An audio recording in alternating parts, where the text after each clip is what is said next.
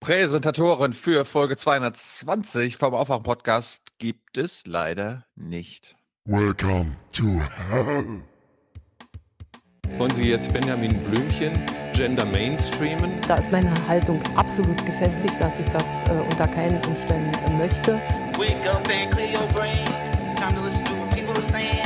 Government is lying again, and the media is acting insane. It's good to stay in bed wake up. Wake up. Woo! So, wir Alles sind gut? alle wieder am Start.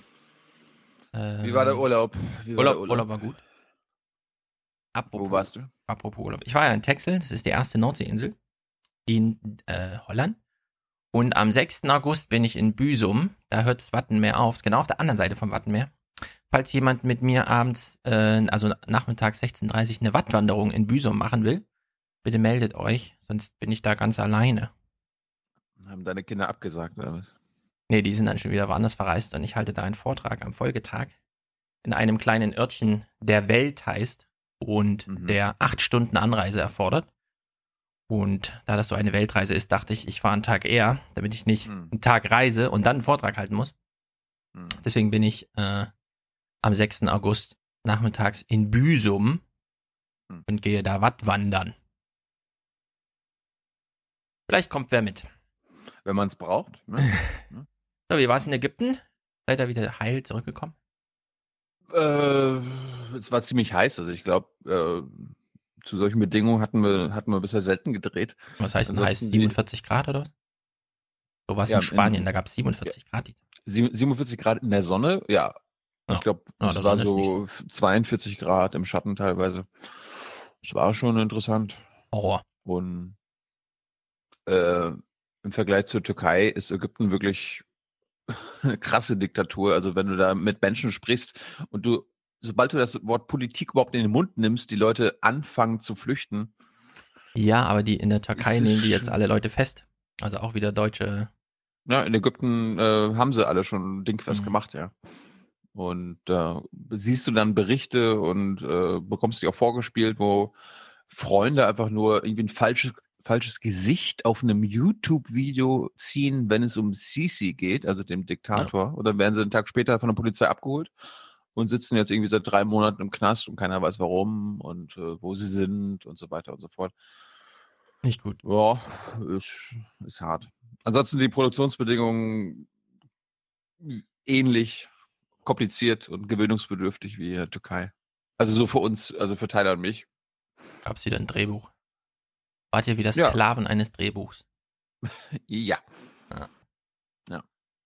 Naja, Aber der Film wird gut. Der Film wird gut. Der Film wird gut. gut. Wann kommt der nochmal? Äh, Im Januar. Ah, dauert also noch. Ja. Okay, dann. An, Ja. ansonsten, äh, du hast mich ja, während ich in Ägypten war, darauf hingewiesen, oder hat uns alle darauf hingewiesen, dass Big Brother wieder angefangen hat. Ja.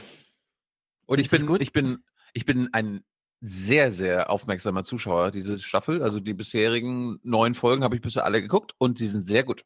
Ja. Die Truppe ist sehr gut. Ich finde auch, die aktuelle ist sehr gut.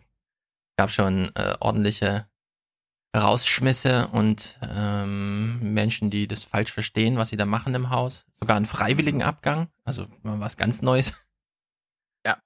Ja. Ist ja ansonsten kämpfen die sich ja immer zu Tode und hat ist so eine Ja. freiwillig gegangen, na gut.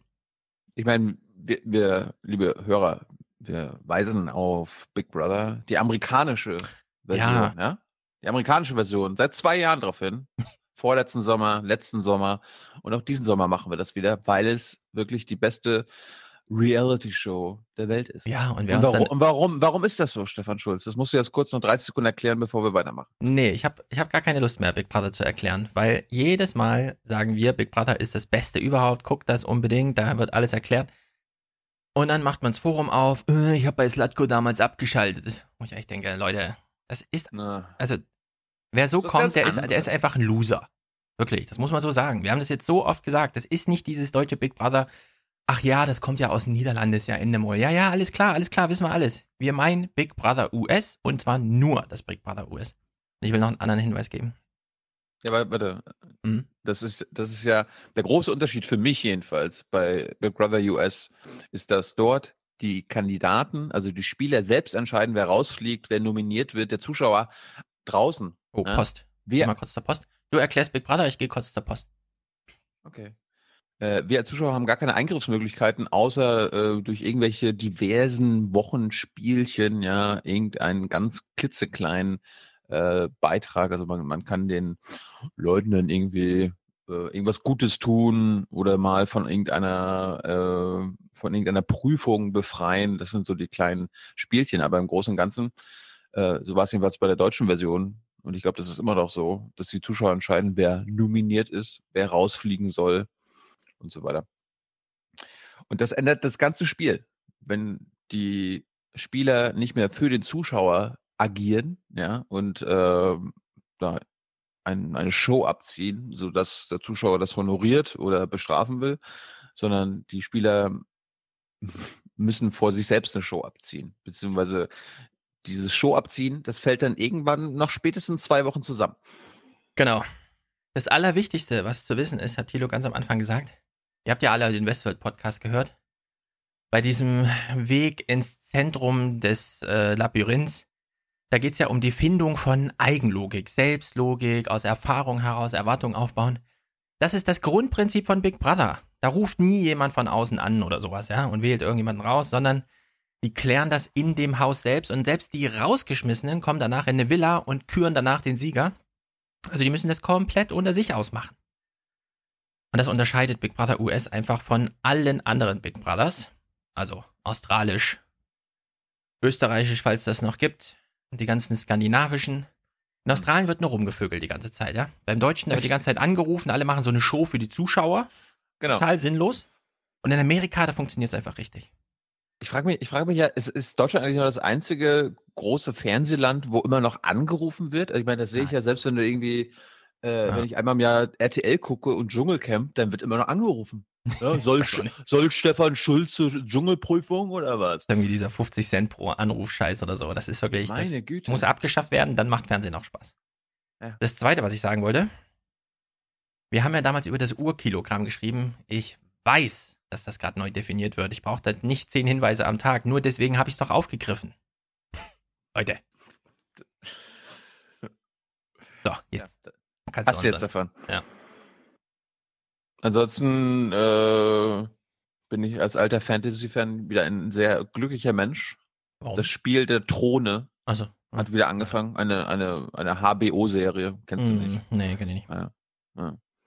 Ich kenne nur den Nachfolger des 2.0 Westworld. Ansonsten gab es auch Fragen äh, zur letzten Folge, an der du nicht teilgenommen hast, äh, was dann im Outro, äh, nee, im Intro äh, für eine Stimme zu hören war. Und das war nämlich von Adam Curry, Ach ja. äh, die uns oder ein Hörer, einer unserer Hörer hat bei ihnen äh, Geld gegeben. Ja. Und das haben sie dann so verkündet. Yeah, That'll be a different discussion. Anyway, but he goes on. This guy, Renee. Renee. Uh, but enjoy, I enjoy the style of the topics in your show very much. I would be commuting to my new job from Aug- in August for five hours every Friday and Monday, so it's a perfect time to listen. Absolutely. Please give a shout out to the Aufwachen podcast. Aufwachen, ja, es ist ein sehr bekannter Podcast. Uh, Stefan and Tilo brought me to you. They're apparently fans of ours. Yes. I would like to hear a Kim Jong Yum Yum, Un Un, Resist We Much, and some job karma. Ja, so fingerfreudig, dass wir hier die ganzen Jingles immer spielen, sind wir nicht. Ansonsten freue ich mich immer, wenn wir, wenn wir, wenn ich in meinem Vorbild-Podcast aufgezählt werde. Hm. Vielen Dank dafür, René. Ziel. Ja. Dankeschön. So, wir haben ja hier kleine Unterstützerflaute, aber kein Problem, wir lesen die 1%, die sich hier entschieden haben, uns zu unterstützen, vor. Es sind Bastian, Robert, Max Jakob, Heiko, Kerstin, Maria schickt 50. Danke für euren Politik- und medienverachtenden Zynismus. Mir geht es viel besser, seit ich euch höre. Felix, Sascha, Anonym, Peter, Yvonne, Bernhard, sehr treu Bernhard, danke.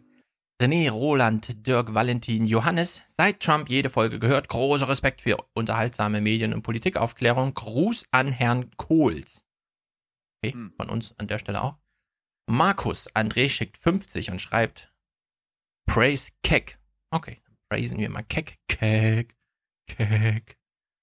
Simon Elias schickt 34,56 und schreibt Florian, Polizisten sind wohl Menschen. Weiß nicht genau, er bezieht sich wahrscheinlich auf irgendeine Diskussion im Forum oder so. Jens, Koray, Jan, Jonas, Robert, Marcel, Thorsten, Markus.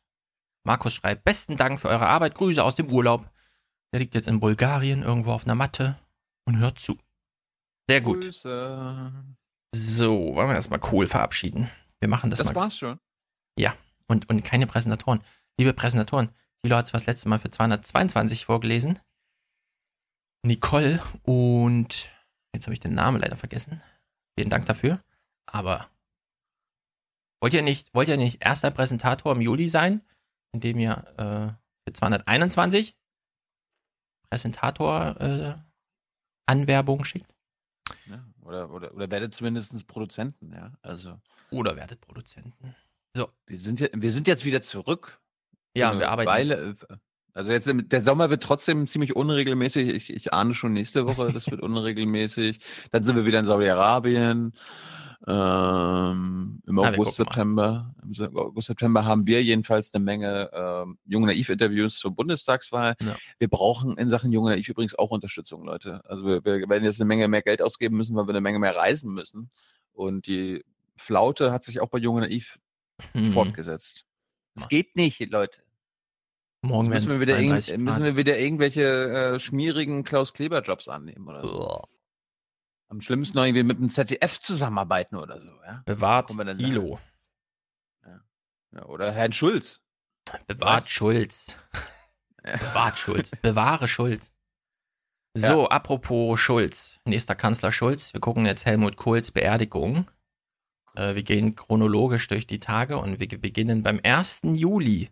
Ich hätte ja gedacht, dass das jetzt irgendwie als Outro, also als, als Rauschmeißer kommt. So, hier nochmal eine Todesmeldung. Nein, es gab ein Highlight zu vermelden. Bill Clinton war da. Bill Clinton ist wahrscheinlich, finde ich jedenfalls, der beste Trauerredner überhaupt. Es gibt unglaublich viele Reden von ihm auf, Beer von ihm auf Beerdigungen, wo er, dann hat er ja nur so 10 Minuten Zeit, die er nutzt wie kein anderer. Also ich, mir fällt jetzt auch kein Schauspieler ein oder so, den man in diese Rolle bringen könnte, sondern Bill Clintons Performance in der Situation ist einfach unschlagbar. Und so auch bei Kohl. Wir hören uns hier mal äh, kurz an, wie er so einen kleinen Dreiklang nochmal aufwärmt. So sleep well, my friend. Nun schlaf gut, mein Freund. Du hast uns gelehrt, was am meisten zählt im Leben. Das, was wir unseren Kindern hinterlassen. Freiheit, Frieden und. Sicherheit. It's what we leave our children the freedom, the peace, the security. Ja, ich möchte das kurz festhalten. Freiheit, Frieden, Sicherheit. Wenn jetzt irgendwie so ein Heiko Maas kommt und sagt, nee, das muss ich immer die Waage halten, Sicherheit und Freiheit oder Sicherheit und Frieden. Nee, Frieden und, Fre Freiheit, Frieden und Freiheit steht zuerst. Das hat uns Bill Clinton nochmal äh, dargeboten, in Erinnerung an Helmut Kohl, der das in Rekordkanzlerschaftszeit anscheinend so gehalten hat. Was sehr überraschend ist, ähm, die Familie ist so zerstritten, dass seine Söhne weder in Brüssel oder Straßburg oder wo es auch immer war, dabei war, beim europäischen Trauerakt. Und auch in Speyer waren sie nicht dabei.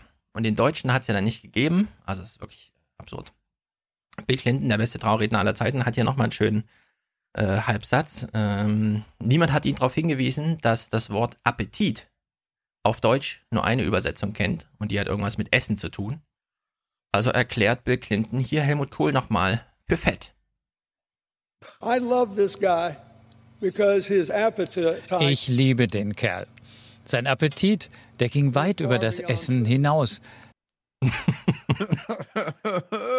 Fragt man sich natürlich, Nachvollziehbar. Nachvollziehbar. wie ist das jetzt gemeint? Der Appetit, ja? Also Appetite, okay, da geht es. Auf Deutsch geht es aber nicht. Und jetzt wurde es so übersetzt. Man dachte sich so, ey, hat er den gerade fett genannt? Na gut, was meint er jetzt mit Appetite? Äh, äh, wir hören uns das mal zu Ende an. Denn er wollte eine Welt schaffen, in der niemand die Vorherrschaft beansprucht. to create a world in which no one dominated. Hm. Ko- Kohl war anti-amerikanisch? Ja, ich habe das auch nicht ganz verstanden. Alter, das kommt von Bill Clinton? Wie wie ist das gemeint? Also ich meine, die politische Rede, das haben wir mit Hans Hütt geklärt, hat sich schon von der politischen Realität verabschiedet. Ja, Wie ist ja. das jetzt hier so mit Trauerreden, ja? Also darf man jetzt einfach alles sagen? Wie zum Beispiel, ja, der Helmut Kohl, der wollte immer so eine Welt, in der einfach niemand mehr Bestimmer ist. Der größte amerikanische Freund, den, das ist, also es ist wirklich äh, wunderschön. Ich Niemand, finde das, Mhm. ich find das Bild auch hier, also das hören, das hören unsere Hörer jetzt nicht, aber Stefan Ja. packt immer schöne Bilder zwischendurch äh, in die Clips. Und Frau Merkel ist die glücklichste Person bei deiner Trauerfeier, oder? ja, endlich ist er tot, denkt sie sich. Ja. Ich fand es ja erstaunlich, niemand, kein Journalist hat sich, oder vielleicht doch, dann kann man mich darauf hinweisen, aber kein Journalist hat sich doch hier um die Frage gekümmert, Kohls Erbe und Merkels Europa, in welchem Verhältnis steht das eigentlich zueinander?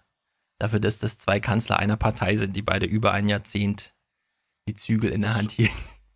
Das ist die nahtlose Fortführung von allem. Ja, das denken die wahrscheinlich, aber wenn man, wenn man nur drei Sätze darüber geschrieben hätte, müsste man so ein bisschen ins Nachdenken kommen, weil man noch einen vierten Satz schreiben muss und dann wäre einem, glaube ich, so langsam gedämmert, dass das alles ein bisschen ganz anders aussieht. Hm. Na gut, was hat Merkel jetzt gesagt bei Kohls Abschied? So manche Geister schieden sich an ihm. Nicht wenige haben sich an ihm abgearbeitet und gerieben. Viele von uns, auch ich, können davon erzählen. Doch das tritt zurück hinter dem überragenden Lebenswerk. Und genau deshalb zollen ihm auch politische Kontrahenten Respekt. Ja, sie hat nochmal verschwurbelt gesagt, ich fand, wir haben uns sehr gestritten und es war auch zu Recht uns gestritten und ich habe ihn überlebt. Yeah! So irgendwie. Also, das ist meine Interpretation. Aber ich bin ja nur so Hm. Zuschauer des Ganzen. Macron war ja auch da. Macron, Oh, Macron. unser, unser Held am Firmament. Oh, Macron. Unser Silberstreif. Our planet great again. Genau der. Der hat auch nochmal ähm, Kohls Worte rausgeholt. Fand ich auch ganz gut. Wir haben heute überhaupt keinen Anlass zur Resignation. Wir haben viel mehr Grund zu realistischem Optimismus. Äh, Oh, ist er nicht toll? Ist er nicht toll? Silberstreif. Firmament. Oh, Erscheinung. Oh, meine Güte, da hat Herr Schäfer ja völlig recht, ey. Jetzt haben wir eine Situation, in der ein reformorientierter, proeuropäischer Politiker am Firmament des politischen Himmels Frankreichs erschienen ist. Ja, und wir können es auflösen, warum, warum er so denkt.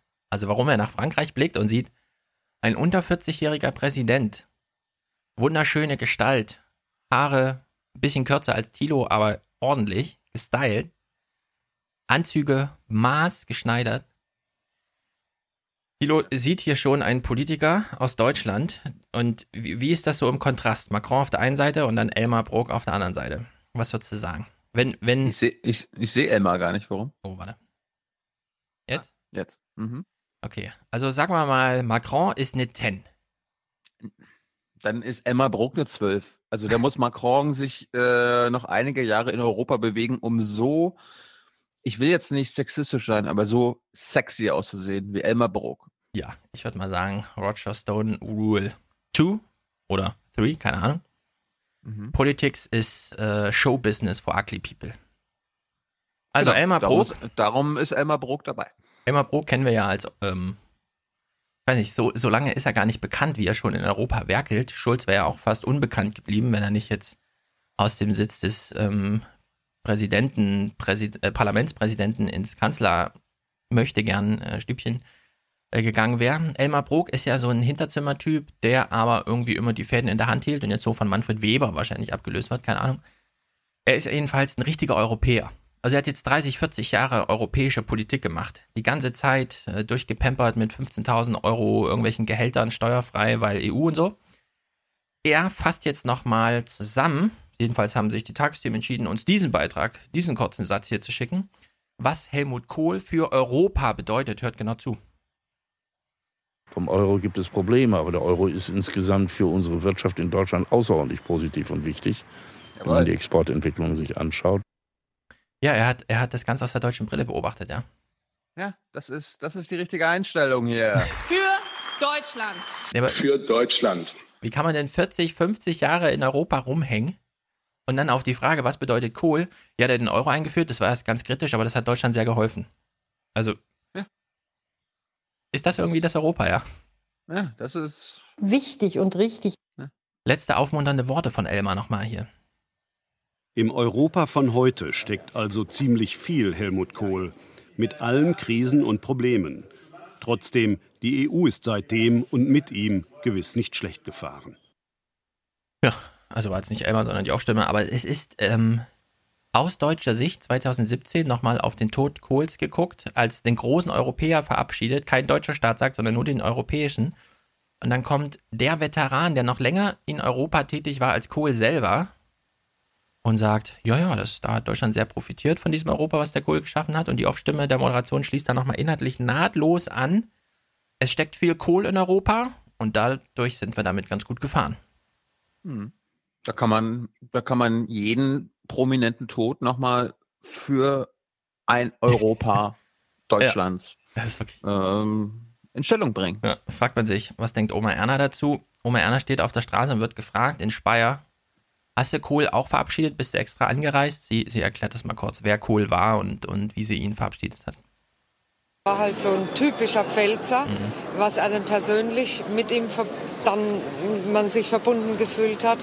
Darüber hinaus, also das war eine äh, Möglichkeit, persönlich Abschied zu nehmen, obwohl die hier viel zu schnell durchgefahren sind. Ach Mann, ey. Okay. Oma Ernas größtes Problem ist, dass der Leichenwagen mit Helmut Kohl ein bisschen zu schnell durchgefahren ist durch Speyer. Sie konnte sich nicht richtig von ihm verabschieden. Jetzt Ja. könnte man denken, na gut, das ist halt Oma Erna. Haben die Tagesthemen halt nochmal rumgefragt, aber die letzte Worte geben wir deswegen Kai Kniefke. Nicht nur Oma Erna, sondern auch Onkel Kai hat sich nochmal Gedanken gemacht. Was ist jetzt hier mit Kohl ist tot und so? Wir überlegen jetzt, während wir diese Sätze hören, die er jetzt spricht, also einzeln, weil sie sind so wichtig, wir müssen sie einzeln hören. Ist jetzt Oma Erna, hat die ein besseres Statement abgegeben oder hat Kai tatsächlich die Unterkomplexitätsdummheit nochmal unterschritten? Wir beginnen mal mit dem ersten Satz. Ein großer Staatsmann ist jemand, ohne dessen persönliches Handeln Geschichte anders verlaufen wäre.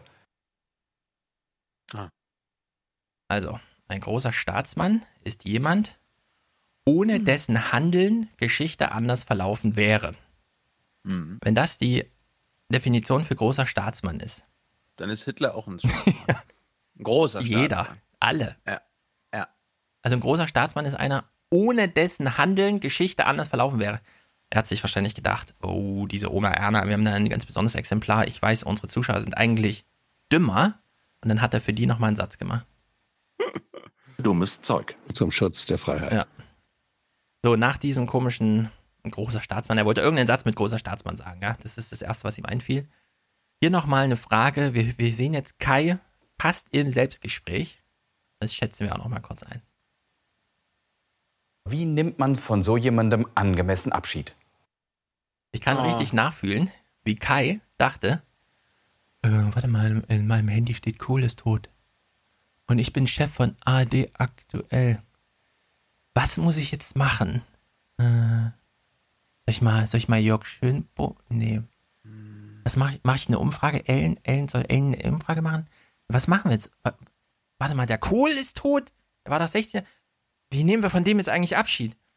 So, und dann, und dann passierte ja alles auf einmal irgendwie in dieser Welt und, und Kai dachte so, scheiße, sind wir dem jetzt gerecht geworden oder nicht? Ja, also so richtig, äh, haben wir jetzt ordentlich Abschied genommen oder nicht? Und das, das war ja quasi so sein Entschuldigungskommentar, ja. So im Sinne von, ja, ich, liebe Zuschauer, wir wissen, Helmut Kohl ist tot und wir haben hier nur ein paar Beiträge und so wie immer gemacht und, und morgen ist schon G20 und so. Aber wie, wie nehmen wir von so einem nur Abschied? Ja, das hat er sich so gefragt die ganze Zeit. Also, lieber Kai, das ZDF hat zum Beispiel eine doppelt so lange Sendung gemacht. Zu Kai Todsdam, äh, zu, zu ähm, Kohls Tod. Man hätte ja diesen europäischen Staatsakt nochmal zum Anlass für sowas Europäisches, vielleicht so einen Thementag oder so, ja, so wie dieses eine Woche, wie glauben wir eigentlich? Und jetzt nochmal, hm, in, welcher, in welchem Europa leben wir eigentlich? Vielleicht hätte man so eine Themenwoche machen sollen. Aber gut, man kann auch einfach einen Kommentar machen und ähm, darin nochmal sich entschuldigen mit, weiß auch nicht, wie man angemessen Abschied nimmt von Kohl. So ist es halt. Ich, hätte- ich fand's lame. Vielleicht hätte Kai einfach in Moskau anrufen sollen. Don't worry, be happy. Ja, wahrscheinlich. Also es ist einfach, lieber Kai, es tut mir leid, aber ähm, wenn man scheitert, kann man das auch offen eingestehen. Da muss man nicht mit so einem, wir wissen auch nicht, wie man angemessen Abschied nimmt in diesen turbulenten Zeiten, äh, Kommentar einsprechen. Apropos, das ist doch ein guter Segway, wie der Amerikaner sagen würde. Äh, Abschied nehmen vom G20-Gipfel.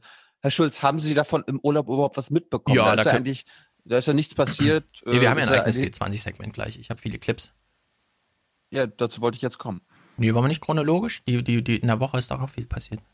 Du hast doch noch, hast du mit mir geschrieben, 23 Minuten Nachrichten, mit die du mit Hans, Hütt, äh, Hans Jessen nicht besprechen konntest. Okay, das können wir auch machen. Meinetwegen. Und dann, und dann ist G20 wahrscheinlich unser Rausschmeißer heute. Nee, das. Glaube, Ja, wir gucken mal, wie- wie schnell wir sind Mit den Nachrichten. Zum Beispiel noch Merkel im, im Sommerinterview. Ah, Unionsprogramm. Okay, leg mal los. Vielleicht kommt Unionsprogramm, das müssen wir uns im Detail angucken. Kommen wir jetzt zum 3. Juli. An dem Tag wurde in, in nicht nur in den Tagesthemen, sondern deutschlandweit das CDU-Wahlprogramm vorgestellt. Und weil es irgendwie so lame war, ähm, habe ich mir gedacht, ich fasse das einfach mal in einem Clip zusammen. Stimmen von allen Seiten, total objektiv, damit mir Oma Erna überhaupt nichts vorwerfen kann. Ja. Und da heute nicht ähm, Hans Jessen da ist, der dann sagt, ja, war doch auch eine ganz gute, gelungene Veranstaltung und jetzt wissen wir alle Bescheid, werde ich danach nochmal ins Detail gehen. Okay. Nein, das kann ich tatsächlich nicht nachvollziehen. Seibert hat ja gar nichts zu melden. Zwei Vorsitzende, zwei Parteien, zwei Wahlprogramme. Nein, Angela Merkel und Horst Seehofer präsentieren das gemeinsame Regierungsprogramm von CDU und CSU.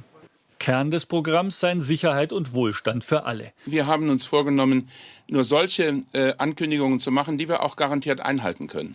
Im Bereich Wirtschaft will die Union Vollbeschäftigung bis 2025 erreichen. Mit einem Minister im Kanzleramt Digitalisierung zur Chefsache machen und ein Fachkräftezuwanderungsgesetz soll den Mangel an Facharbeitern ausgleichen. Wir haben seit 2013 alles erfüllt, was wir der Bevölkerung versprochen haben. Und ich möchte es äh, auch nach der Bundestagswahl, wenn wir das Vertrauen der Bevölkerung bekommen, gewährleisten. Die Union verspricht ein Paket an Steuersenkungen für mittlere Einkommen in Höhe von 15 Milliarden Euro. Dazu kommen deutliche Entlastungen, vor allem für Familien. Ich kann sagen, bei diesen Beratungen äh, hat ein echter Gemeinschaftsgeist geherrscht. Sie kündigt ein Recht auf Nachmittagsbetreuung für Grundschüler an, will ein Baukindergeld und sie will Kinderfreibetrag und Kindergeld anheben. Wir wollen, dass Deutschland seine Chancen nutzt, auch international und in Europa. Das Wahlprogramm der Union ist ein Dokument der inneren Zerrissenheit, des, äh, der Feigheit und der ungedeckten Schecks und es atmet einen vordemokratischen Geist. Allein die Art, wie es zustande gekommen ist, ist ein demokratischer Offenbarungseid. Also ohne eine innerparteiliche, geschweige denn gesellschaftliche Debatte ist es einfach in die Welt gesetzt worden. Trotz aller Einigkeit gibt es weiter Punkte, auf die sich beide Parteien nicht einigen konnten, etwa eine Obergrenze für Flüchtlinge, Volksentscheide auf Bundesebene und die Ausweitung der Mütterrente. Diese will Seehofer in wenigen Wochen in seinem eigenen Bayernplan präsentieren. Das ist ein Minimalprogramm zur Konfliktvermeidung innerhalb der Union. Es ist ein mutloses Programm ohne Idee für die Zukunft. Es ist ein Programm, das unseriös, ungerecht und auch unverantwortlich ist.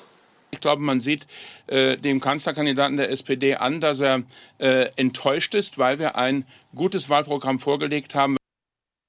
Ja, also Mhm. zum einen möchte ich mal anmerken, ich finde es sehr tough von der CDU zu sagen, unser Wahlprogramm besteht aus ungefähr 100 Seiten und die tackern wir nur oben links in der Ecke zusammen und alle Journalisten sitzen dann und lesen das so auf ihrem Schoß und es zerfleddert alles und liegt kreuz und quer. Also finde ich sehr gut. Auf der anderen Seite finde ich es auch gut, wie Merkel am Rednerpult steht und gezeigt wird, wie sie, während sie das Programm vorstellt, nochmal ein bisschen drin blättert und man sieht genau, sie liest so die letzten zwei Seiten, wo nochmal so das Fazit und die, die abschließende Präambel, also Präambel dann am Ende hier, der Dings da, wie heißt es, Prolog oder wie es heißt, äh, nochmal kurz überfliegt, wie jetzt so die Stimmung ist aus dem Programm und so. Das finde ich wirklich sehr gut. So. Vielleicht hat sie die, vielleicht sie die, die Fußnoten oder so gelesen. Ja, genau. Oh, So nochmal noch mal so die Executive Summary oder so ein Scheiß. Ja. Nun gut. Ja, aber was, was, was Katja Kipping jetzt. ja, da, da kommen wir äh, gleich nochmal drauf zu. Ah, okay. Weil die Frage ist ja, hm, CDU-Wahlprogramm, die Linken kommen eigentlich nie vor, außer sie müssen jetzt wirklich mal kurz drin vorkommen. Wieso kommen die da plötzlich vor? Müssen wir uns ja mal fragen. Das äh, klären wir gleich. Wir beginnen nochmal bei Karin Joskas Moderation. Sie hat hinter sich die ähm, merkwürdigen CDU-Plakate. Bisher gab es ja nicht mehr als die und wir hören uns mal an, wie sie das moderiert. Die Union ließ auf sich warten und präsentierte vorab nur diese Plakate mit dem Slogan für ein Deutschland, in dem wir gut und gerne leben. Weil das nun gut und gerne alles und nichts heißen kann, wurde gerätselt, was die Union denn nun will. Und nachdem man sich nun gerade in dieser Woche mit der Öffnung der Ehe ein ungeliebtes Thema hat aufzwingen lassen müssen, will die Union nun selbst wieder den Takt für den Wahlkampf bestimmen. Heute Abend noch legen die Parteioberen letzte Hand an das Papier. So, also bisher gab es nur Wahlplakate. Auf Wahlplakaten steht, wie wir wissen, nichts drauf. Das sind einfach nur irgendwelche Buchstaben, die irgendwas bedeuten. Ich weiß gar nicht, was du hast. Das sind doch die schönsten das Sätze, die Oma Erna hören kann. Für ein Deutschland, in dem wir gut und gerne leben. Europa stärken hm. heißt Deutschland stärken. Okay, alles klar. Ähm, jetzt hat Karim Joska dazu gesagt, nachdem die Union mit der Ehe für alle, also bei der Ehe für alle, das Heft des Handelns aus der Hand gegeben hat. Das war ja nur vier Tage vorher. Also Freitag war das, Montag kommt dann hier äh, dieses Programm. Jetzt fragt man sich, hm, das stimmt. Also bei, diesem, bei dieser Ehe für alle haben sich wirklich so ein bisschen, also ich würde fast sagen, wieso haben Journalisten nicht ausführlich darüber geschrieben, dass das ein Koalitionsbruch ist, dass die Bundesregierung jetzt zu Ende ist, dass es jetzt ein offener Wahlkampf ist? Nee, gar nichts davon. Äh, die SPD durfte da einfach ausscheren und plötzlich eine rot-grüne, äh, rot-rot-grüne Mehrheit im Bundestag machen und die Journalisten so, ach, naja, bevor wir jetzt Aufhebens darum machen, warten wir doch mal lieber, was die CDU in vier Tagen erstmal ins Wochenende gehen und dann lesen wir mal alle schön dieses an einer Ecke oben zusammengetackerte äh, Wahlprogramm der CDU. Also sozusagen mhm. Arbeitsverweigerung, ja. Ich meine, wann hat schon mal ein Kanzler durch eine Bundestagswahl gewechselt? Also 1998. Und dann 2005, ja. Und selbst 2005 war das eine Vorwahl, also eine vorgezogene Neuwahl und so weiter die, die, Journalisten haben alle so eine große Angst davor, dass, dass hier irgendwas aus dem Ruder läuft, weil eventuell eine Bundesregierung nicht ganz hält bis zum Wahltag oder weil ein Wahltag vielleicht nicht der Wahltag ist, sondern das irgendwie vorgezogen würde oder sowas. Also völlig absurd, ja. Na gut, sie haben alle Angst. Äh, keiner wollte über Koalitionsbruch und so weiter schreiben. Äh, keiner hat nochmal dran erinnert. Ach so, das war rot-rot-grüne Mehrheit. Die gäbe es jetzt schon ganz schön lange. War auch nirgendwo Thema. Man, man, hätte ja sagen können, Merkel hat die SPD zum Koalitionsbruch getragen. Ja? Oder so, genau, dieses Michael Spreng-Argument. Merkel ist die klügste Politikerin aller Zeiten. Das schwierigste Thema überhaupt, was im Grunde nichts bedeutet, hat sie sogar vor der Wahl noch abgeräumt, bevor der Wahlkampf richtig losgeht. Und dafür nochmal ein kleiner Applaus. Also die CDU, ja, der fällt das mittlerweile alles so in den Schoß, dass man sich fragt, liebe SPD, oder um es in Gysis Worten zu sagen. Ich bin auch wirklich ein bisschen sauer darüber, wie die SPD das gerade alles vergeigelt, ehrlich gesagt. So, jetzt stand Karim Joska ja da und hat gesagt, ja gut, bei der alle haben sie sich das Heft aus der Hand nehmen lassen. Okay. Wie holen sie sich das denn wieder zurück? Also welches Thema ist denn jetzt so bedeutend, dass, ähm, dass alle sagen, oh, jetzt, das ist ein CDU-Thema, das kann sonst niemand? Wir hören's. Äh wie also thematisch in Fahrt kommen, die Union versucht es mit wirtschaftspolitischer Kompetenz. Oh. Vollbeschäftigung will die Union herbeiführen, also die Arbeitslosigkeit von heute 5,5 Prozent auf unter 3 Prozent drücken. Klasse. Klasse. So, Vollbeschäftigung. Das, das ist gut für unser Land. Ja, wir haben jetzt zwei Themen hier gesetzt für diesen kleinen, es ist ja auch schon Wahlkampf, aber Karamioska macht noch Journalismus draus. Ehe für alle und Vollbeschäftigung. Das heißt im Grunde, also ich, ich, ich habe es im Urlaub so gesehen, ich habe gedacht, ja, so für 1917 wäre das total angemessen, wenn man sagt, okay, Wahlkampfthema Nummer eins ist irgendwas mit Ehe und Wahlkampfthema Nummer zwei ist Arbeit. Ja, also Ehe und Arbeit sind die Themen 2017. Wo man sich dachte, äh, nee, brauchen wir nicht mal ganz neue Konzepte, irgendwie, was weiß ich, neues Wohnen, Alterswohngemeinschaften, könnte man nicht mal an Wohnungen mit mehr als acht Zimmern denken oder so? Nö, warum? Das, das. Das läuft. Bräuchten wir nicht mal eine Neuerfindung des Dorfes, gerade so in Ostdeutschland oder sonst irgendwo? Hm. Nö. Wie wär's denn mit so einer Neuerschließung der Innenstädte, weil Konsum jetzt langsam zu Amazon abwechselt und das ist eine sehr gute Entwicklung? Aber auch nicht, nein. Psst, psst, Die Themen des Wahlkampfs 2017 sind Ehe für alle, das ist das SPD-Thema. Ist jetzt zwar abgeräumt, aber das ist das Problem der SPD. Und Vollbeschäftigung für die nächsten zehn Jahre. Mhm. Okay. Sind wir also im Jahr 2000, äh, 1917. Jetzt fragt man sich natürlich, liebe Tagesthemen, wenn in der gleichen Woche die größte Partei Deutschlands sagt, wir wollen Vollbeschäftigung und nur vier Tage später kommt eine Nachricht zur äh, Arbeitsarmut, Erwerbsarmut in Deutschland. Könnte man das, das verbinden? Das widerspricht sich nicht. Ich meine, könnte man das verbinden, so wie, das, wie, die, wie die beiden irren Politik äh, ähm, äh, hassenden ähm, Quasi-Blogger Thilo Jung und Stefan Schulz das hier verbinden? Könnte man nicht einfach die Clips zusammenschneiden, ja? Also wir machen jetzt mal was ganz Verrücktes. Wir nehmen jetzt mal die Tagsthemen auseinander und kombinieren sie Ja. wieder neu. Also wir haben jetzt Ja. gehört, in den nächsten acht Jahren möchte die CDU Vollbeschäftigung. Wie funktioniert das eigentlich? Wir blicken mal kurz zurück auf die letzten 13 Jahre. Deutschland hat EU-weit den höchsten Zuwachs an Menschen, die arm sind, obwohl sie arbeiten. Laut einer Studie der Hans-Böckler-Stiftung hat sich die sogenannte Erwerbsarmut von 2004 bis 2014 verdoppelt, von 4,8 auf 9,6 Prozent. Ja, so geht Vollbeschäftigung, ja? Ja. Und ich, das Drei habe ich doch Euro die. Stunde und du hast Vollbeschäftigung. Ich wollte gerade sagen, es widerspricht sich nicht. Ja? Einfach nur die, die Arbeitslosen, die jetzt immer noch nicht zur Vollbeschäftigung beitragen, äh, einfach beschissene Jobs geben und dann haben sie eine Beschäftigung. Ja, und wir sind ja hier nicht nur Politik verachten, sondern auch Medien verachten, weil wir jetzt die Frage stellen, liebe Journalisten, ähm, liegt hier ein Thema auf dem Tisch, über das man mal reden könnte in so einem Wahlkampf? Ich meine, es ist ja Wahlkampf, das heißt, irgendwann müssen die Bürger mündig und willens sein, eine neue Politik äh, zu wollen und die, sich für die dann zu entscheiden. Ich will nur mal den Kontrast, der hier überhaupt nicht behandelt wird, aufgreifen. Ja? Auf der einen Seite haben wir eine CDU, die seit, also die während ihrer Amtszeit jetzt, Merkel seit 2005, den ähm, Arm durch trotz Arbeit ja verdoppelt hat auf 9% aller Erwerbstätigen, sind, gelten einfach als arm. Auf der anderen Seite die Hans-Böckler-Stiftungsautoren, die äh, das hier nochmal anregen. Um die Armutsgefährdung zu reduzieren, fordern die Experten der Studie unter anderem eine Eindämmung des Niedriglohnbereiches sowie mehr berufliche Qualifikation und Weiterbildung. Na, danke für die Forderung. Wer soll denn die bitte Was? aufgreifen? Glaubt ihr, dass die irgendjemand aufgreift? Niedriglohnsektor Im, eingreifen? im, Ge Im Gegenteil, im Gegenteil. Das ist wirklich. Ja. Wir Da hören, mal. Ja, wir hören mal kurz, welchen Ton Merkel hier setzt. Ja? Also, der Niedriglohnsektor explodiert. 9% aller Erwerbstätigen gelten als. Ups, Flasche runtergefallen. Gelten als arm. Jetzt Merkel O-Ton, sie stellt irgendwas von ihrem CDU-Programm vor. Das heißt, wenn wir die Langzeitarbeitslosigkeit in Deutschland bekämpfen wollen, dort mehr Menschen in Arbeit bringen wollen, kann es sein, dass wir Fachkräfte brauchen, die wir gar nicht haben, um einfachere Tätigkeiten dann auch darum entstehen zu lassen. Ich weiß nicht genau, wer es war, Rüttgers oder so.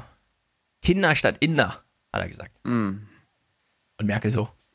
Ja, wir brauchen jetzt ausländische Fachkräfte, weil, ja, ich meine, das mit dieser Bildung und Qualifikation könnten wir zwar auch machen, aber wenn wir nur ein, was weiß ich, indischen IT-Profi holen, dann entstehen um den drumherum ja drei Pizzabudenbesitzer, die für drei Euro die Stunde Döner verkaufen und das, das geht dann. Dann haben wir Vollbeschäftigung.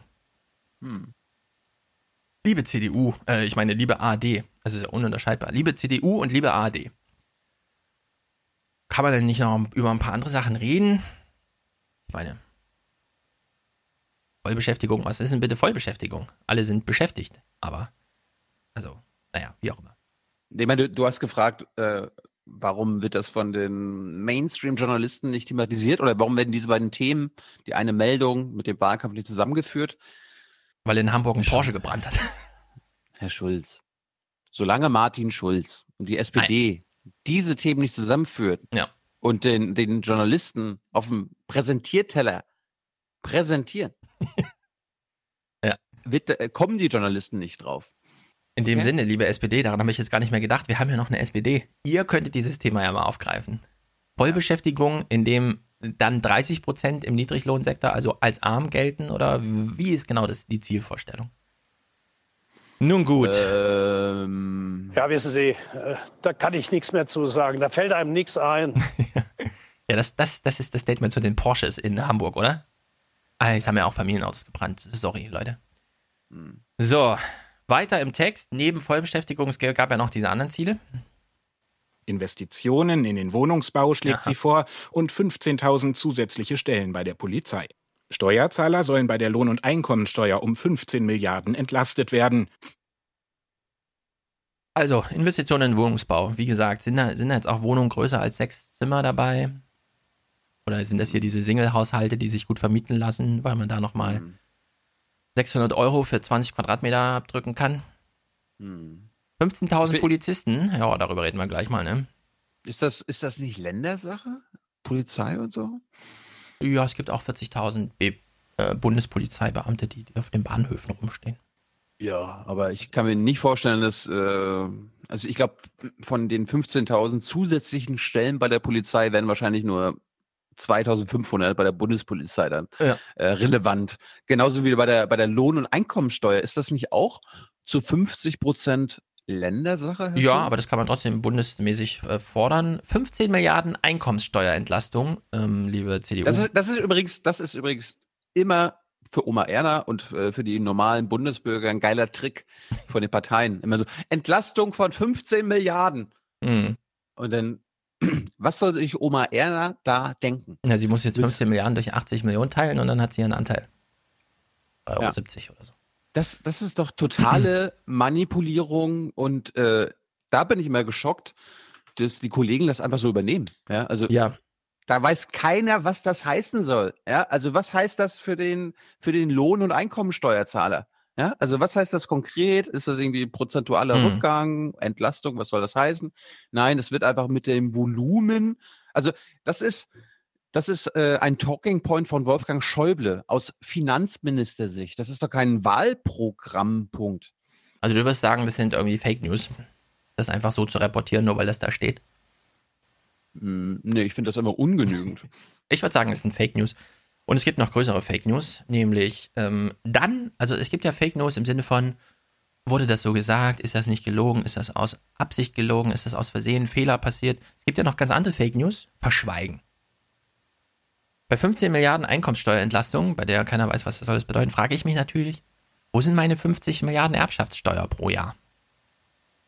Liebe SPD, wo sind meine 50 Milliarden Erbschaftssteuer pro Jahr? Ich will mal kurz vorlesen.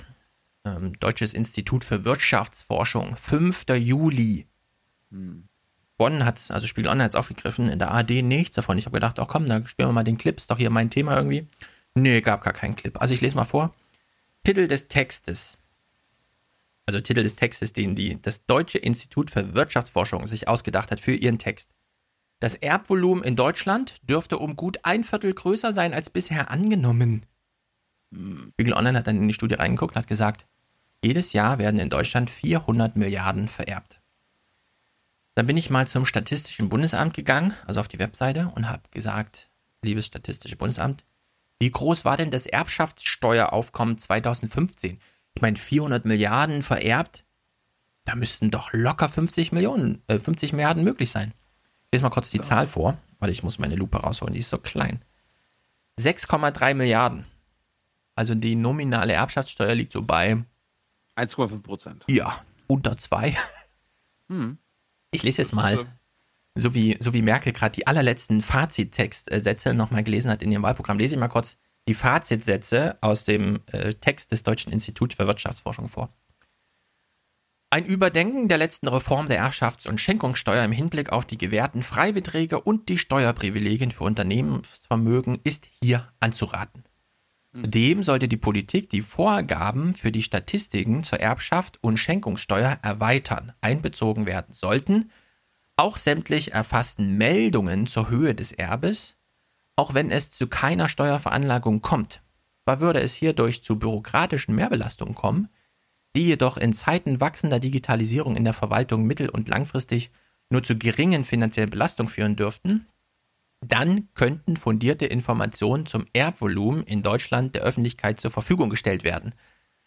Also, das Deutsche Institut für Wirtschaftsforschung sagt nicht mal selbst, wir brauchen mehr Erbschaftssteuer oder sowas, sondern sie weisen nur darauf hin, ja, wir könnten ja zumindest mal erfassen von staatlicher Seite, wie viel denn so vererbt wird, damit daraufhin eine politische Entscheidung möglich wird.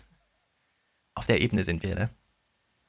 Wir könnten ja zumindest mal notieren, wenn jemand 500 Milliarden, äh, 500 Millionen erbt, ja, damit das dann, also beziehungsweise der Freibetrag ist ja mittlerweile bei, also bis 93 Millionen kann man sich ja irgendwie rausreden durch, ja, ja, das ist ja hier und so, das, das kann man jetzt nicht auseinandernehmen und so.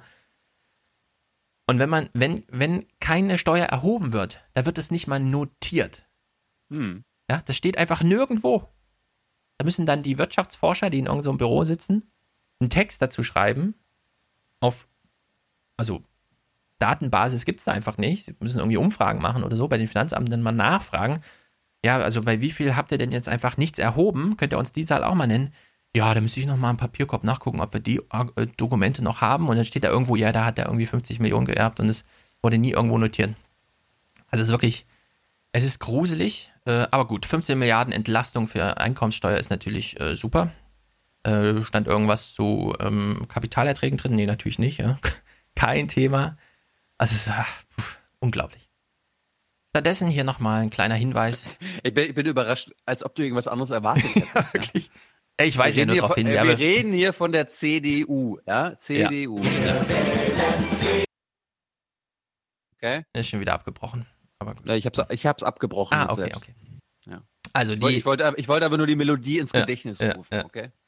wir wählen alle die CDU. Was machst du? Na, wähl doch auch die CDU. Bald dürfen wir uns wieder entscheiden. Du, du, du, du, du. Wie funktioniert jetzt eigentlich so ein Wahlkampf bei der CDU? Äh, naja, wenn inhaltlich nicht viel da ist, gucken wir mal kurz auf die Methode. Stimmt denn der Eindruck, dass streitbare Themen wie zum Beispiel der Umgang mit dem Islam vermieden werden sollen? Ja, das kann man sagen. Die Harmonie und die gute Stimmung sind ganz wichtig. Und das haben wir heute Abend auch gleich von mehreren Teilnehmern der Runde gehört, äh, die das betont haben. Die inneren Querelen sind so betont ausgeräumt, dass zwischen Merkel und Seehofer einige Unionsabgeordnete jetzt schon leicht spöttisch von den siamesischen Zwillingen reden. Mm, liebe Journalisten. Liebe Tina. War, war, war, Tina eigentlich im Raum dabei? Also, sie, sie berichtet ja schon wieder so, als ob sie da am, am Tisch gesessen hat und äh, mitgeschrieben hat. Irgendwer hat ihr das jetzt. Wir, wir denken mal, sie weiß das aus sicherer Quelle. Also zwischen Also, du, du glaubst, du glaubst, du glaubst, aber Moment, du glaubst also nicht, dass einfach Mitglieder, Merkel-treue, Seehofer-treue Mitglieder des CDU-Präsidiums danach zu Tina gegangen sind und ihr so gesteckt haben. Du, zwischen Seehofer und Merkel, da passt kein Blatt Papier mehr. Das sind siamesische Zwillinge, Tina. Das kannst du auch so berichten. Das hast du nicht von mir, aber das kannst du so berichten, okay? Ja. Und dann, also- macht, dann macht Tina das. Und Um dann wird Oma Erna, wird Oma Erna gesagt, ey, cool, das Theater ist vorbei. Hm. Die Theaterfestspiele der Union sind endgültig vorbei. Also ich glaube, zwischen Seehofer und Merkel passen ungefähr 100 Blatt Papier, nämlich genau ihr Wahlprogramm, und dann müssen sie es auch nicht tackern und dann hält es noch fester als das, die Version, die die Journalisten so haben. Ja. Jedenfalls, ich bin auch erschüttert darüber. Ähm, wir haben jetzt anderthalb Jahre Streit Merkel-Seehofer gehabt. Der war nur gespielt, das habe ich damals mit Rena schon gezeigt, wie sie das machen. Es ging nur um Aufmerksamkeit. Und jetzt wird die mediale Aufmerksamkeit umgemodelt in politische Unterstützung in dem die Harmonie nochmal deutlicher zutage tritt, weil es ja vorher den Streit gab. Und was will Oma Erna? Und was will Opa Enno? Natürlich Harmonie. Die wollen Stabilität, dass es alles gut aussieht, dass Tina Hassel Du sagt. nicht? Also das sind Du die nicht? Das ist wie ein Ehepaar. Ich auch. Ja. Ich will keinen Streit in der Politik. Erst, und erst recht nicht auf der Straße. Was denken die sich dabei? Danke. Also Harmonie, ja. Die CDU macht jetzt Harmonie. Äh, Wir hätten den Timer draufstellen können damals, ja. Zehn Wochen vor der Wahl, Harmonie. Tina Hassel so, es ist ganz verwunderlich. Jetzt ist Harmonie. Wir hätten nie damit gerechnet. Die Vielleicht gibt Flüchtlinge es sind ja- gar kein Thema mehr. Vielleicht gibt es ja einen Hörer, der irgendwo in irgendeiner der vergangenen 219 Aufwachenfolgen irgendwie von irgendeinem von uns eine Aussage findet, der in irgendeiner Weise voraussagt, was jetzt von Tina Hassel verwundernd festgestellt wird. Also wirklich. Ist, die sind, Das konnte, das konnte keiner ahnen. Nee, dass die sich vor der Wahl nochmal verstehen, ja, das ist wirklich. Wow. Ich bin auch ganz aus dem Häuschen. Ehrlich gesagt, ich habe ein bisschen Gänsehaut, weil ich hätte mir das nicht, ich sage mal so, ich hätte es mir nicht vorstellen können, wäre falsch. Ich hätte es mir nicht erträumen lassen, Ja. dass mein Traum jetzt in Wahrheit umgeht, ja, dass, dass wir jetzt eine harmonische CDU, CSU haben. Also ich, ich bin ganz außer mir. Ingo denkt sich so, ach, jetzt über die Querelen nachdenken und warum das alles Strategie und Plan hat und wie wir hier gespielt werden. Ach nö, wir machen lieber mal einen anderen Konflikt auf, nämlich den zwischen der CDU und den Konkurrenzparteien. Deswegen, wir hören jetzt nochmal genau hin. Katja Kipping. Es ist ja total verwunderlich, dass Ingo Zamparoni, der wahrscheinlich ähm, sich immer erst vorher mit dem Hammer auf den Daumen hauen muss, wenn er weiß, in seinem Ablaufplan, da ist wieder ein linken Clip dabei von dieser Scheißpartei. Mhm. Warum spielt er ihn trotzdem? Naja, es ist so viel Harmonie in der CDU, er möchte es ein bisschen aufstören. Also spielt er in seiner Anmoderation diesen Clip von Katja Kipping, den wir nochmal hören, weil äh, er ist inhaltlich ja natürlich genau richtig, richtet sich allerdings nicht nur gegen die CDU, sondern im Grunde auch gegen die SPD. Für einen Albtraum hält dagegen das Programm die Chefin der größten Oppositionspartei im Bundestag, Katja Kipping. Das Wahlprogramm der Union ist ein Dokument der inneren Zerrissenheit, des, äh, der Feigheit und der ungedeckten Schecks und es atmet einen vordemokratischen Geist. Allein die Art, wie es zustande gekommen ist, ist ein demokratischer Offenbarungseid. Also ohne eine innerparteiliche, geschweige denn gesellschaftliche Debatte ist es einfach in die Welt gesetzt worden. Nun, zumindest war die Entstehung des Unionsprogramms von außen betrachtet nicht gerade ein Paradebeispiel für Transparenz und Mitsprache. Denn anders als beispielsweise bei der SPD, die vor ein paar Wochen einen ganzen Sonderparteitag zu ihrem Wahlprogramm abhielt, erarbeitete bei der Union ein ziemlich überschaubarer Kreis unter Führung von Kanzleramtschef Peter Altmaier die Leitlinien. Ja, das war natürlich ein Wunderwerk an demokratischer Beteiligung, als Nils Annen auf der Bühne saß und sagte, wir wissen, Sie haben tausend äh, äh, Änderungswünsche, Anträge. Ähm, äh, wir müssten aber in einer Viertelstunde die Rednerliste schließen, damit meine ich äh, die Redezeit abbrechen, weil wir müssen dann unsere äh, Foto und Termin. Also da steht selbst die SPD nochmal im guten Licht da hier, ja. Du hast dieselben Tagesthemen geguckt wie ich. Also das wird, könnte lustig werden heute. Ja. So, ja. jetzt Peter Altmaier im Gespräch. Wir haben eben schon zwei Ausschnitte gehört.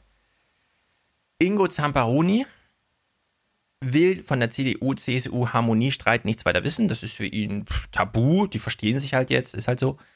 Deswegen hat er zuerst den Konflikt so in den Linken aufgemacht, die natürlich sagt, das ist ja nicht demokratisch und so weiter, wo man nur denkt, naja, die streiten sich nicht. Was willst denn du? Träumerlieschen, Katja Kipping. Und in der Anmoderation hat er dann noch die SPD reingeholt, mit selbst die ist noch demokratischer als die CDU, worüber wir natürlich nur leise lachen. Sehr lustig. Das, was Ingo Zamparoni ja machen wollte, war Stimmung für sein Gespräch mit mm. Peter Altmaier. Ja, um jetzt nicht zu sagen, was ist mit dem Streit CDU, CSU, sondern er denkt sich, nee, im Wahlkampf treten ja nicht CDU gegen CSU an, weil die sind ja in Harmonie, da treten ja Parteien gegeneinander an. Also, mm. Ingo, äh, bla bla, ähm, bevor wir zu ähm, dem Gespräch mit Altmaier kommen, jetzt noch ein kleines äh, Funny-Stück, weil es ja die Frage, na, wenn sich jetzt Seehofer und Merkel verstehen, wie ist denn das eigentlich mit der Basis? CDU hat ja noch eine Basis Boah. und die CSU ja, ja, ja, auch. Das läuft. Genau, das läuft. Ich habe mal alle O-Töne zusammengeschnürt, äh, die die ARD eingesammelt haben, die natürlich, es ist kein Journalismus, die sollen nur noch mal darstellen, nee, CDU, CSU, das ist jetzt wirklich Harmonie. Die CDU kann jetzt gegen den großen Gegner die Linke antreten. Das Ding, das Ding ist, ich weiß jetzt alles schon, was kommt, weil ich das alles gesehen habe. Und ich habe mich damals, weil ich ja wusste, dass ich mit Hans Jessen den ganzen Kram gucken ja. würde, einfach mir das gespart. aber, schön, aber schön, dass du das Wir jetzt mal gucken das jetzt.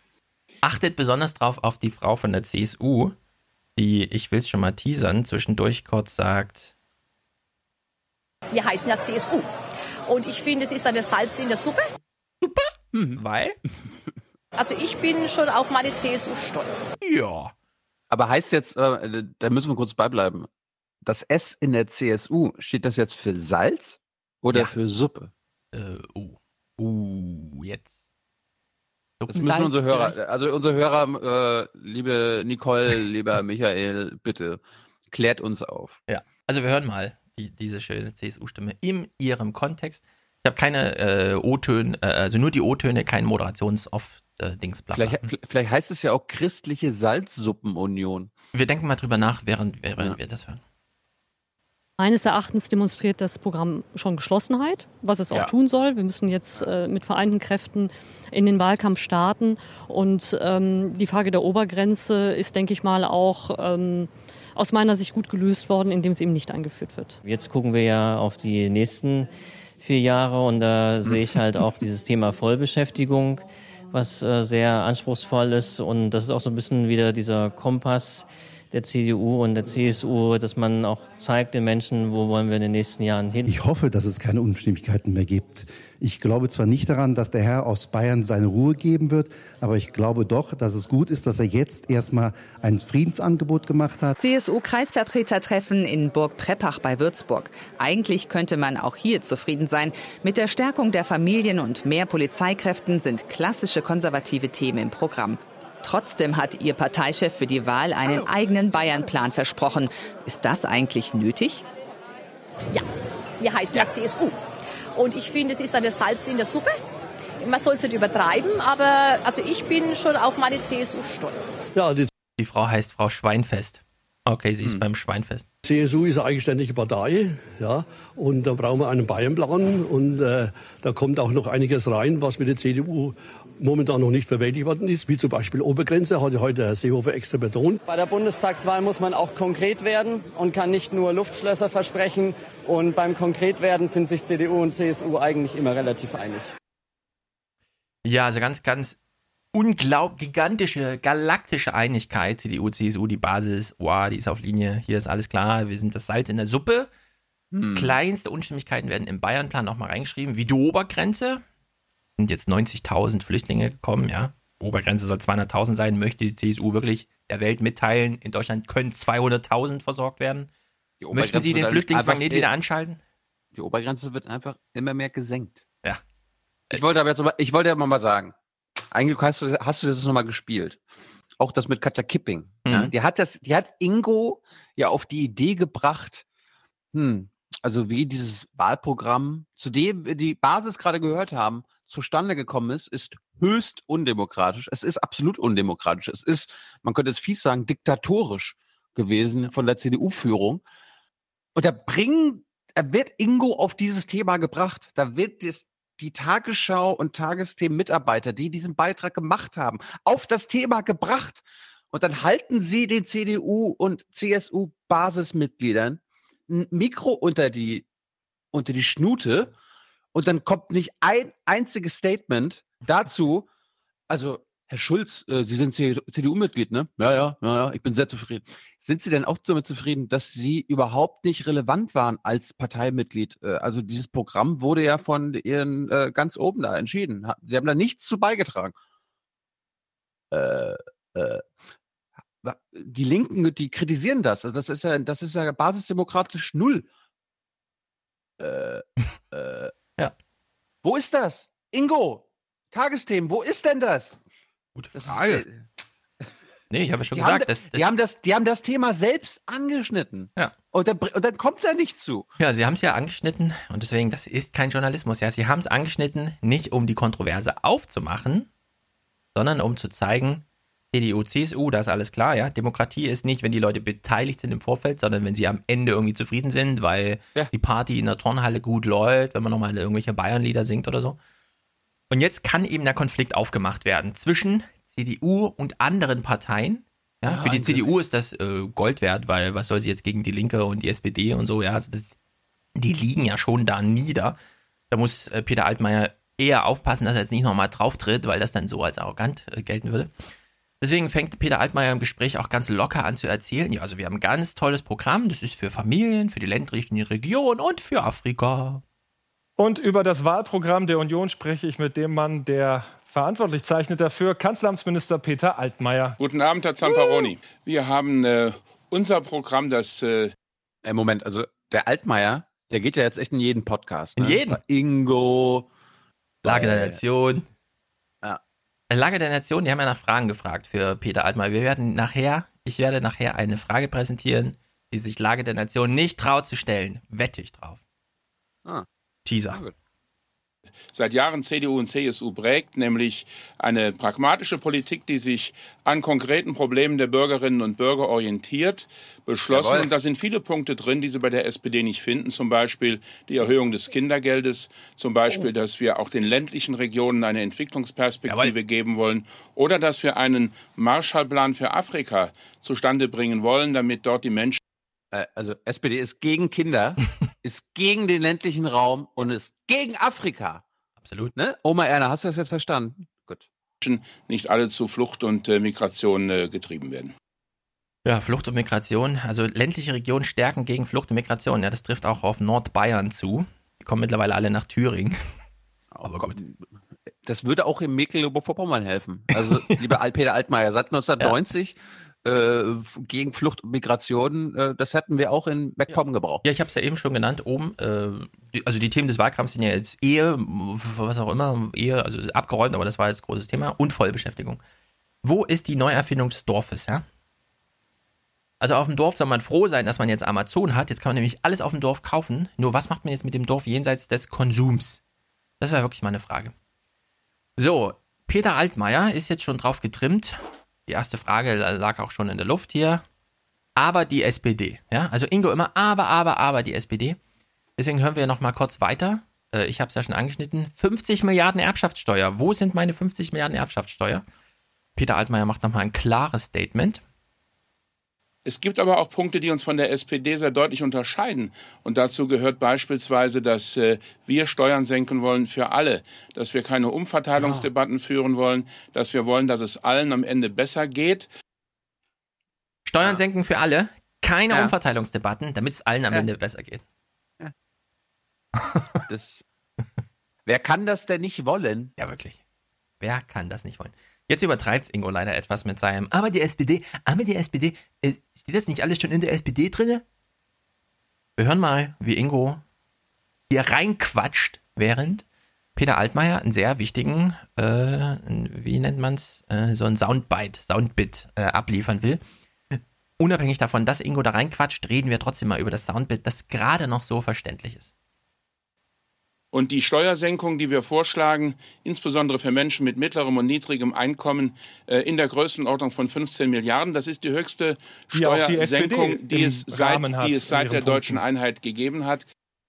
Bla bla, Ingo. Peter Altmaier wollte sagen, 15 Milliarden Steuerentlastung ist die höchste Steuerentlastung seit der deutschen Einheit. Jetzt muss man erstmal dazu sagen, naja, das Steueraufkommen ist seit der deutschen Einheit ungefähr verdoppelt worden.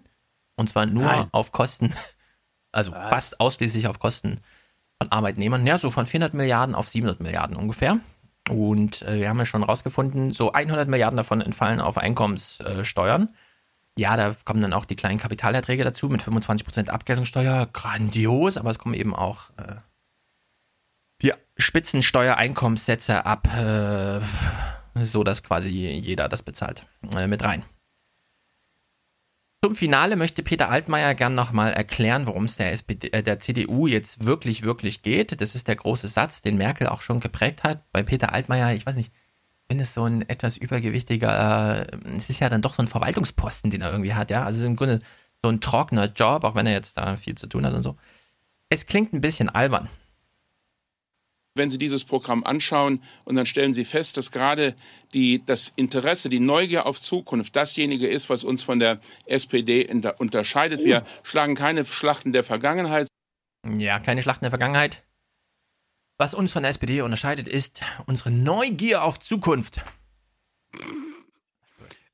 Wir, wir sind gespannt, was die Zukunft so bringt. Ihr habt ne? ja mit dem Hilmar Das gesprochen. Internet ist für uns alle Neuland. Ja, ihr habt ja mit dem Hilmar gesprochen. Was ich sehr gut Ja. fand. Also ich fand es grandios, weil es war so ein Gespräch, wo ich dachte, wenn ich da dabei gewesen wäre, hätte ich es nach fünf Minuten zerstört und zwar mit irgendeiner Atombombe. Aber Ja, Hans ja. Jessen ist ja also sehr geruhsam und fragt dann auch noch nach einer Stunde noch äh, nüchtern nach. Hm, könnte man könnte man den Leuten, wenn man sie eh schon an der Strippe hat, weil ich frage die auch nochmal fragen, für wie klug halten sie sich? IQ oder sonst irgendeinen Wert können sie angeben. Für wie klug halten sie sich und für wie klug halten sie den Durchschnittswähler? Äh, ich würde sagen, 95% halten sich natürlich dann für klüger als die Durchschnittswähler. Aber es ist die, das Niveau der politischen Debatte ist so unterirdisch in Deutschland. Gut, wir vergleichen es nicht mit anderen Ländern, schon klar, da sieht es noch scheißiger aus, aber das ist wirklich, das, das wird, das wird so ein gewissen, so ein Mindestmaß an Anspruch, das ich irgendwie habe, wird dem nicht gerecht. Neugier auf Zukunft. Keine Umverteilungsdebatten, nee, nee. Ja, ja, ländliche ja- Region und Afrika gegen die Migraz Migration, ja. Ist ja nicht so, dass diese Politiker keine schlauen Menschen sind und nicht clever genug wären. Ja, die sind zu klug. Die sind äh, zu klug. Intellektuell ähm, höher zu diskutieren. Aber solange die ARD und die, das ZDF als Beispiel jetzt äh, sie nicht zum Diskutieren tragen, Ja. dann machen sie das doch Nee, nicht. wir klären Wenn das sie, nachher. Wenn, wenn, wenn Mhm. Peter weiß, dass er in Ingos Podcast so gut einfach nur wegkommt und Oma Erna das einfach brütenwarm auf dem Teller präsentieren Ja. kann, Neugier auf Zukunft, Ja. warum sollen sie da irgendwas dran ändern? Peter Altmaier ist der klügste, und da meine ich jetzt so eine praktische Intelligenz, ja. Ich meine nicht, auch irgendwer sitzt zu Hause und schreibt tolle Texte, die nichts bewirken. Nee. Von so einer praktischen Intelligenz her ist ähm, Peter Altmaier der klügste Politiker Deutschlands und der mutigste. Und diese Kombination ist so gefährlich, das werden wir nachher hören, wenn wir über G20 reden. Ich, ich bin schwer beeindruckt von Peter Altmaier und ich bin bitterlich enttäuscht von die. Also soll man es noch Journalismus nennen oder brauchen wir dafür mal ein neues Wort? Das kann ja auch nicht weiter so sein, ja? dass wir irgendwie sagen, ach, der Journalismus ist scheiße. Nee, das ist überhaupt kein Journalismus, ja. Das ist hier so eine. Mir fehlen leider die Worte dafür, ja. Aber es. I know nothing. We, the media, the pundits, experts, know nothing. Genau so einen bräuchten wir mal, ja. Der einfach mal hingeht und sagt, die CDU hat ein Wahlprogramm vorgelegt. Oh, ich muss es Ihnen sagen. Ich kapituliere. Ich weiß nicht, wie ich. Äh, Peter Altmaier ist zu klug für mich. Der tanzt mir auf der Nase rum. Ja, es ist einfach gruselig. So, jetzt kann Thilo mit seiner Woche weiterfahren. Ich spring dann immer mal rein. Ja, hallo, guten Tag. Äh, Ich, ich, ich mache hier mal weiter. Wir gucken uns ein paar Kurzmeldungen an, die ich äh, interessant fand. Äh, Tagesthemen 3. Juli. Wir, erfahr wir erfahren etwas über die Investitionstätigkeiten der Atommächte. Ja, hört genau auf die Zahl, die genannt wird. In Sachen Atombomben. Äh, wie war nochmal die deutsche Haltung? Du hast ja da mal so einen schönen Soundclip. Ach ja, warte, warte, den müssen wir unbedingt spielen. Moment. Wir werden uns dafür einsetzen, dass diese Welt eine atomfreie Welt ist. Die Bundesregierung steht für eine atomfreie Welt. Mhm. Ja, mal gucken. Die Atommächte investieren nach Zahlen des Friedensforschungsinstitutes SIPRI Milliarden in die Effizienzsteigerung ihrer Atomwaffen. Danach wollen die USA bis 2026 mehr als 400 Milliarden Dollar für die Instandhaltung und Erneuerung der nuklearen Waffen ausgeben. Großbritannien rund 45 Milliarden. Insgesamt gäbe es zwar weniger Atomwaffen als in den 1980er Jahren, schreiben die SIPRI-Forscher, aber das Zerstörungspotenzial sei größer. 450 Milliarden. Zwei Länder. Wie, wie, wie groß Für ist der Bundeshaushalt? Atomwaffen. Ist ein Bundeshaushalt. Hm. Fast. Aber trotzdem. Unglaublich. 400 Milliarden, ja, will Amerika ausgeben. Und dann sagt sie so, naja gut, das stimmt ja auch, es gibt jetzt weniger Atomwaffen. Ja, es gibt nicht mehr Zehntausende Atomwaffen. Also so viel gab es nie, aber es sind Tausende und sind immer noch Tausende. Ja, wo, wozu, wozu brauchst du 10.000 alte Atombomben, wenn 1.000 neue Atombomben dasselbe können wie 10.000 Atombomben? Das ist absurd. Und die Technik geht ja auch weiter. Amerika hat ja jetzt vor zwei Wochen, gerade an dem Tag, als wir hier darüber sprachen, dass man die nicht abfangen kann, genau an dem Tag hatten sie dann noch, die, das erste Mal ist es ihnen gelungen, dass sie äh, so eine 30.000 km/h schnelle Rakete auch abgefangen haben. Aber ich Schön. meine, da- mit einer schafft man es, da fliegen ja dann immer gleich 20, 30 in den Szenarien. Deswegen sind wir immer noch weit davon entfernt, ja, dass Atomwaffen was anderes wären als eine Abschreck Abschreckungswaffe. Apropos Abschreckung, äh, wir kommen zu den bösen Russen, weil äh, am 4. Juli gab es den neuen Verfassungsschutzbericht und in der Regel bin ich ja mit Tyler immer vor Ort. Wir fragen jedes Jahr, Herr Maaßen, warum sind Sie eigentlich so ein geiler Typ? Warum sehen Sie die Gefahren, die wir als Journalisten nicht sehen? Diesmal waren wir leider nicht da, sodass wir uns mit einem Bericht der Tagesthemen ähm, begnügen Mhm. müssen. Und die haben wirklich das aufgenommen, was Herr Maaßen eigentlich gar nicht in der Öffentlichkeit sehen wollte. Ja? Also wa- was ihm eigentlich gar nicht so wichtig ist, ja, das hier mit den, mit den Russen. Im Verfassungsschutzbericht geht es um Extremisten, Rechte, Linke und Islamistische. Doch im Jahr der Bundestagswahl geht es darüber hinaus noch um ganz andere Gegner der Demokratie. Das sind der Iran, die Volksrepublik China, vor allem aber Russland. Diese Länder, so das Amt, führten Cyberattacken aus gegen die deutsche Politik. Wir haben festgestellt. Kannst du mal ganz kurz Cyber, Cyber? Wir müssen in Stimmung kommen.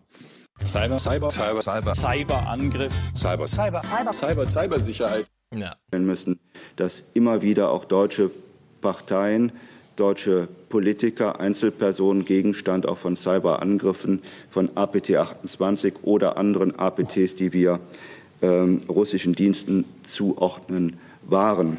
Den Sicherheitsbehörden sitzt noch immer der große Hackerangriff auf den Bundestag mit der APT-Schadsoftware in den Knochen, der 2015 begann und 2016 fortgeführt wurde. Die persönlichen Daten vieler Abgeordneter wurden damals abgegriffen. Der Innenminister sagte dazu heute, dass wir zwar eine weitreichende Abschöpfung äh, der Inhalte der Kommunikation im Deutschen Bundestag hatten, aber davon ist noch nichts veröffentlicht worden kann sein. Und innerlich rechne ich damit, dass das in den nächsten Wochen teilweise veröffentlicht wird. Der Verfassungsschutz ist sich sicher, dass Putins Geheimdienste hinter der Bundestagsattacke ah. stecken. Im US-Wahlkampf sei gegen die Demokratische Partei im Übrigen dieselbe Schadsoftware verwendet worden. Doch um was geht es Russland im deutschen Wahlkampf? Äh, kurz mal Pause. Also beim DNC-Hack soll dieselbe Schadsoftware verwendet werden worden sein wie beim mhm. Bundestag hat, ähm, hat Peter Altmaier das gleiche Google-Mail-Passwort wie John Podesta, nämlich Passwort. Oder was ist damit gemeint? Hm. Ja, aber ist, sind Podesta-E-Mails und DNC-Hack das äh, ja. die gleichen, der gleiche Fall? Und, ja? Äh, ja, ja, das ist eine gute Frage, weil wir würden uns ja auch mal dafür interessieren, welche Software ist denn jetzt auf den DNC-Servern ähm, benutzt worden? Welche Schadsoftware? Leider kann man das nicht sagen, weil nur ein und, privates Unternehmen durfte diese Server untersuchen. Das nie ein FBI-Agent hat noch nie diese Server gesehen, ja. Die, die Frage ist ja beim DNC ja immer noch offen, wurde der DNC überhaupt gehackt? Oder, oder war es nicht ein Inside-Job, genau. Genau, war, war es ein Leak? Gut, hören wir mal weiter. Dass es vielleicht nicht darum geht, dass die eine Partei oder die andere stärker wird oder die eine oder die andere Person Regierungschef wird, sondern dass das Vertrauen in das Funktionieren unserer Demokratie geschädigt wird und dass der Regierungschef vielleicht über längere Zeit Schwierigkeiten hat, ähm, innenpolitische Schwierigkeiten hat.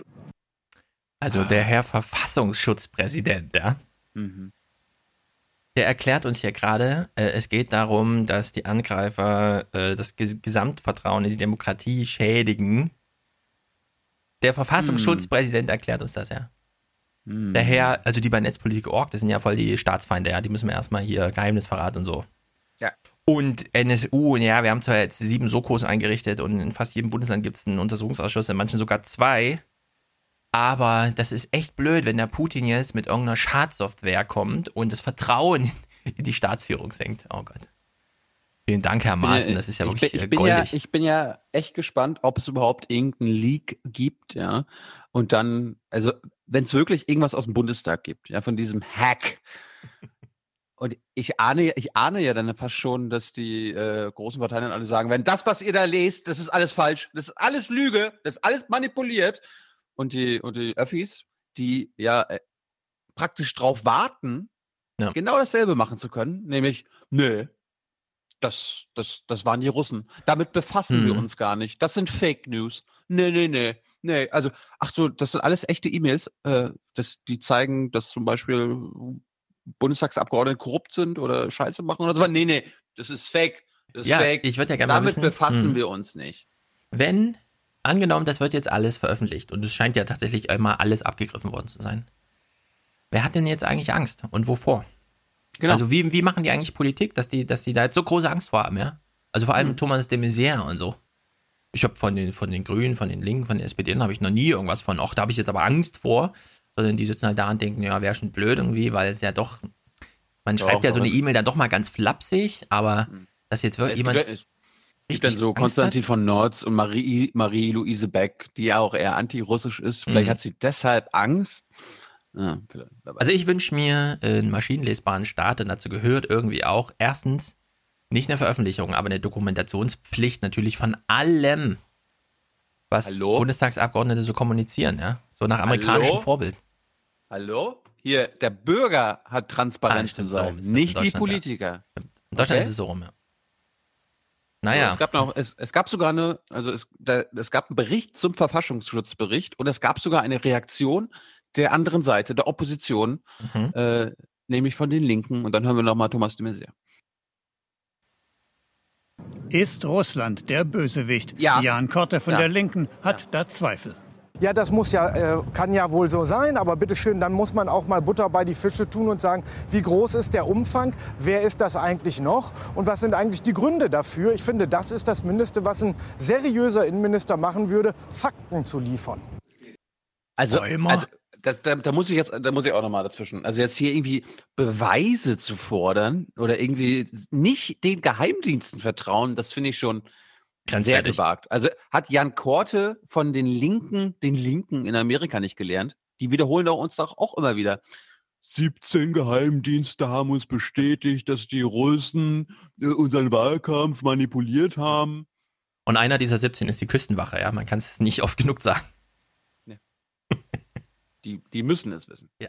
Der hält Desinformationskampagnen im Wahlkampf zumindest für möglich, hat aber schon ein Rezept dagegen. Dagegen hilft innere Ruhe, Gelassenheit, äh, die Wahrheit ermitteln und die Fakten darstellen. Ah.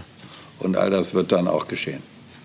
Die Wahl selbst, so der Verfassungsschutz, könne wohl nicht gehackt werden. Allein schon, weil die Deutschen ganz altmodisch Stimmzettel aus Papier benutzten. Ah. Und wem gilt der Dank dafür?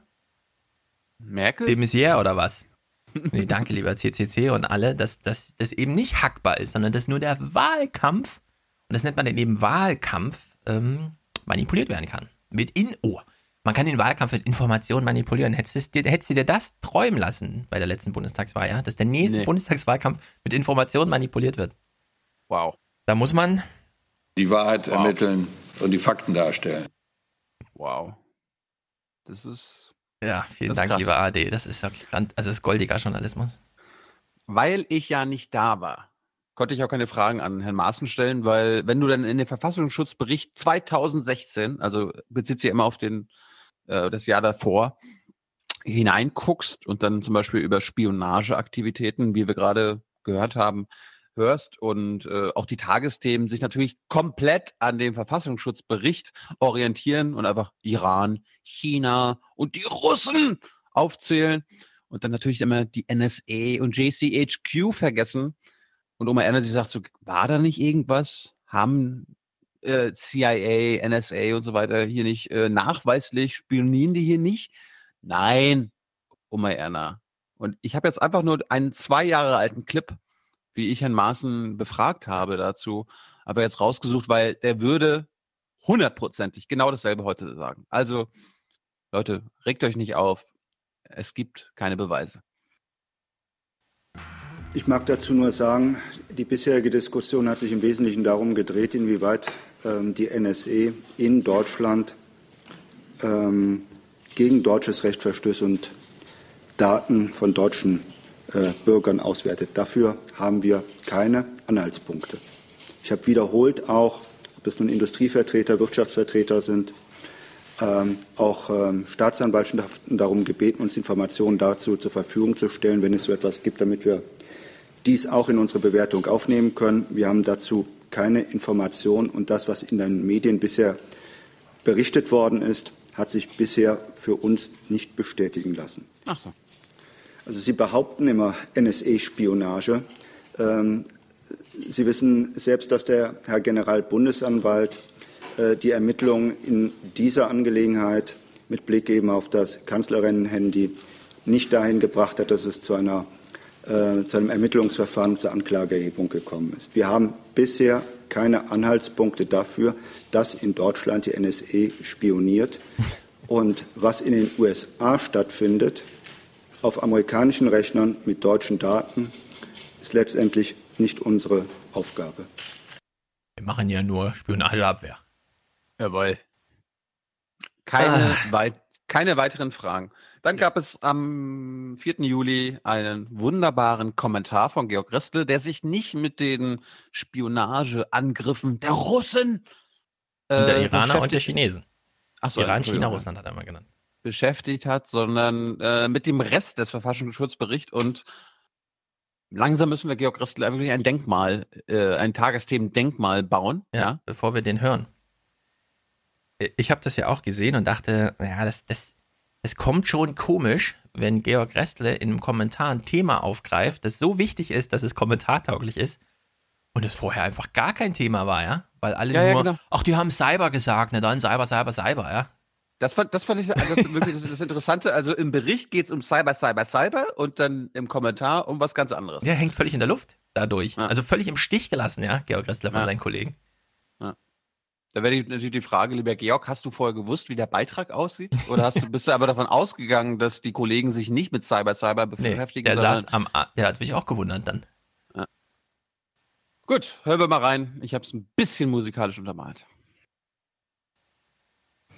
Was für ein düsteres Szenario. Ob Islamisten, Rechts- oder Linksextremismus, wer dem Innenminister und seinem Verfassungsschutzpräsidenten heute zuhörte, konnte den Eindruck gewinnen, Deutschland stünde quasi am Rande des Abgrunds. Die Zahl der Extremisten so hoch wie nie, das Gewaltpotenzial steigend. Die Republik im Würgegriff der Verfassungsfeinde mal halblang.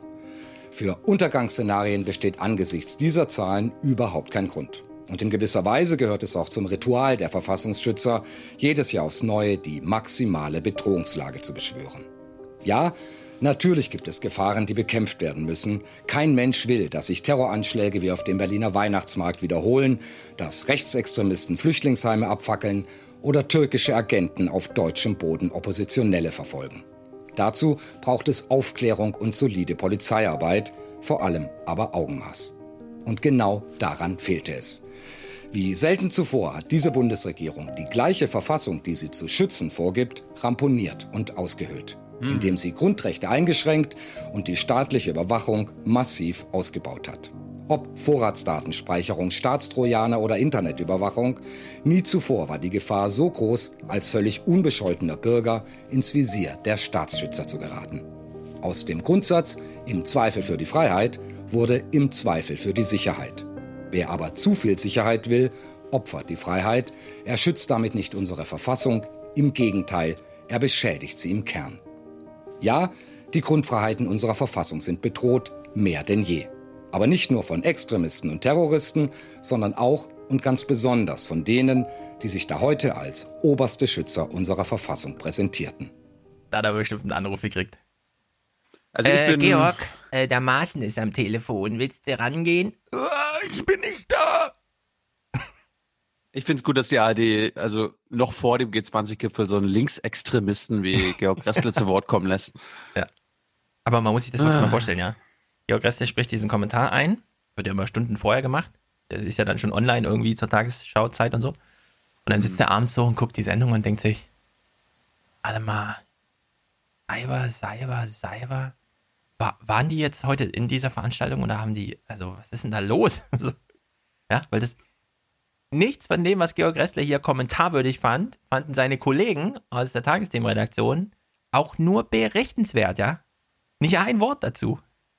Die Tagesthemenredaktion ist halt im Wahlkampfmodus.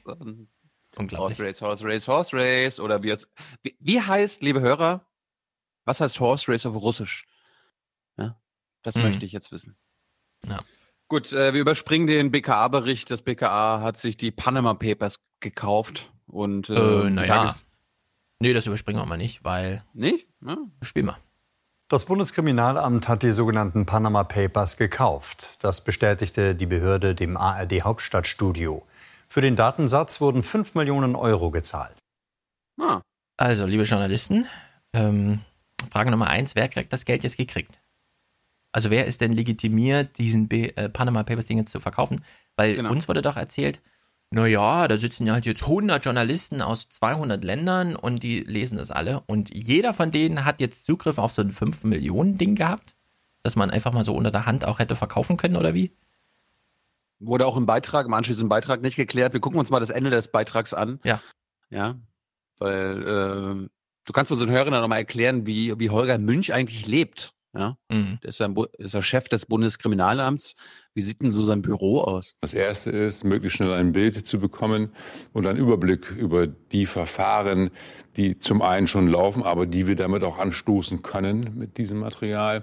Sollten deutsche oder ausländische Strafverfolgungsbehörden einen Verdacht hegen, etwa gegen Steuerbetrüger, können sie sich jetzt an das BKA wenden. Die Auswertung der Daten, die auch Erkenntnisse über organisierte Kriminalität liefern könnten, wird allerdings viele Monate dauern. Sehr spartanisch. Tippt hat auf seine Ja. Tastatur. Herr Münch, können Sie bitte nochmal auf der Tastatur ein bisschen rumspielen? Ich finde es auch schön, ich finde auch schön, dass er seine eigene Pressemitteilung liest und dann gelb Ja. anstreicht. Ja, wirklich. Es ist diese Schnittbilderproduktion, die BBC hat das vor über zehn Jahren abgeschafft, ja, liebe ARD. Vielleicht hint, hint, ja. Zweite Frage, die ich zu den Panama Papers habe. Wenn jetzt. Nee, ich, ja. ich wollte jetzt gerade nur den Witz machen, dass wir Schnittbilderproduktion auch in Ägypten und Türkei Naja, ständig ja, machen. das ist Das ist die Hälfte, ist wirklich die Hälfte eines Drehtages besteht daraus, Schnittbilder zu produzieren. Das, das macht Spaß. Hast, hast du da keinen Ja. Spaß, aber du musst also Ja. tun, als hättest du Spaß. So ein, zum Beispiel anderthalb Stunden mit einem Taxi durch Kairo fahren, ja, im, im krassen 45 Grad Sonnenlicht, äh, staubig wie Scheiße. Und du musst einfach immer nur aus dem Auto gucken und schönes Gesicht machen und das sind dann Schnittbilder. Und davon landen fünf Sekunden im Film. Ja, genau. Reicht ja auch. Einmal um die Kurve fahren, aber es muss halt die richtige Kurve sein. Bingo. Zweite Frage zu diesen Schnittbild, äh, zu diesen Panama Papers. Es ist ja jetzt schon mehr als ein Jahr her, dass alle Deutschen aufgewirbelt wurden, die so ein bisschen mehr als, was weiß ich, wie viel Geld haben, denen gesagt wurde, "Mm, könnte sein, dass da bald mal die Polizei kommt. Jetzt kriegt diese Woche überhaupt erst die Polizei diese Daten in die Hand. Äh, wer sich in Deutschland selbst anzeigt, ist ja fein raus. Hatten jetzt alle, die von Panama Papers betroffen sind, ein Jahr Zeit, sich selbst anzuzeigen, also einfach nachzuzahlen und damit fein raus zu sein?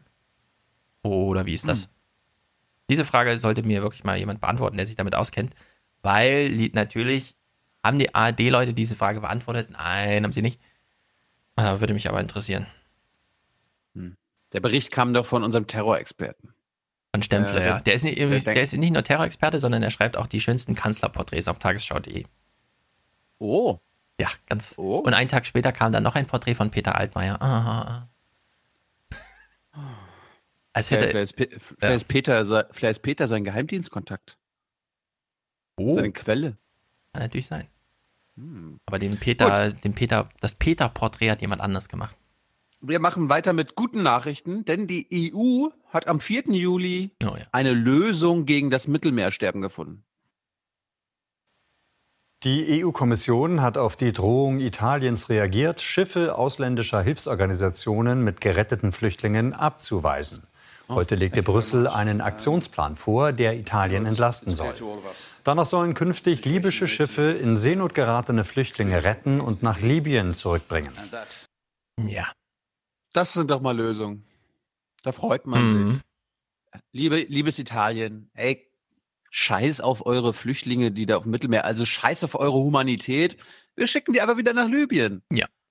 Und wir, wir erinnern uns, äh, liebe Hörer, vielleicht nicht, aber an die Bilder, wie libysche Küstenwache äh, mit, den, mit den Flüchtlingen umgeht. Sehr, sehr vorbildlich, Ja. sehr human.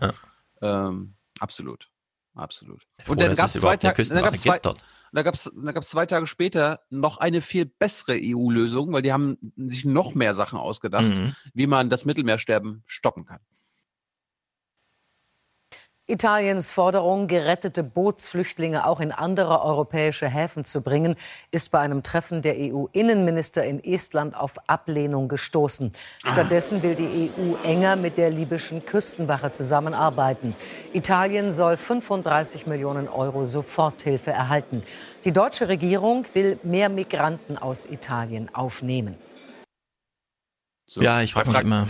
Ja. Da frage ich dich jetzt, Herr Schulz, wenn die deutsche Regierung mehr Migranten aus Italien aufnehmen will, heißt das, dass sie mehr Italiener aufnehmen will, die nach Deutschland migrieren? Oder geht es hier um Flüchtlinge, die das Mittelmeer überquert haben? Mir völlig unklar. Unklar ist mir auch, ähm, was meint die EU mit die libysche Küstenwache und mit der also was ist das? Und was heißt, äh, mit der will man jetzt zusammenarbeiten?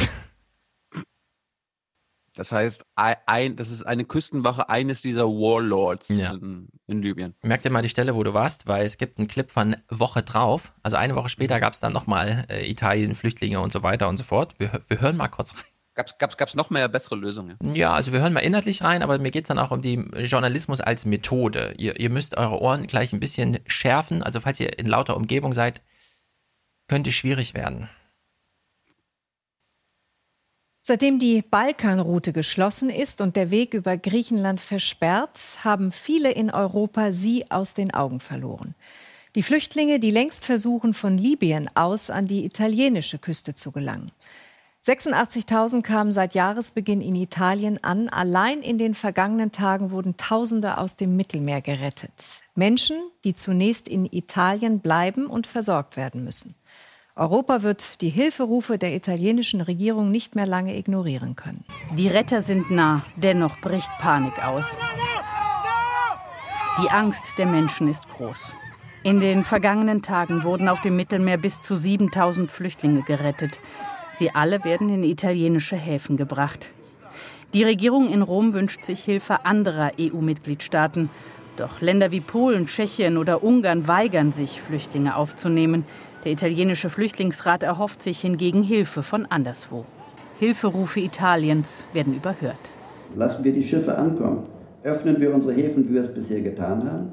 Stellen wir dann aber Busse und Züge zur Verfügung und bringen einen Bussenteil der Menschen an den Brenner, nach Ventimiglia, an die französische Grenze, nach Como, an die Grenze zur Schweiz. Und dann wird Europa reagieren.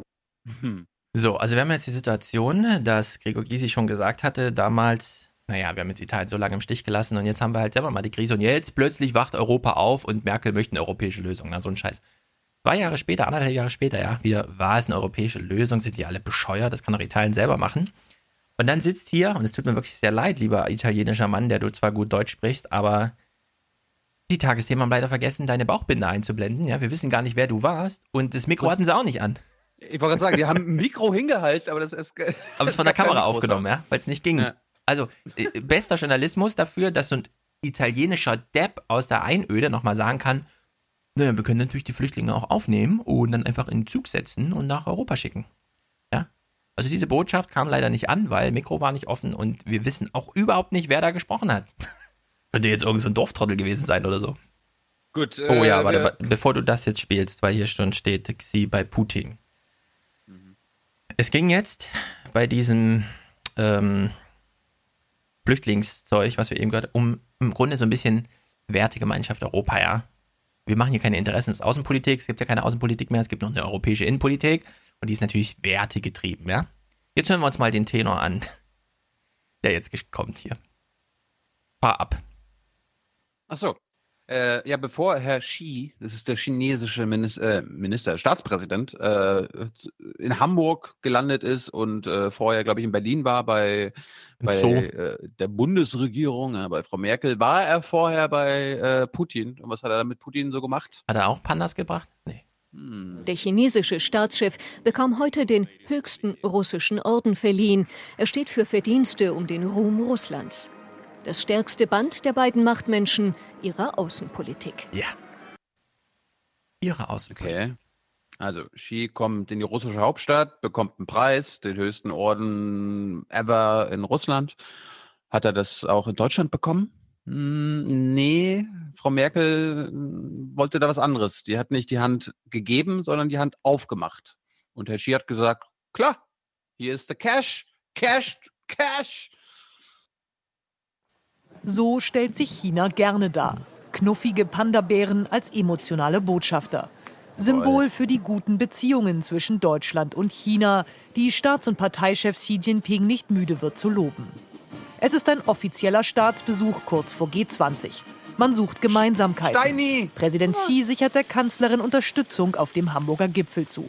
Jawohl. Bei den Themen Klimaschutz und Freihandel liegt China derzeit näher an deutschen Positionen als die USA. In der Wirtschaftspolitik gibt es aber auch viele Reibungspunkte.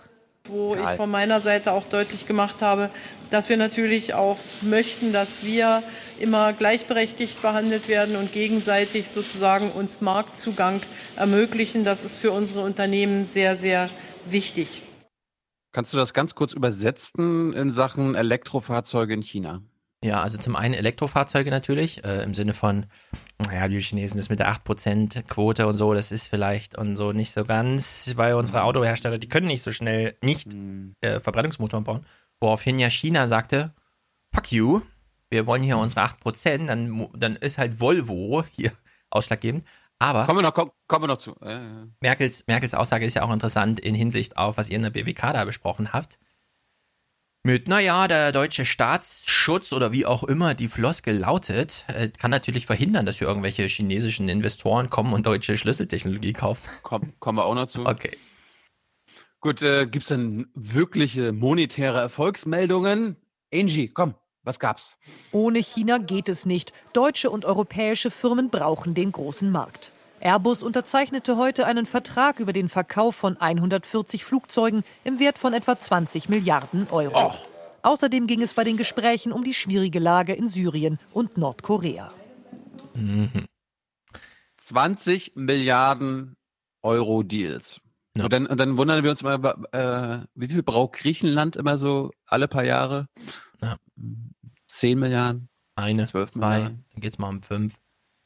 Bevor wir das Thema wechseln zu anderen Gehalts-Geldsachen, in diesem Bericht, deswegen hatte ich das so angeteasert mit, da geht es Werte, Interessen. Also Europa ist ja eine Wertegemeinschaft, das ist ja unglaublich. Hier findet ja nichts statt, außer eine Wertepflege nach altgriechischem Vorbild im Sinne von, naja, Sklaven ist scheiße, jetzt haben wir ja Roboter irgendwie, gestalten wir mal die Zukunft mit den Robotern. Nee, ist ja nicht so.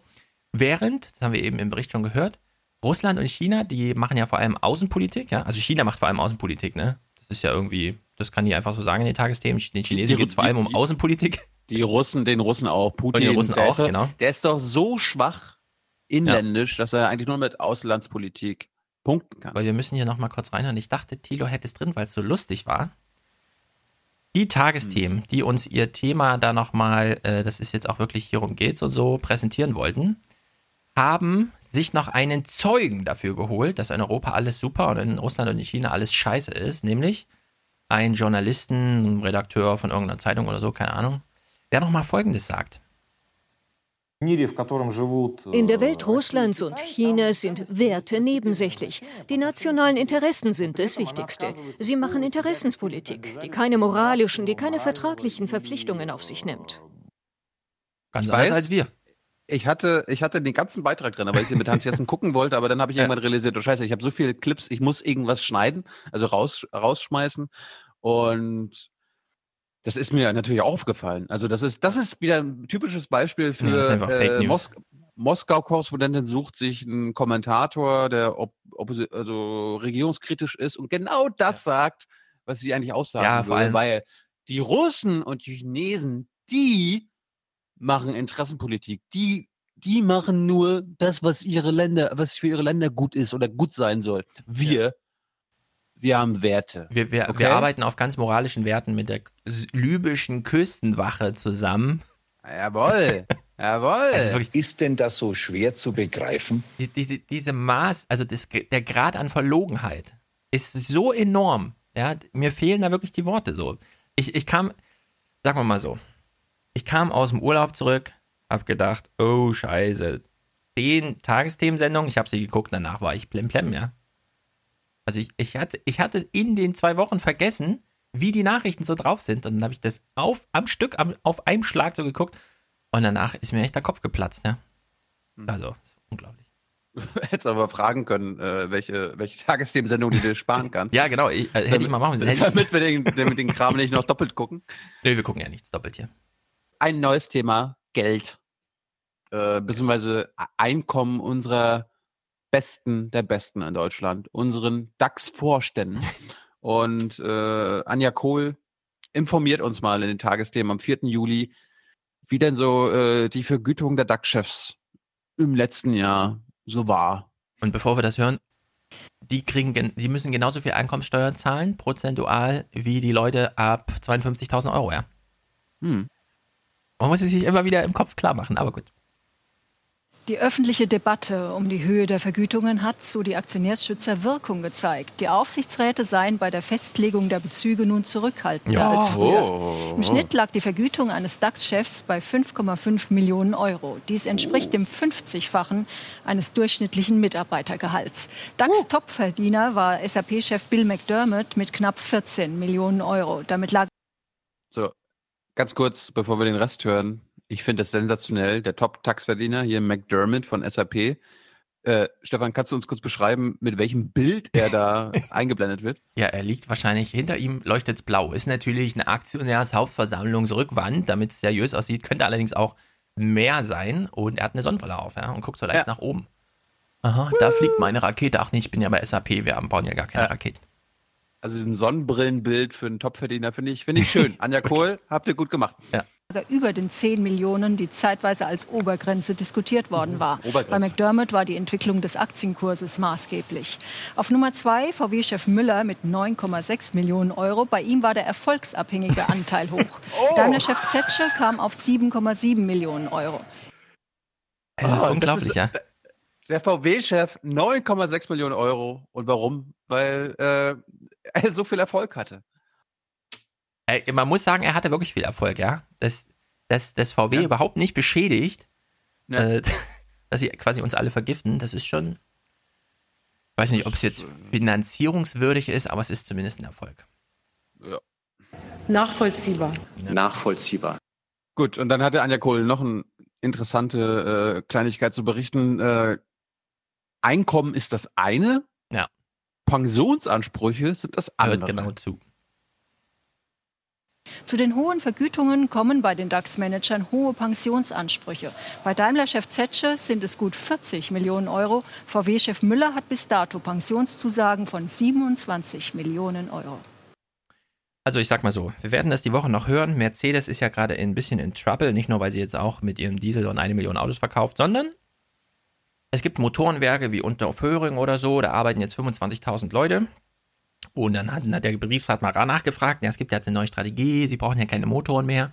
Könnten wir dieses Werk trotzdem erhalten? Und dann sagt, äh, der, dann sagt das Unternehmen so, naja, also so 25.000 können wir jetzt nicht erhalten, aber so 250, wäre das was? Und die gehen halt so, oh ja, okay, dann nehmen wir mal die 250. Also wir haben jetzt ein Unternehmen, das ähm, demnächst so auf 50.000 Mitarbeiter verzichten wird. Nicht nur, weil man die nicht braucht für den Motorbau, sondern weil man die auch nicht umschult zu irgendeinem Elektroding, weil Elektroauto ist nun mal nur ein starker Föhn, ja. Da braucht man nicht diesen ganzen Hightech-Kram und so. Das ist wie damals, als diese Ionen-Impulskanone in jedem Fernseher, die so Millimeter genau den Pixel schießt und so weiter, ja. Abgelöst wurde von Licht an, Licht aus, Licht an, Licht aus. Ja? Also es wird einfach eine super einfache Technologie werden. Und wir haben ein Unternehmen, äh, das sich, äh, das extrem sparen wird müssen und das sich die ganze Zeit denkt, ach, wenn doch nur der Zetsche sterben würde, dann würden wir nochmal 20 Millionen sparen. Das ist so die Logik, ja. Ah. Unternehmen werden demnächst Millionen Pensionen, die sie, also Geld, das sie brauchen, sparen, wenn sie sich nur wünschen, dass ihre Altlasten schneller sterben. Und ich weiß nicht genau, ich, also ich, ich, ich fände mein Leben irgendwie ungemütlich, wenn ich wüsste, sehr viele Menschen hoffen eigentlich darauf, dass ich früh sterbe. Aber gut, Herr Zetsche, ich wünsche Ihnen auch schon mal eine gute Rente. Apropos Autos, wir kommen mal zum Elektroautomarkt. Du hattest das ja ein bisschen schon angedeutet, du hast den Namen Volvo ja. schon in den Raum geschmissen. Wir hören mal rein, was, was es dazu Neues gibt. Der schwedische Autobauer Volvo will bei seinen Modellen künftig auf reine Verbrennungsmotoren verzichten. Wie der Konzern bekannt gab, sollen alle Wagen, die ab 2019 auf den Markt kommen, Elektromotoren haben. Mehr dazu von Anja Kohl aus der Frankfurter Börse. Bislang hat Volvo kein einziges reines E-Auto auf dem Markt. Die Ansage ist auch eine Abkehr vom Diesel. Noch liegt Volvos Dieselanteil bei 50 Prozent. Der Konzern gehört dem chinesischen Autobauer Geely. China treibt die Elektromobilität voran. Sie wird staatlich gefördert. Ab nächstem Jahr soll es Zwangsquoten geben. Bei Nichterfüllung drohen Bußgelder, auch den deutschen Deutsche. Herstellern. Sie fahren anders als Volvo mehrspurig, setzen auf Benzin und Elektroantrieb und trotz des politischen Gegenwindes auch weiterhin auf den den Diesel. Alles zusammen kostet Milliarden. In Deutschland aber kommen die E-Auto-Verkäufe nicht in Schwung. Obwohl es auch hierzulande nunmehr seit einem Jahr eine Kaufprämie für rein Elektro- oder Hybridmodelle gibt. Doch nur rund 23.000 Mal wurde sie beantragt. Von den 1,2 Milliarden Euro im Fördertopf sind bisher nur 7 Prozent abgerufen worden. Fragt man die Deutschen, warum sie sich kein E-Auto kaufen, erhält man stets dieselben Antworten. Der Preis sei zu hoch, die Reichweite zu gering, die Ladestation nicht ausreichend. Prämie Prämie hin oder her. Ja, also wenn man in Holland im Urlaub ist, dann surrt es nur die ganze Zeit um einen herum, weil alle Elektroautos fahren. Man kommt zurück nach Deutschland und wir sind zum Beispiel auch gerade auf der Suche nach einem Auto, in dem drei Kindersitze hinten reinpassen. Und hier in Frankfurt gibt es ja dann so große, hier werden die Leasingwagen zurückgegeben, geht auch mal auf diesen Parkplatz und guckt dich ein bisschen um, was es da gibt. Und dann steht man auf so einem Parkplatz, auf dem ungefähr 10.000 Autos stehen. Und dann guckt man in dieser App nach und macht so eine Suche. Was gibt's denn so? Und dann sieht man, mehr als 50 Prozent davon ist Diesel. Und da fragt man sich, mhm. und das wollen die nochmal verkaufen oder was? was für ein Autofriedhof, ja? Man läuft mittlerweile so auf Autofriedhöfen, an denen immer noch steht, ja, also dieser VW Turan kostet 16.000 Euro. Und dann guckt man so nach und da steht dann da TDI und man denkt sich so, ja genau, der kostet 16.000 Euro. Also es ist wirklich. Wir merken uns, wir merken uns, Herr Schulz will ein Auto kaufen, obwohl er keinen Führerschein hat. Ja, ich habe keinen Führerschein, aber ab und zu müssen wir noch mal ein paar Strecken zurücklegen. Also wir haben es durchgerechnet, auf mehr als 10.000 Kilometer im Jahr kommen wir nicht. Aber und so. Ich wünsche mir ja auch, dass, es, dass ich einfach auf meine App drücke und dann kommt ein Auto vorgefahren, dann steigen wir da alle ein und fahren mal los. Das darf von mir auch ein Auto mit einer Holzbank sein, ja? Ich weiß aber nicht genau, die Deutschen. Tim Brittlaff hat das mal, das war ein sehr guter Hinweis, Tim Brittlaff hat das mal in der Freakshow gesagt. Elektroauto ist so unterkomplex, dass man gar keinen Autohersteller braucht, sondern die Post, die geht dann einfach zu so einem Chinesen und sagt, ja, wir bräuchten mal ein Elektroauto, da müsste vorne ein Fahrer reinpassen und hinten ungefähr drei Kubikmeter Pakete. Und dann sagen die so, ja, okay, können wir ihn zusammenstellen und dann kaufen die da einfach 10.000. ja, also Elektroauto ist so unterkomplex, dass man sich einfach sein Auto von der Stange so zusammenklickt. Ja, und die Deutschen, die, da läuft das immer noch so auf, oh ja, also hier ist Klimaautomatik, da ist rechts zwei Grad wärmer als links und du hast sieben Lautsprecher und so. Den Scheiß, den keiner braucht, ja. Wir, als wir ähm, mal eine längere Strecke gefahren sind, die nicht anders ging, weil Zug und so ist manchmal doch kompliziert, dann haben wir uns so gedacht, hm, also wir haben jetzt so ein ganz altes Auto, Klimaanlage ist kaputt, nichts funktioniert, 1997 Baujahr, ja. Hm. Das Beste, was das Auto zu bieten hat, ist, dass man einen Faden zwischen die beiden Kopfstützen am Vordersitz hängen kann, sodass ein iPad darauf hängen kann und die Kinder hinten einen Film gucken können während der Fahrt, ja. Mehr muss ein Auto nicht bieten. Habe ich auch gedacht, ey, was, was ist das in Deutschland für ein komisches, ja, und hier haben sie noch eine Sonderausstattung und dann können sie hier und da und die und paar und po. Braucht niemand, ja. Also diese Automobilindustrie, das werden wir die Woche auch noch lesen, entweder heute oder beim nächsten Mal. Ähm, Merkel hat dazu ein gutes Statement beim EU-Ministerrat gemacht. Das kam leider nicht so ganz in die Öffentlichkeit, das Spiegel Online hat berichtet. Hm. Sie sagte, das wisse ja wohl jeder, dass die europäische Autoindustrie kurz vorm Tod steht. Ja, das ist ungefähr Zitat Merkel. Aber gut. Herr Zetschke, 42 Millionen nochmal für die Rente. Das müssen ja dann andere ausbaden, ja, dass sie die letzte Batteriefabrik in Deutschland geschlossen haben, statt irgendwie das mal neu zu machen. Aber nee, gut, alles klar. Also ich finde es ich find's auf jeden Fall riskant, wenn Volvo bisher 50 Prozent der Autos, äh, also das sind Diesels, die sie da verkaufen. Hm. Äh, die produzieren, lieber, liebes Volvo-Team, ihr produziert einfach die falschen Diesel. Es gibt den sauberen Diesel, es ist gar keine Frage.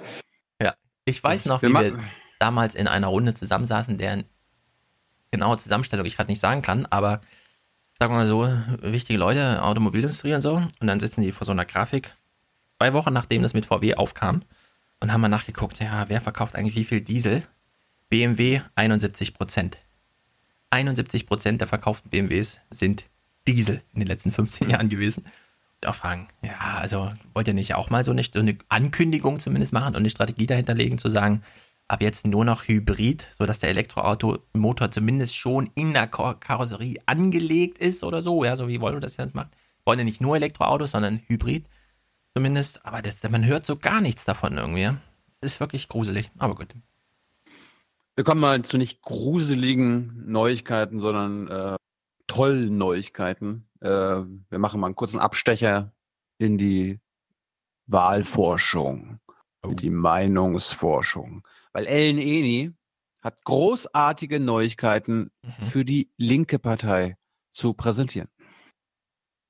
Nämlich das Beispiel, wir nehmen die Steuern für Personen mit niedrigen Einkommen. Da sagt eine deutliche Mehrheit, 77 Prozent, die sollten sinken, die sollten gleich bleiben, sagen nur 21 Prozent. Jetzt gucken wir auf die mittleren Einkommen. Da liegen die Mehrheiten anders. Nämlich 64 Prozent sagen, diese Steuern sollten gleich bleiben und immerhin 32 Prozent sagen, auch diese Steuern sollten sinken. Und zuletzt gucken wir auf die sogenannten Besserverdiener, also Personen mit höherem Einkommen. Da gibt es eine ganz deutliche Mehrheit, äh, mit nämlich 68 Prozent, die sagen, diese Steuern, die sollten unbedingt steigen. Immerhin 26 Prozent, also jeder Vierte sagt aber, für, auch für diese Gruppe sollten die Steuern gleich bleiben. Kurz resümiert könnte man sagen, Geringverdiener sollen nach mehrheitlicher Meinung entlastet werden und Besserverdiener stärker belastet werden. Ja, das, ich, das, das, hatten wir bei Hilme auch schon angesprochen. Liebe Ellen Eni, warum nur zwei Antwortmöglichkeiten, wenn es insgesamt drei gab bei allen? Also bei den Geringverdienern geben sie als Antwortmöglichkeiten, liebe Oma Anna, Steuern senken oder gleich bleiben. Bei den mittleren Einkommen Steuern senken oder gleich bleiben. Und bei den höheren Einkommen Steuern äh, äh, anheben oder gleich bleiben. Mhm. Warum, warum nicht bei allen mhm. dreien? Mensch, Eni. Ja, also nicht? dieser Hilmer, ich weiß nicht, dieser Hilmer ist ja ein sehr, äh, wie soll man sagen, der war ja auf Zack. Ja, immer gleich Antwort geliefert, da, da, bla, bla, immer in diesem gleichen Tonfall, so dass man gar nicht gemerkt hat, aber ist ja nicht gerade ein mega Bruch drin und so. Und das Hans Jessen das nochmal so verstärkt mit, ja, so meine Fragen, die sind ja nur sozusagen, äh, also er hat ja mal dieses Bild von, die Politik ist die Lampe und wir sind nur der Reflektor, die Medien, ne? Aber dass es auch umgedreht sein könnte, ist ja, spielt ja gar keine Rolle, waren sich ja alleinig. Außer Thilo, du hast ja dann immer so, naja, aber braucht die SPD jetzt wirklich einen, der ihnen sagt, nochmal, ja, mit, äh, also hätte sie nicht andere Wissens, wie soll man sagen, Wissensquellen für die Erkenntnis, Nee, Gerechtigkeit, das ist schon, das ist nicht nur so ein Fake, den wir im Namen haben mit diesem S, sondern das bedeutet irgendwas sozialdemokratisch. Brauchen, da wir, brauchen wir dafür eine Infratest DIMAP oder sonst wen, der uns das nochmal qualitativ empirisch darlegt. Ja? Oder sollte man nicht diese Stunde, die man da Beratungszeit hat, ganz anders füllen als mit so einer, wir haben eine Umfrage gemacht, ja? Sollte man den, der SPD nicht einen ganz anderen Tipp geben, aber der war, er war ja so verschlossen dafür, ja? Sagen, nee, warte mal, es soll noch andere Wissensherkünfte, Wissensquellen, Informationsquellen geben als das, wenn ich Oma Erna anrufe und sie einfach frage, ja oder nein? Nee. Also, ich fand es erstaunlich, ja, wie, wie hart er da einfach war. Obwohl das nicht so wirkte in der Performance, aber wie festge also wie scheuklappenmäßig einfach durch dieses Ding durchgerannt ist, durch dieses Gespräch. Wir machen weiter mit Ellen Eni. Die präsentiert uns jetzt das, die Horse Race Königsdisziplin. Und ähm, natürlich wieder mit unserem Horse Race Song, der jetzt von einer neuen Band äh, gecovert wird. Horseland, Horseland! Bei allen Eigenschaften des Kandidaten gewinnt Angela Merkel dazu und Martin Schulz verliert. Zum Beispiel bei der Frage, wer ist denn führungsstärker? 77 Prozent sagen das von Angela Merkel plus 20 Punkte im Vergleich zu März. Nur 12 Prozent sagen das noch von Martin Schulz minus 11 Punkte. Auch bei der Frage, wer ist kompetenter? Eine deutliche Mehrheit für Angela Merkel. 67 Prozent sagen, sie ist kompetenter plus 15 Punkte im Vergleich zu März. Bei Martin Schulz sagen das nur noch 13 Prozent. Das sind Pferde, Freunde, Freiheit und Spaß, hier fühlen wir uns zu Haus. Auf dem Rücken der Pferde, den Wind im Gesicht, reiten wir gemeinsam aus. Das waren zwei Bereiche, da lag auch schon im März Angela Merkel vorne. Jetzt gucken wir mal auf die Eigenschaften, bei denen Martin Schulz im März noch vorne lag. Ausland,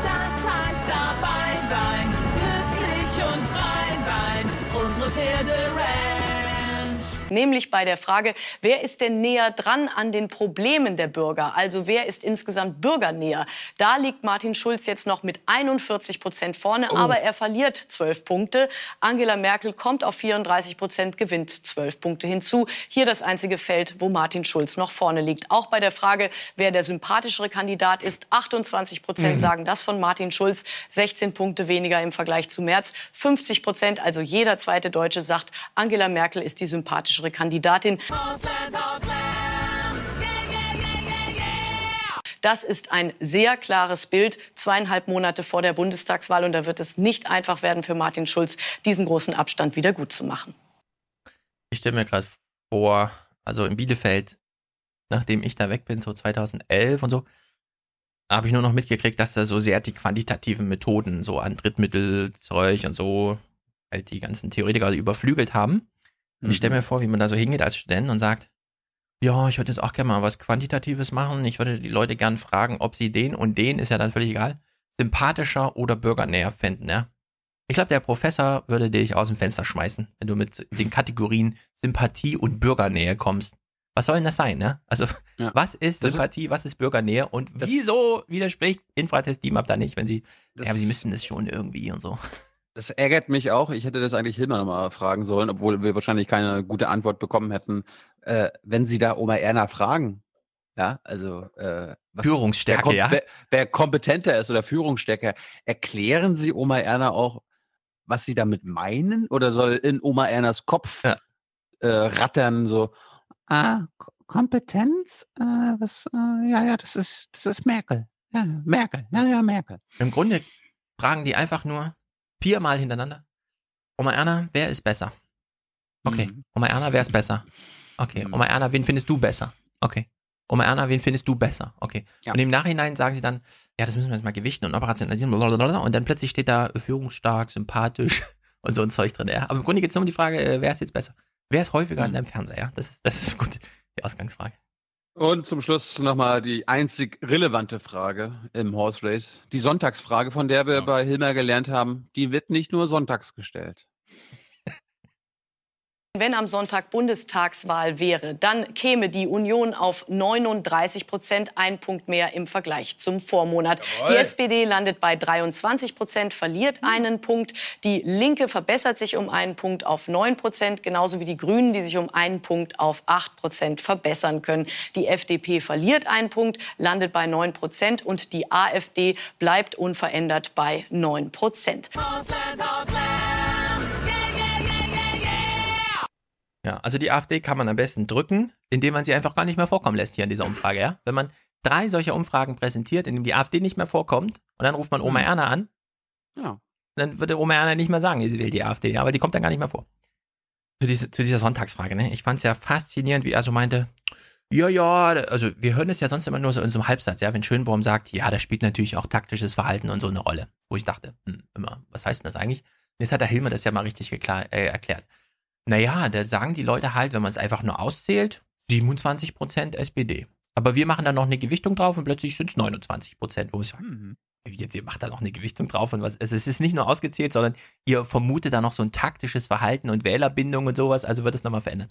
Und als ich das so mhm. hörte, lag ich so im Bett und habe gedacht, hm, also ich hätte am liebsten so ein Sketch geschrieben, ja. Treffen sich irgendwie so ein Meinungsforscher, ein Journalist, ein Arzt, ein Anwalt und nehmen wir mal so ein, was weiß ich, ein, ein Journalist ja, also ein Journalist und ein Meinungsforscher so. treffen sich am Lagerfeuer und dann ihnen gegenüber sitzt aber auch ein Anwalt, ein Arzt und noch irgend so ein, was weiß ich, jemand, der die Gaststätten auf Keime untersucht oder so, ja. Und dann erzählt der Anwalt so, ach, das war ein scheiß Jahr. Ich habe hier den Typ falsch beraten, es war eigentlich gar kein Zeuge und dann habe ich mit dem so ausgemacht, naja, komm, wir bleiben jetzt bei dieser Linie, obwohl wir wissen, es ist falsches vor Gericht und dann, damit er hauptsächlich, damit er verurteilt wird, ja. So, kleiner Fehler, große Wirkung, kam natürlich raus, er musste ins Gefängnis, bla bla. Dann beginnt so der Arzt zu erzählen, ja, ja, da habe ich plötzlich die falsche Sehne durchgeschnitten und dann haben die mich natürlich gleich auf 70.000 Euro verklagt und das hatte ich natürlich nicht und das musste ich erstmal in Beugehaft und so. Keine Ahnung, ja, so eine Geschichte. Dann noch irgendwie so der Restauranttyp, ja, da habe ich dieses äh, Kreuzfahrtschiff untersucht, dann habe ich leider die Kartuschen verwechselt und dann gab es doch Salmonellen und drei Leute sind gestorben, weil die waren so weit weg vom Meer und dann kam ich natürlich ins Gefängnis. Und dann der Journalist so, ja, wir haben dann die Zahlen von dem Hilmer gekriegt und dann haben wir da mal so 29% geschrieben, obwohl es nur 27% waren und naja, gut, okay. Und dann alle so, ja, und musste ins Gefängnis oder was? Nee, pff, Ahnung, bin schnell nach Hause gefahren, habe Fußball geguckt. Ja, also das ist so folgenlos für alle, die da diese eigentlich verantwortungsvolle Aufgabe haben, ja. Also Journalisten und äh, diese Meinungsumfrage, die sind einfach fein raus, ja. Da gibt's keine Kunstfehler, da gibt's keine Verantwortung, da gibt's einfach nichts. Die, die sitzen einfach da und sagen, hm, 7% haben jetzt gesagt, sie wählen AfD. Und dann gucken sie in ihre Bücher und da steht, bisher haben wir immer die NPD unterschätzt. Hm, na, dann legen wir mal 2% drauf, damit es glaubwürdig ist. Ah, okay, also 9% würden die AfD wählen. Und dann sendet Ellen Ini das so, ja? Und so läuft das tatsächlich ab. Das hat der Hilmer ja so erzählt. Ja, da kommt so eine Gewichtung rein, da kommt unser Erfahrungswissen, die Magie und so. Und dann machen wir mal aus 7% 9%, ja, so ungefähr. Das ist wirklich. Ich habe mich ja gefragt, ich meine, wir machen ja äh, auch YouGov-Umfragen, ob ich die Ergebnisse, die mir YouGov denn liefert, kann ich dann quasi die jung und naive Gewichtung na. noch dazu schießen und dann sagen, hier, haha. 80 Prozent hassen Merkel. Ja. Das ist wirklich ein, eine, eine unglaubliche Branche, aber gut. Mhm. Shame. Hm. Shame. Genau. Shame. Das muss jetzt mal sein. Ja. Wir kommen noch mal ganz kurz zu äh, einer Kurzmeldung vom 6. Juli. Das EU-Japan-Freihandelsabkommen ist fertig. Ab 2019 sollen Europa und Japan zu einer der bedeutendsten Freihandelszonen zusammenwachsen. Das Abkommen soll schrittweise fast alle Zölle zwischen beiden Seiten abschaffen. Auch unterschiedliche Normen und Vorschriften sollen angeglichen werden. Die Partner stehen für mehr als ein Drittel der weltweiten Wirtschaftsleistung. Schön. Als ich die Nachricht gesehen habe, habe ich mir so gedacht, naja klar, der Xi, Xi Jinping, der Chinese sitzt ja so da und denkt, oder er ruft seine Leute an, seine Sherpas. Wie läuft's in Afrika? Und dann kriegt er so als Antwort. Ja, also die 80.000, die wir da im Süden haben, die machen ganz gute Arbeit. Im Norden klemmt es noch ein bisschen. Könnten Sie noch mal 30.000 schicken? Entwicklungshelfer? Ja, ja, können wir machen. So, plötzlich so 200.000 Chinesen in Afrika, alle bauen irgendwelche Straßen und so, ja. Und dann kriegt er so die Nachricht, Japan hat jetzt ein Freihandelsabkommen mit Europa. Der so lacht sich so tot, ja, weil er irgendwie weiß, Europa, das ist so Durchschnittsbevölkerung ist 45 Jahre, Deutschland 50, Japan 60, da werden seit 10 Jahren mehr Rentner äh, mit Windeln versorgt als Babys. Und die machen jetzt einen Freihandelsvertrag. Und dann steht da so drüber, der größte Freihandelsraum äh, der Welt und so weiter. Hm. Und er so, ja, Afrika, wie viele Leute leben da nochmal? Wie jung sind die so? Und wie sind so die Entwicklungsaussichten und so weiter und so fort? Also ja, in Ägypten, also in Ägypten leben 19 Millionen Menschen und davon sind die Hälfte unter 20 Jahre. Ja, das ist einfach äh, ganz Afrika, ja, Kenia und so. 180 Millionen Menschen, Durchschnittsalter irgendwie 17 Jahre oder so. Uganda gibt's auch, aber ja. da kennst du dich ja nicht so aus. Nee. Hast, hast du auch nicht im Urlaub, hast du auch im Urlaub nicht geguckt? Äh, nee. Mach ich noch, mach ich noch. Mhm. Und, und Europa dann tatsächlich so, ja, ja, also mit, mit Japan machen wir mal einen Freihandelsvertrag, damit unsere Bauern noch einen Absatzmarkt finden. Ja? Also alle, Euro, äh, alle japanischen Bauern sind jetzt völlig aus, aus dem Business so. Und der, Euro, der Afrika-Plan ist so, ja, ja, Marshall, Marshall-Plan, wir schicken da ein paar Unternehmen hin, weil das mit der Kolonial, Kolonisation durch Staaten nicht so gut funktioniert. Vielleicht machen diese Unternehmen besser. Das ist der Plan für Afrika, den Europa da hat. Und die Chinesen so, ja, ja. Alles klar. Ich meine, ich mein, das haben wir ja, ich weiß nicht, vor zig Folgen mal ähm, in der Folge Pacific Century, also mhm. Amerikas Pacific Century gesagt. Äh, Im Grunde sind alle Freihandelsabkommen, ob, ob nun die, also TPP, also die Amerik Amerikaner mit ja. den asiatischen Staaten außer China oder jetzt EU, Japan, Freihandelsabkommen, das sind alles, im Grunde sind Freihandelsabkommen Anti-China-Abkommen.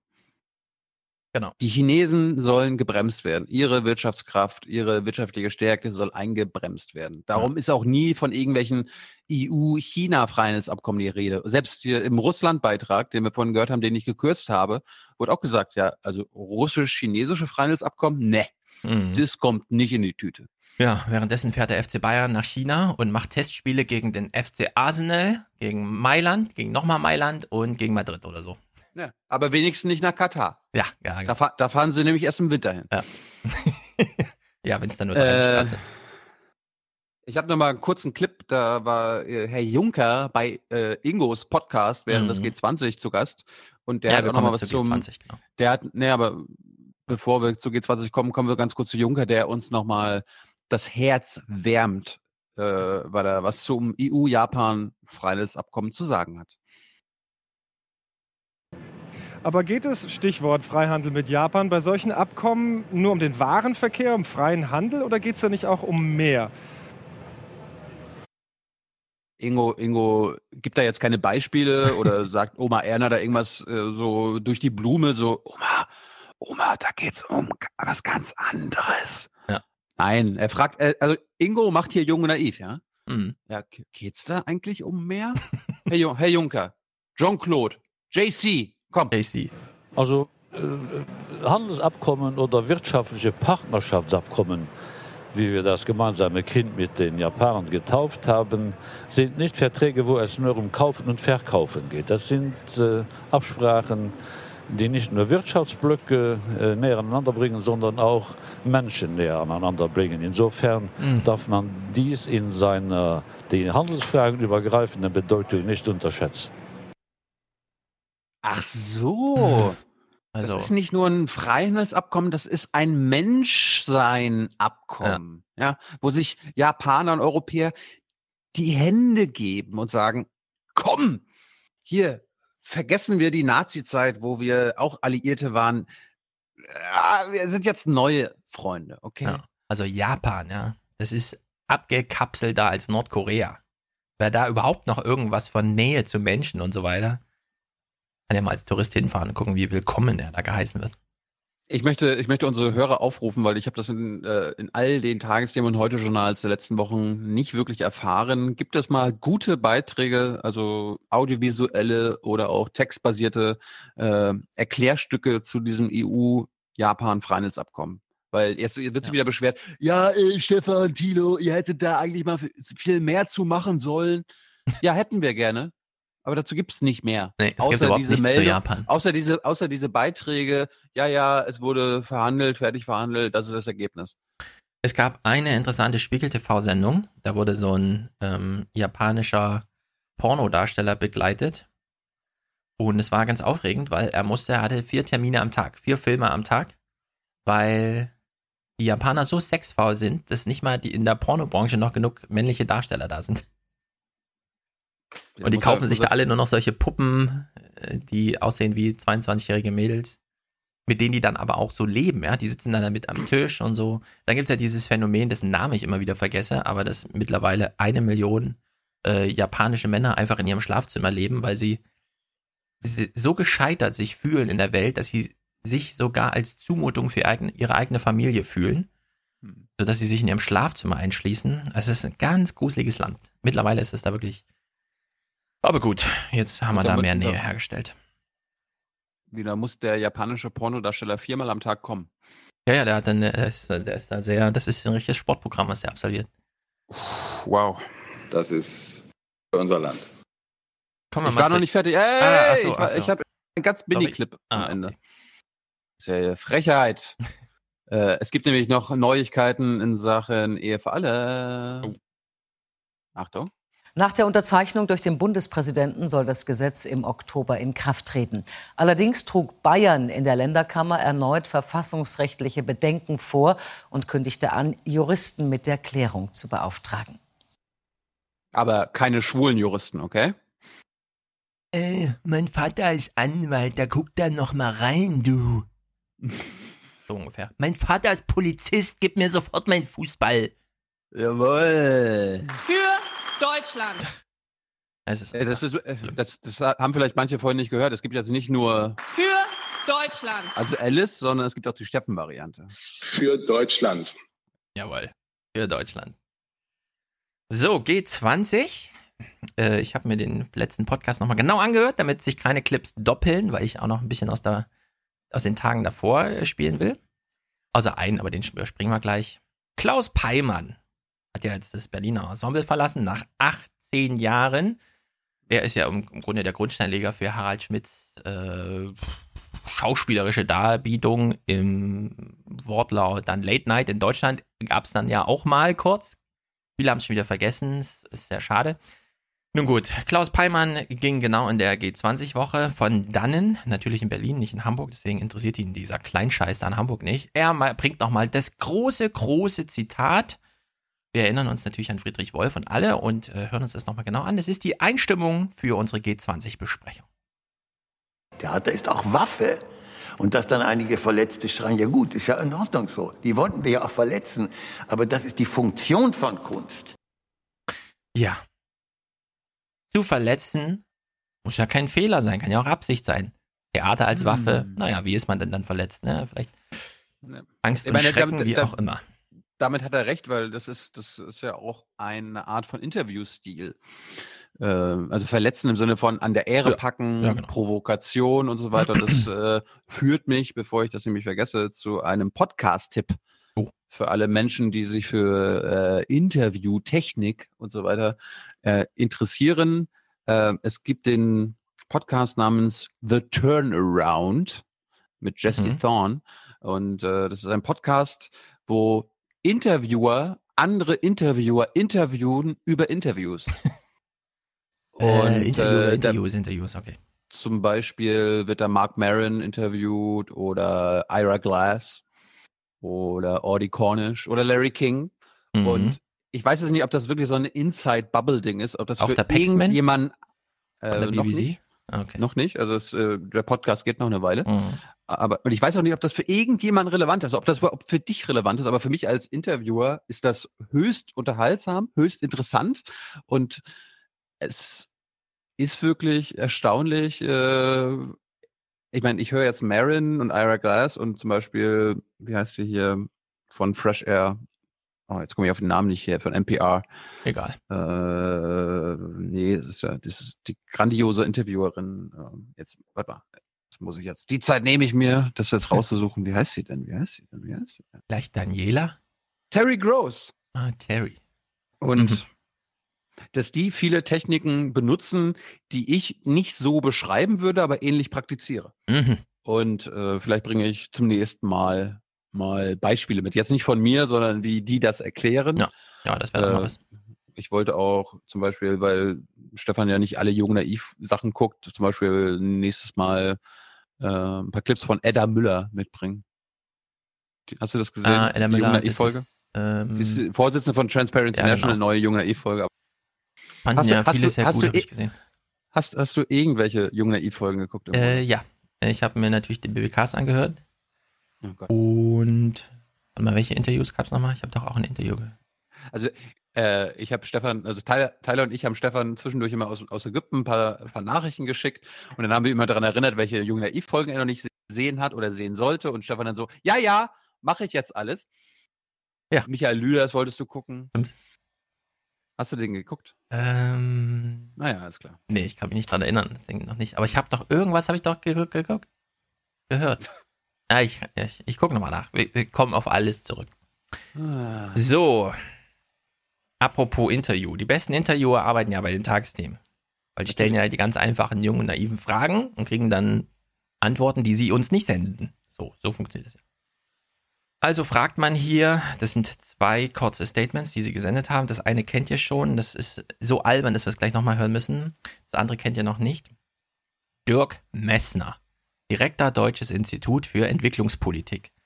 Der hat einen Vorschlag, worüber könnte man denn bei G20, na, ist natürlich wieder, es ist nicht völkerrechtlich bindend, wo auch immer man, was das auch immer bedeuten soll, keine Ahnung. Es wird ja nichts konkret gemacht. Worüber hätte man aber zumindest mal sprechen können? Was hätte man zum Beispiel als Thema in den Raum stellen können? Das finde ich zum Beispiel sehr gut. Ist natürlich ein totaler Träumer, wenn er das hier so erzählt, aber Herr Messner macht mal einen guten, ein gutes Beispiel. Ein sehr wichtiges Instrument ist, dass wir endlich einen Preis für die Emissionen von Treibhausgasen bekommen. Was in der Marktwirtschaft keinen Preis hat, das wird nicht wertgeschätzt. Wir brauchen 40 Dollar pro Tonne Treibhausgasemissionen. Das würde uns helfen, die Emissionen wirklich zu senken. Und unser Vorschlag ist, dass wir diese Mittel dann nehmen und sie in Form von Steuererleichterungen an die unteren 40 Prozent unserer Gesellschaften zurückgeben, sodass man Klimaschutz und soziale Entwicklung direkt miteinander verbindet. Klappt nie, deswegen geht der Planet ja auch für die Reichen vor die Hunde. Wolltest du dich Clips, die ich schon gespielt habe, äh, nicht reinmachen? Hattest du den schon? Ja, hatten wir schon. Ach so, weil jetzt kommt einer, von dem ich weiß, dass er schon mal Dennis Snow, das ist ja der Präsident Institut für Weltwirtschaft. Hatten, wir, haben, wir haben den ganzen Beitrag gespielt. Okay, wir hören es nochmal an, weil ich finde ich find es so albern. Weil das war im Grunde der Tenor des G20-Gipfels, ja. Also Merkels Worte kann man nicht besser ummodeln in so einen Scheiß hier, den die Tagesthemen einfach so, oh, das ist aber ein, das ist aber ein guter Beitrag, sehr wertvoll, den sie uns hier präsentiert. Handel äh, ist nicht einfach ein Ziel an sich. Das Ziel ist, die Bedürfnisse aller Menschen voranzubringen. Und wenn Handel diese Bedürfnisse beeinträchtigt auf sozialer Ebene oder Umweltebene, muss das betrachtet werden. Hm. Was heißt betrachtet werden? Wer sind die Menschen? Und überhaupt, was ist das für eine Einstimmung? Hm. Man muss sagen, zum Glück ist ja, also zum Glück im Sinne von Tagesthemen, ist ja Hamburg einem Terroranschlag zum Opfer gefallen, woraufhin man dann nie wieder über Inhalte reden musste. Ansonsten, deswegen gab es nur im Vorfeld Inhalte, wir kommen gleich aufs Polizeizeug zu sprechen. Afrika war ja Gastland, ne? So habe ich das verstanden auf meiner Insel. Afrika ist Gastland beim G20-Gipfel. Ja, wenn es bei G20 um das ganz große Thema Afrika geht, dann sind natürlich alle afrikanischen Staaten auch vor Ort, Ah, stimmt. um, Es gibt ja mehrere um den G20 klarzumachen, wie ihnen geholfen werden muss. Ja. Ja. Also Afrika ist Gastland, aber, das hören wir jetzt. Afrika ist eben nicht gleich Afrika. Bald werden wir uns daran erinnern, wie aus Afrika das Potenzial hat, ein erfolgreiches Afrika geworden ist. Liebe Tagesthemen. Afrika ist nicht gleich Afrika. Okay, aber bald werden wir uns daran erinnern, wie Afrika nicht mehr eine Chance war, sondern eine genutzte Chance. Also dieser G20-Gipfel war schon gescheitert, als die Tagesthemen zum allerersten Mal gesagt haben, es kommt ein G20-Gipfel und das sind die Themen. Ja, also wenn da, es da Verwerfung gibt im Welthandel, dann muss man das mal betrachten. Und im Übrigen, Oma Erna, Afrika ist nicht gleich Afrika. Oma Erna hat es nicht leicht gehabt. Das muss man dazu sagen. Oma Erna steht jetzt hier in Hamburg auf der Straße und sagt mal Folgendes zum Thema, hier ist ja alles abgeriegelt und so. Auch auf der prächtigen Mönckebergstraße mit ihren Kaufhäusern und üblicherweise eher glitzernden Schaufenstern spürt und sieht man die Anspannung vor dem Gipfel. Man möchte bummeln, sich des Lebens freuen und nun alles zugenagelt. Habt ihr das schon gespielt? Haben wir auch alles gespielt. Ah. ja. Sie möchte bummeln und sich des Lebens freuen und jetzt alles zugenagelt. Da kam übrigens noch eine Oma, die auch, die auch, die auch gemeckert hat. Ja, die habe ich rausgeschnitten. Die war zu lame. Jetzt kommt aber ein Clip, den habt ihr nicht gespielt, obwohl ihr das schöne Jan van Aken Wer Interview weiß, gespielt wer weiß, habt. wer weiß, wer weiß, wer weiß. Also Jan van Aken steht in den Tagesthemen. Meine Empfehlung war ja immer, Leute, wenn ihr da irgendwo seid, nutzt doch die Chance, ja. Frage-Antwort-Spiele absolvieren, das ist doch scheiße, wenn die Fragen scheiße sind. Also, Jan van Aken ruft zur Demo auf. Und eigentlich ist es von mir aus auch eine Einladung an die Menschen, die jetzt gerade zu Hause zuschauen. Es geht gerade um die Demokratie und auch wenn Sie was Schönes am Wochenende vorhaben, Sie Sie können auch Hamburg. gerne am Samstagmittag hier in Am Hamburg Samstag heißt. Ihre Demonstration. Und da springt Ingo natürlich rein und sagt, äh, reden Sie nicht mit dem Zuschauer, reden Sie mit mir. Die Depp. Ja. Grandios. Wo, wo, wollen Sie hier meine Oma Erna noch linksextrem machen oder was? Wirklich. Gibt genug Stress in Hamburg. Reden Sie mit mir, reden Sie nicht mit Oma Erna. So, Sonntagabend. Da habt ihr ja euren Podcast schon aufgenommen, deswegen bin ich jetzt ziemlich sicher, dass, hier, dass wir hier ähm, fein raus sind mit Clips. Also, Ingo stellt sich eine interessante Frage. Erstmal sagt er, liebe Oma Erna, der Gipfel ist vorbei. Aufatmen, bitte. Und äh, die Frage schließt sich an. Guten Abend. Der G20-Gipfel in Hamburg ist vorbei, aber er wird lange in Erinnerung bleiben. Zwei Tage lang berieten die Staats- und Regierungschefs die großen Probleme der Welt und die große Frage am Ende lautet, was wird mehr in Erinnerung bleiben von diesem Treffen? Die Bilder der Kanzlerin als Gastgeberin im Kreise der Mächtigen, die um Kompromisse und Zugeständnisse ringt, oder die Bilder der Randale, der sinnlosen, blinden Zerstörungswut, die die Hansestadt immer wieder diese Woche erschüttert hat, besonders aber in der vergangenen Nacht das Schanzenviertel. Das, das ist eine tolle Frage. Ja. Also Ingo, das, das ist übrigens auch ein Trick, um Oma Erna zu verwirren. Ähm, er stellt ja eine Frage. Entweder oder, ne? Genau, es ist eine Entweder-Oder-Frage, die ist so einfach, aber sie bringt noch die Botschaft, hier ist noch etwas ungeklärt. Geklärt ist darüber hinaus, ob die Gewalt sinnlos war und die Kanzlerin die Welt gerettet hat. Das ist geklärt, jetzt ist noch die Frage, was von beiden wirkt mehr nach. Kann man sich natürlich die Frage stellen, okay, Ingo, lassen wir mal diese basal naive, bescheuerte Frage zu. Was bleibt jetzt mehr in Erinnerung? Kommt natürlich darauf an, ob man jetzt Tagesthemen oder, was weiß ich, RT Deutsch geguckt hat. Dann ist es ungefähr klar, was mehr in Erinnerung bleibt. Wer kann denn Kronzeuge für diese, also für die richtige Antwort auf diese Frage sein? Oh, oh, also, wir können jetzt in Kategorien wie Staatsfernsehen denken, dann wäre das zum Beispiel Peter Altmaier, der diese Frage beantwortet für Oma Erna und Ingo. Oder wir vielleicht- denken. ähm, Vielleicht, vielleicht Konstantin Schreiber? Wir haben hier nämlich etwas, das Sie nicht haben. Genau, es kann, Freiheit. es kann ein Journalist sein, der pff, die Freiheit liebt, wie der Herr Gauck die Freiheit liebt. Oder es kann Oder, natürlich auch ein äh, Hamburger sein. Herr Seibert? Das Seibert. läuft. Läuft, genau. Seibert könnte es sein.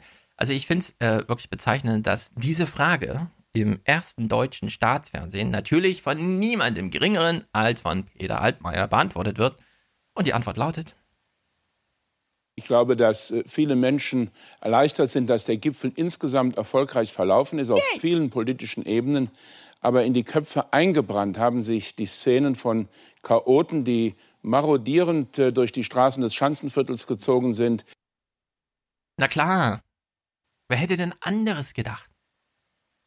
Jetzt, kurze Frage. Konnte, äh, ganz gut, das konnte keiner ahnen. Okay? Ja. Wir, äh, wer, wer, wenn, wenn, wenn so ein Gipfel in der Metropole stattfindet, in der Nähe vom, von der Roten Flora, ja, den, dem linksextremen Zentrum in Deutschland, dann kann das keiner ahnen. Nee, das kann wirklich keiner ahnen.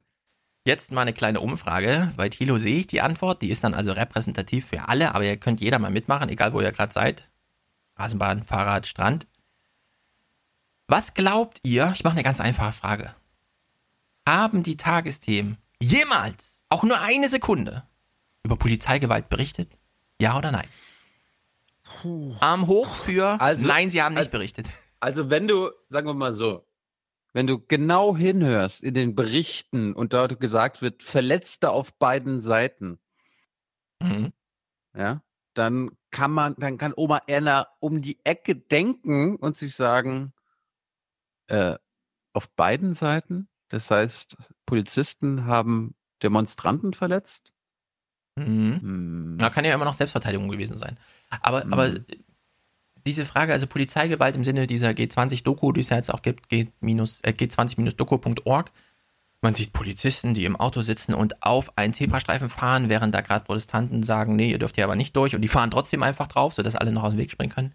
Oder Wasserwerfereinsatz aus drei Meter Entfernung oder Menschen werden ohne Hose, also mit nackten Beinen, bewusstlos über die Straße geschleift oder ein Polizist zieht auf eine Waffe und schießt und richtet die danach auf die Demonstranten um ihn herum. Ja oder verschiedene andere, was ihr sitzt hier und trinkt Bier, habt ihr eine Meise, Schlagstock, puff, ja, auf die Leute drauf. Also diese Form von Polizeigewalt, von der ja Olaf Scholz sagte, die hat es auf gar keinen Fall gegeben und es ist auch infam, sowas zu behaupten. Also es hat sich in den Tagsthemen tatsächlich nicht eine Sekunde gegeben, ja? nicht eine Sekunde gab es Polizeigewalt. Das nur zum Thema Peter Altmaier ähm, ist natürlich mit Oma Erna hier auf einer Wellenlänge und mit Olaf Scholz auch, wenn es heißt, die Chaoten, die sinnlose Gewalt und die denkt denn niemand an die Autos. Ich wollte nur mal daran erinnern, das, hat, das äh, ist leider bei Hans in der G20-Folge untergegangen. Es gab auch interessante Wortwahlen in den Berichten, nämlich es wurde dann immer gesagt, Polizisten wurden verletzt und Demonstranten hm. haben sich verletzt. Ja, ja. wir kommen jetzt. Mal, mhm. Naja, die, da, da, da, da, man stolpert halt in Schlagstöcke rein. Ja, das passiert einfach so. So ein Wasserwerfer, das kann man nicht so genau steuern, ja. Der, der mäht dann einmal alles Demonstranten, Demonstranten sind halt selber schuld, wenn sie sich verletzen. Ja, also Polizisten also, sind Opfer. Vor einem Wasserwerfer steht man nicht, ja, weil wir wissen von Dutte, Zitat, ein Wasserwerfer hat keinen Rückwärtsgang. Da muss man dann oh. ausweichen. So, bevor es aber dazu kommt, ein letzter inhaltlicher politischer Clip, weil es stellte sich ja die Frage, Gabriel hat ja damit sehr viel Aufsehen erregt. Kann man das nicht einfach in, Ham äh, in, in New York machen? Da gibt es ja eine, UN, da können wir auch alle übernachten und da sind auch Medienvertreter vor Ort. Alle deutschen Journalisten kriegen nochmal eine schöne äh, Amerika-Reise. Ist ja auch blöd, von AD aktuell in Schanzenviertel, das sind vier Kilometer, ja. Das läuft man ja in einer Dreiviertelstunde. Ach, hast, hast, hast, hast, du mitbekommen, dass auch die ARD-US-Korrespondenten vor Ort waren? ja. Ne? Das ja. fand ich wieder goldig. Ja. Bevor. Äh, ich frage frag mich ja dann immer, warum denn die ARD-Moskau-Korrespondenten nicht vor Ort sind oder die ARD-Peking-Korrespondenten, sondern hm. immer nur der US-Korrespondent wegen Trump. Ne? Ähm, ist, ist das die Moskau-Leute waren nicht da? Nee. Hm, ja, das ist bescheuert. Ja, man braucht jetzt für Trump braucht man jetzt Experten, sonst kriegt man es nicht mehr zusammen. Genau. Also, bevor wir diese Frage klären, was ist denn eigentlich passiert und was hat Stefan Schulz dazu zu sagen, weil irgendwie muss ja jeder was dazu sagen, also ich auch. Äh, nach dem Gipfel, als quasi alles gelaufen war, hat sich Ingo gedacht, ach na jetzt können wir ja auch mal mit dem UN-Generalsekretär sprechen. So, so jetzt danach, ja. Und ich, ich, ich fand es die beste inhaltliche Zusammenfassung überhaupt, die sich Herr Antonio Guterres dazu getraut hat. Ingo spricht natürlich als alter Amerika-Veteran auf Amerikanisch mit ihm, auf Englisch, deswegen wird es natürlich. doppelt übersetzt. Wir hören mal rein, hört euch genau die Antwort an. Ich würde sagen, der können wir komplett beipflichten. Es war der tollste Gipfel aller Zeiten.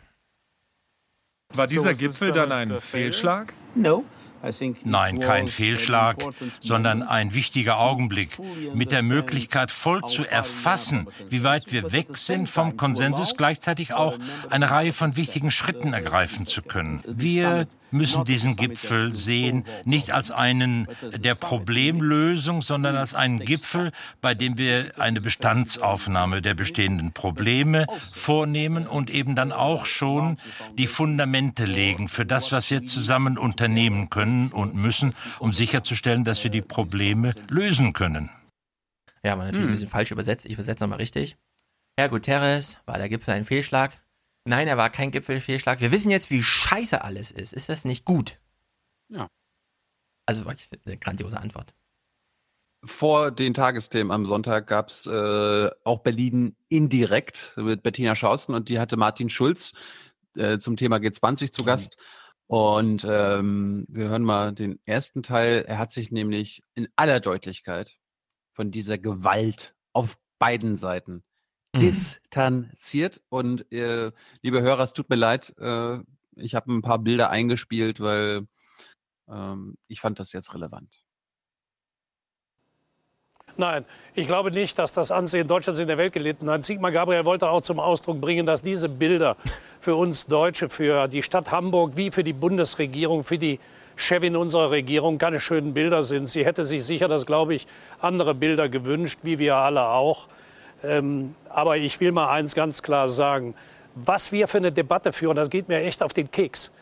Das sind 20.000 Beamtinnen und Beamte unserer Polizei, die unseren Rechtsstaat schützen gegen diese Form von, ja man muss schon fast sagen, Terrorismus, den man da erlebt hat.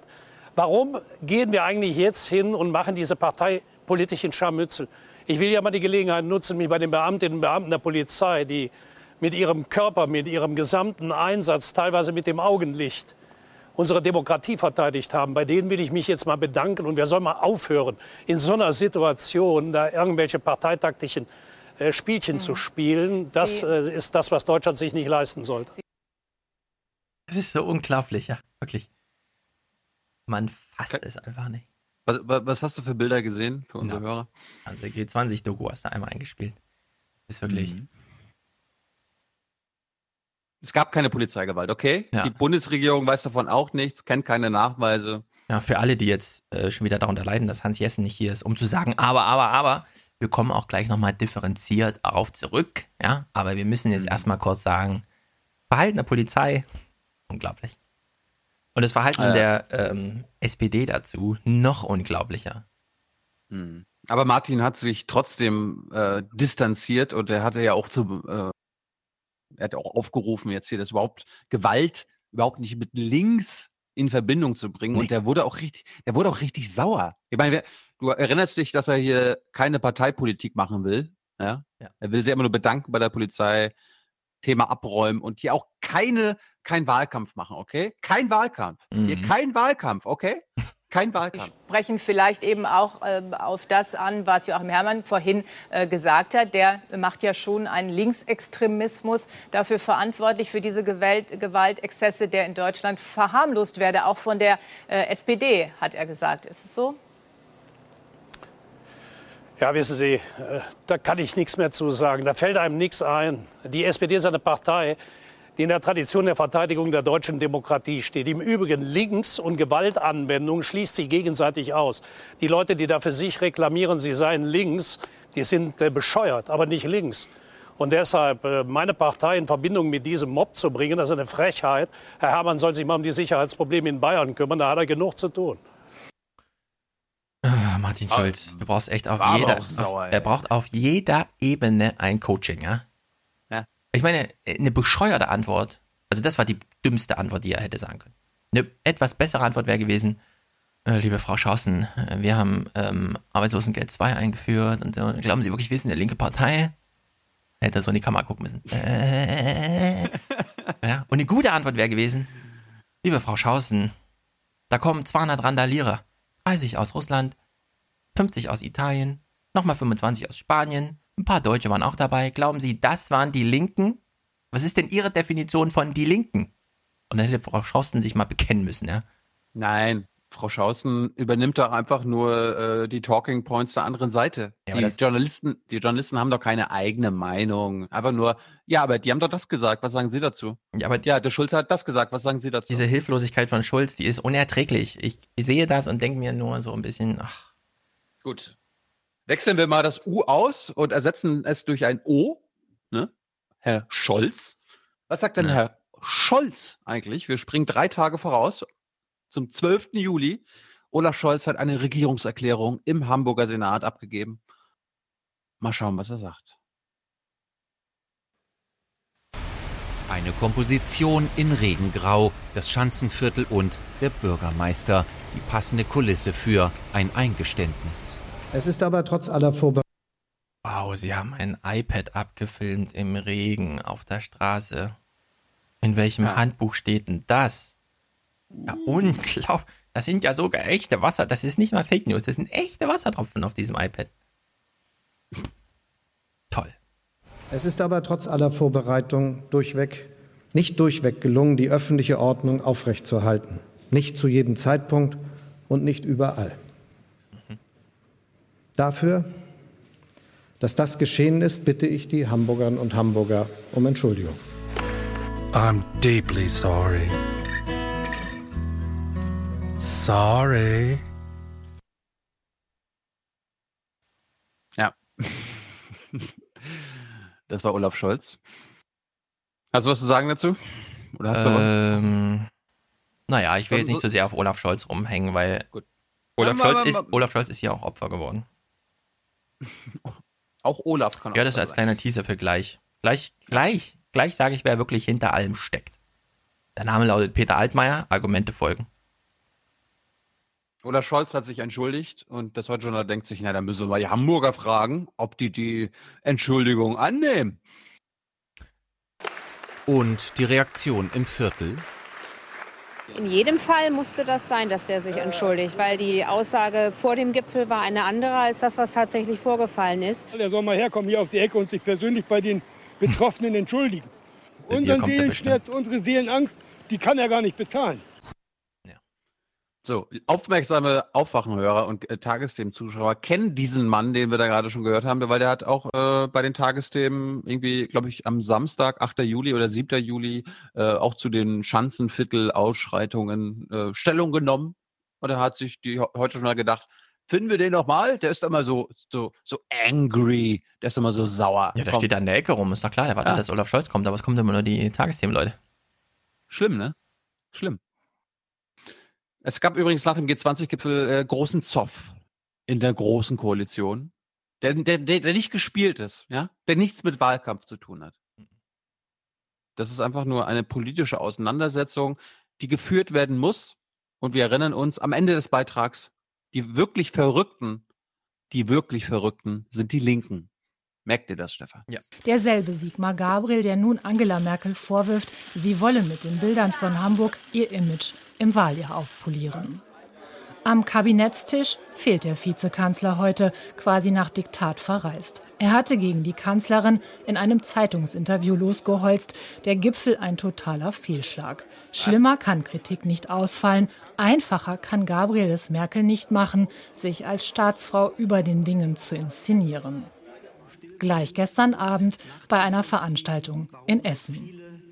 Ich habe mich gefreut, dass ähm, der Außenminister Sigmar Gabriel. Ich finde auch gut, dass der Ton so, so, so klar deutlich ist. Äh, finde ich gut. An verschiedenen Gesprächen, unter anderem dem mit dem amerikanischen Präsidenten teilgenommen hat. Und ich glaube, das hat mit zum Erfolg dieses Gipfels beigetragen. Der gewählte Merkel-Herausforderer der SPD, der steht im Regen. Martin der gewählte SPD-Herausforderer? 100 Prozent. 100 Prozent. Ja, von Sigmar Gabriel, der wurde ausgewählt und dann im Nachhinein bestätigt. 100 Prozent. Ach so. Schulz spult fleißig Termin um Termin runter. Heute bei Jugendfußballern vom 1. FC Köln. Gabriel. Oh, man kann sich doch nicht darüber beschweren, dass die Kanzlerin mit Weltpolitik Geschichte schreiben will, ihre eigene, und dann auf so einen Fußballplatz im leeren Stadion gehen. Mensch, SPD, ey. Wer hat vorgelegt, da kann Schulz nur. Im Regen auch noch, ja, mit so einem komischen Regenschirm und alles. versuchen ihm zu folgen. Was bleibt ihm sonst auch noch übrig? Angriff aller Schulz. Krokodilstränen verweinen lassen durch den Regierungssprecher oder den Chef des Kanzleramts, das ist nett. Aber anschließend die anderen rauszuschicken und loskoffern zu lassen, weil sie im Wahlkampf Punkte bringt, das ist, äh, wie Sigmar Gabriel es genannt hat, perfide. Guck dir mal, guck dir mal Martin Schulz Gesicht an, wenn er diese Sätze aufsagt. Du merkst richtig, wie er, das sind vorher einstudierte Talking Points. Ja. Und lieber Martin Schulz, wenn, wenn, du mir fragst, warum, warum mögen mich die Leute nicht mehr? Die fanden mich doch eigentlich immer so gut und authentisch. Martin, vielleicht liegt es aber nur daran, dass sie dich jetzt sehen und ja. merken, dass es fake ist. Ja. Dass du fake rüberkommst. Martin, du kannst authentisch sein. Du kannst guter Politiker sein. Ja. Aber dann machst du auch. Du musst nur die Sätze nicht vorher absprechen mit irgendwem. Einfach nur zack, hier, Kamera, zack. Das G20-Desaster ist der finale Akt dieser großen Koalition. Der Vorhang fällt. Hörbar. Herrn Gabriel sind die Sicherungen durchgebrannt. Wir erleben einen pflegelhaften Tiefschlag eines wahlkämpfenden Gabriel. Dass dieser Gipfel inhaltlich kein Erfolg war, das sieht jeder. Und wer das nicht glaubt, der muss ja nur dem zuhören, was Herr Trump in Amerika erzählt, als er zurückgekehrt ist. Ne? In Wirklichkeit liegen die Nerven bei der SPD blank. Und sowas bringt man als Vizekanzler nicht zu Papier, was wir da zu lesen bekommen haben. Dafür also ganz kurz. Ich muss an die Macht, alle Macht zu mir. Die Nerven liegen nicht nur in der SPD und in der CDU blank, sondern auch im Heute-Journal. Weil wenn man auf die Idee kommt, Andreas Scheuer und Ralf Stegner gegeneinander auszuspielen oder äh, hintereinander abzuspielen, dann muss die Verzweiflung riesengroß sein. Ja. Finde ich so ein schwarze Peter-Spiel, zu glauben, man kann da Punkte machen im Wahlkampf, wenn man das mal eben der SPD zuschreibt. Ähm, das finde ich daneben. Dieser schwarze Peter, den schiebt die Union auch laufend zur Opposition. Der Vorwurf, sich zu wenig zu distanzieren, trifft insbesondere die Linkspartei. Heute ja. will niemand vor die Kamera, hatte doch oh. die Parteivorsitzende während des Gipfels getwittert. Die Eskalation gehe eindeutig von den Behörden aus. Und dann das ist übrigens korrekt. Aber es ist halt eine Meinung von der linken Vorsitzenden. Gibt es noch eine andere Unterstellung? Die politisch Verantwortlichen wie Olaf Scholz und Angela Merkel, die sich für Hamburg als Austragungsort entschieden haben, ähm, müssen gewusst haben, dass es einhergeht mit enormen Einschränkungen, auch für die Anwohnerinnen und Anwohner und dass es insofern auch eine sehr schlechte und problematische Wahl war. Ähm, manchmal hat man fast den Eindruck gehabt, solche Bilder sollten produziert werden, wie stattfinden. Oh. Also wir fanden das eine äh, falsche Wahl. Diese Bilder sollten produziert werden. Darauf haben Scholz und Merkel gehofft. Dagegen ist der Vorwurf von Sigmar Gabriel nahezu harmlos. Siehst du, das kann Winnie Hescher dann nicht tolerieren. Nee. Wenn die Linken hier noch sagen, so, das, das haben die doch in Kauf genommen. Das sollte doch so sein. Danke, Winnie Hescher. Ja, Winnie Hescher kennen wir doch hier. Das ist doch. Ja. Ja, vielleicht, vielleicht, hat sie wieder einen Fehler eingebaut, den wir, Für uns. Den wir finden, ah, wir den wir wieder nicht gefunden. Wir haben den Scheiße. Fehler vor lauter Bäumen nicht gefunden. Äh, ein, eine Auswirkung des G20-Skandals war ja letzte Woche ähm, der, das große Thema, jedenfalls in der Bundespressekonferenz. Da ging es ja teilweise ja, stundenlang um das Thema Entzug von G20-Akkreditierungen. Äh, ja, das finde ich auch wieder goldig, ja. Da sitzen die Journalisten da, die ganze Feld, mhm. Welt fällt auseinander. Und was ist? Ah, 20 Journalisten wurden falsch behandelt. Ah, gleich mal nachfragen. Hm, naja, aber wir haben Themen. Ich meine, wir hören im Outro nochmal den Supercut, äh, was Herr Seibert dazu alles gesagt hat. Aber ich wollte nochmal kurz abspielen, ob Klaus Kleber dieses Thema auch interessiert hat. Ich meine, das war ja, kann man jetzt gut oder doof finden, aber das war ein großes Thema an dem Tag in der ja. Hauptstadt. Oder die ganze Woche. Und äh, Stefan, lass dich mal überraschen, wie, wie Klaus Kleber dieses Skandelchen abgefrühstückt hat. Beitrag? Nein. Und noch ein Nachtrag zu den Meldungen der letzten Tage, dass 32 Journalisten, die für die Gipfelberichterstattung angemeldet waren, nachträglich aus unerfindlichen Gründen die Akkreditierung entzogen wurde. Wer seinen Lebensunterhalt damit verdient, von solchen Ereignissen zu berichten, der will auf so einer Liste nicht stehen. Nie. Geheimdienste tauschen ja sowas aus. Es könnte bald eng werden, irgendwann, irgendwo. Es gab auch Verdacht, dass die Entscheidungen der deutschen Behörden auf Angaben ausgerechnet des türkischen Geheimdienstes beruhen könnten. Manche Betroffene hatten nämlich bei Einsätzen in der Türkei Ärger mit den Behörden dort bekommen. Das kann ja dort leicht passieren. Regierungssprecher Seibert, mit dessen Behörde die Maßnahmen abgesprochen waren, schwör heute vor der Bundespressekonferenz Stein und Bein, dass das ausschließlich auf deutschen Informationen beruhte. Ich kann gut verstehen, dass dieses, dieser gesamte Komplex bei Ihnen Fragen aufwirft und dass Sie denen nachgehen und dass Sie auch Vermutungen nachgehen. Ich möchte nur sehr dafür werben, dass Sie unseren glasklaren Erklärungen, denen des Bundespresseamtes, denen des Bundesinnenministeriums, denen des Bundeskriminalamtes Glauben schenken. Und äh, ich denke, wir haben uns zu dieser Frage so klar geäußert, dass eigentlich kein Misstrauen mehr berechtigt ist. So hört es sich an, wenn jemand seine Hand ins Feuer legt. Die Recherchen dürften jetzt wohl erst recht weitergehen. Ach. Erstens, was interessiert Klaus? Klaus hat noch nie das Haus verlassen, um Journalismus zu machen. Als ob sie Klaus irgendwo akkreditieren muss. Ja, ja wirklich. Ja. So, G20 nach wen? Ich meine, ich mein, Seibert hat wirklich letzte Woche für jede Menge neue Soundbites, für mich jedenfalls gesorgt. Mhm. Ich spreche hier Ihnen gegenüber die Wahrheit. Das ist mein Ansatz. Ja. Ohne einen Hauch Zweifel. Ja. Es ist, na gut. Die ARD. Mhm. Die Tagesthemen, um genau zu sein. Mhm. Ähm, die haben natürlich auch wahrscheinlich heute schon geguckt und haben gesagt, ah, das ist aber guter Journalismus dazu. Ich kann, ich ja wirklich, das müssen wir da noch eigenen zu machen. Nee, müssen sie nicht. Die haben dafür in die weite Welt geguckt, weil sie wollten wissen, wie gucken denn nun amerikanische und russische Medien auf diesen Gipfel? Das ist doch bestimmt nur Fake News, was da berichtet wird, oder? Und natürlich wurden sie bestätigt, das war natürlich alles nur Fake News, zumindest glauben sie das bei der ARD. Wenn man tatsächlich nur Tagesthemen geguckt hat, ja, dann hat man niemals einen schlagenden Polizisten gesehen, man hat Wasserwerfer, naja, gut, die haben halt den schwarzen Block nass gemacht. Musste halt sein, ein bisschen, also bei dem Feuer, ja, was zu sehen war, war ja auch klar, das muss gelöscht werden, deswegen Wasserwerfer. Also gucken Sie ins Ausland, was machen die denn da eigentlich so? Und Sie sehen nur Fake News. Ähm, als Tagesthemen-Zuschauer würde ich sagen, okay, da fällt das nicht weiter auf. Wir gucken uns das an und denken nur, sind die eigentlich bescheuert? Ich fahre mal ab.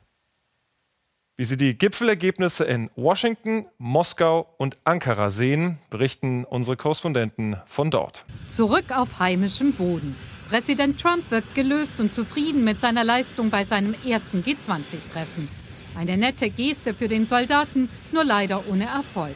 Dabei sieht sich Trump im Moment ganz als Sieger, auch auf der internationalen Bühne ich meine, die haben jetzt 20 Sekunden das berichtet, ja, wie Trump einem Typ, der unter seinem Hubschrauber steht, weswegen ihm die Mütze wegfliegt, ihm die Mütze aufsetzt und dann fliegt die Mütze nochmal weg. 20 Sekunden, halt, ja, das ist Arbeitsverweigerung. Er ist halt unfähig, er ist unfähig, ja, genau. das sollte das sein. Aber das ist journalistische Arbeitsverweigerung, ja. Das, das ist noch schlimmer als Schnittbildproduktion. Das ist einfach, das ist, sowas gibt's nicht mal bei YouTube. Das neue Urteil, ja, was wir hier sagen. Die Botschaft kommt wie immer via Twitter. Dieses Mal als pathetisches Video. Reden tun andere für ihn. Diese Reise war ein herausragender Erfolg. Die Zeitungen dagegen sehen Trump isoliert und berichten, dass sich sein Team im Wahlkampf mit einer russischen Anwältin getroffen hätte. Die mögliche Einmischung Russlands in die amerikanische Wahl, da ist sie wieder. Der Präsident tweetet, er habe Putin damit zweimal konfrontiert. Der habe dies abgestritten. Jetzt sei es Zeit, konstruktiv mit Russland zusammenzuarbeiten. Das bedeutet, dass wir nicht auf Fortschritt verzichten, nur weil wir über die Einmischung in die US-Wahl unterschiedlicher Meinung sind. Das Interesse der Amerikaner an G20 scheint eher gering zu sein. Und während die Medien weiter Merkel hat sich so angestrengt und jetzt ist denen das egal. Mann, intensiv ey. über das Verhältnis zu Russland diskutieren, erfreuen sich Trumps Anhänger an den von ihm geposteten strahlenden Bildern. In Russland sieht das Staatsfernsehen Menschen auf der ganzen Welt auf einen russisch-amerikanischen Erfolg hinfiebern. Russlands Staatschef habe geordnet und konzentriert ausgesehen, zurückhaltend und freundlich. Trump hingegen, als ob er gerade aus der Psychiatrie entkommen sei. In den USA tobe ja auch eine antirussische Hetzkampagne. Das Weiße Haus in Hamburg ohne Pressekonferenz. Der Kreml hingegen sei völlig entspannt mit den Medien. Trump im Fernsehen ist ja ein ganz anderer als im echten Leben. Er ist sehr konkret. Ich kann Ihnen sagen, die Syrien-Waffenruhe war einer unserer Durchbrüche. Der Kreml-Chef und Trumps Ehefrau hätten sich blendend verstanden. Frankreichs Präsident Macron sei so eilig zu Putin geeilt, dass ihm angeblich die Socken nach unten rutschten. Und Angela Merkel habe erneut ihre Angst vor Hunden gezeigt. Die Hamburger Polizei habe reichlich hilflos ausgesehen, so der russische Kommentator. Ja, also während der Hund bellte, wir können jetzt auf jedes, jedes Schnipselchen eingehen. Der letzte Clip war, die Polizei habe ziemlich hilflos ausgesehen, sagt der russische Kommentator. Naja, die Polizei war ziemlich hilflos, er hat sich drei Stunden nicht ins Stadtviertel getraut. Ja, der, der russische Reporter, der hat wahrscheinlich sogar berichtet, dass es keine Polizeigewalt gab, ne? Ja, wie soll ich sagen, Neudeutsch sagt man ja mit Fake News-Nachrichten genau. äh, aus äh, Russland. Merkel dreht sich um, während ein Hund bellt. Oh, das zeigt natürlich ihre Angst. Macron rennt so schnell zu Putin, wurde angeblich im russischen Fernsehen berichtet, dass sie gesagt haben, und er ist so schnell gerannt, der musste sich danach die Socken hochziehen. Man kann auch sagen, ey, im deutschen Fernsehen, ja, die haben den Trump wieder als so einen Idioten hingestellt, der konnte nicht mal so einem Typen die Mütze aufsetzen. Also mhm. so auf der Ebene findet es statt, ja. Ich, ich, ich, fand, ich fand auch toll, sie spielen den US-Finanzminister ein, der sagt, das war ein voller Erfolg. Mhm. Also es wird sich quasi drüber lustig gemacht. Ja. Ich kann da sowas sagen. Aber wenn Schäuble und Merkel sagen, ah, voller Erfolg, dann ja. ja. Trumps genau. Kabinettmitglieder fanden, dass es für Trump ein Erfolg war. Oh, was hat denn bitte Altmaier fünf Minuten vorher gesagt, ja, in den Tagesthemen? Hat er davon erzählt, dass es eine Niederlage für Merkel gewesen sei, dieser Gipfel? So, in Russland sehen die Zuschauer die Welt auf einen russisch-amerikanischen Erfolg hinfiebern. Hey, liebe Tagesthemen, nicht nur in Russland, ihr habt selber darauf hingefiebert, ja, auf dieses erste Treffen. Putin, ich, Trump. Ich, ich frage ich frag mich ja, ob die, wenn die Russen das machen würden, also sie würden einfach nur eine Tagesthemensendung sezieren und dann den Russen zeigen, ja, da ja. so ja, genau. berichten genau. die deutschen Medien. Ganz ja? genau, ganz genau. Also, liebe Tagesthemen, gibt es nur ein russisches Medium, das über die G20 äh, berichtet hat? Ah, mhm. Ich glaube nicht. War das jetzt repräsentativ? Ja. Ah, wer schön, weiß. Schön war auch der Satz. Melania hat sich mit Putin gut verstanden. Ja, sie versteht sich mit jedem gut. Sie spricht fünf Sprachen: Slowenisch, Englisch, Französisch, Serbisch, sogar Deutsch liebe Journalisten, ja, sie versteht sich mit allen Menschen gut. Nee, sie ist natürlich der Teufel, weil sie ist ja mit dem Belzebub verheiratet. Genau. Nächster Clip. Ein Bielefelder Gewaltforscher. Man könnte sich ja immer noch die Frage stellen, wie ist das jetzt mit dieser linken Gewalt? War diese Gewalt wirklich links? Also die Randalierer nachts auf dem Gerüst, ja? Diese 30 Russen, die von den 70 äh, Spezialkommando Österreichern festgenommen wurden, das waren jetzt linke Flora, äh, hier rote Flora und so weiter ein linker, äh, ach ein linker, ein Bielefelder Gewaltforscher, also kein Soziologe, sondern irgend so ein Freak oder so, ja. Man muss sich das nochmal anhören hier, wie er. Ihr, ihr, ihr, kennt euch doch. Ja, genau. In Bielefeld, oder? Frage-Antwort-Spiel, ja, das finde ich so erbärmlich. Es gibt Menschen, die erforschen, wie Gewalt oh, entsteht nein. und was dagegen getan werden kann. Andreas Zick ist einer von ihnen, der dies in Bielefeld tut, von wo er uns jetzt zugeschaltet ist. Guten Abend, Herr Zick. Guten Abend, Frau Mioska. Hat Sie das Ausmaß der Gewalt in Hamburg überrascht? Ja, tatsächlich. Ich hätte diese Prognose nicht gehabt. Vor allen Dingen hätte ich die Prognose nicht gehabt, dass wir neue Phänomene der Gewalt haben. Wir haben ja gesehen, dass es eine Gewalt ist, die sich vor allen Dingen auch auf das Schanzenviertel richtet. Das ist in Mitleidenschaft geraten. Das heißt, das eigene Unterstützungsfeld wird mit hinabgezogen in die Gewalt. Das heißt, wir haben eine massive Eskalation im Schanzenviertel, die wir so einfach nicht erwartet hätten. Da verabreden sich Krawallmacher aus ganz Europa. Kölner Hooligans fahren nach Hamburg. Und er dann so, ja, das hätte ich nicht gedacht, dass die ihr eigenes Viertel zerstören. Welches eigene Viertel? Also wirklich, das ist so, das ist für Oma Erna so, die 1A-Präsentation, was in Hamburg passiert ist, ne? Was könnte das Ganze noch, also, welcher Deckel fehlt auf diesem Topf noch? Thilo kann jetzt mal denken, wer ist eigentlich beim Bayerischen Rundfunk äh, oh. Chefredakteur und könnte einen Kommentar sprechen? Ist ja ein sehr beliebtes Format. Mm, ein CSU-Mitglied. Also, Christian Nietzsche spricht ja. den Tagesthemen-Kommentar zu diesem ganzen Fuck-up da in Hamburg, ja? Oh, jetzt bin ich aber gespannt. Jetzt. Es geht auch darum, wie wir alle auf Gewalt reagieren. Das fängt schon damit an, dass manche bewundernd von Hausbesetzern sprechen. Auch Gewalt gegen Polizisten wird oft als harmloses Delikt abgetan. Erst wenn aus Pflastersteinen Brandsätze und Stahlkugeln werden, folgt bei manchen das Erwachen. Das ist viel zu spät. In einem demokratischen Rechtsstaat kann nur ein Prinzip gelten. Null Toleranz gegenüber Gewalt, egal aus welcher Richtung. Wer dies nicht akzeptiert und wer nicht laut widerspricht, wenn Gewalt relativiert wird, macht die Bahn frei für Extremisten. Also der NSU-Untersuchungsausschussbericht aus Hessen, ja, wurde jetzt 120 Jahre weggeschlossen. Hat das irgendwas mit dem Thema politisch und Gewalt zu tun? Nein. Abschiebung von den Deutschland geborenen Kindern aus ihren Klassenzimmern. Gab es da schon so mal einen Kommentar, dass man das besser nicht so lässt, weil man dann den Extremisten Tor und Tür öffnet? 3000 Nazis machen irgendwie einen Hitlergruß bei diesem Konzert in Thüringen da, ja, und äh, es gibt ein Video davon. Wann hat sich Christian Nietzsche mal vom Massengrab Mittelmeer distanziert oder ist das jetzt auch, hat das nichts mit Gewalt zu tun? Polizeigewalt, Leute. Ja, also ich meine, ich mein, ja? der hat, er bringt gerade hier null Toleranz. Mhm. Lieber Christian Nietzsche, du wiederholst gerade den, die Polizeistrategie, in Anführungsstrichen, äh, auf dem G20 von unserem Herrn Dudde, ja. äh, der wirklich der härteste Hund von allen ist, und du beklatscht das auch noch. Ist doch völlig offensichtlich, was das für ein Versagen war. Ein totales ja. Versagen. Und du noch so, jawohl, genau so müssen wir das machen.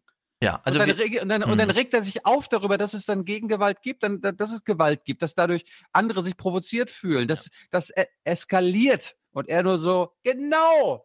Ja, wir gehen die Punkte nochmal durch. Alter.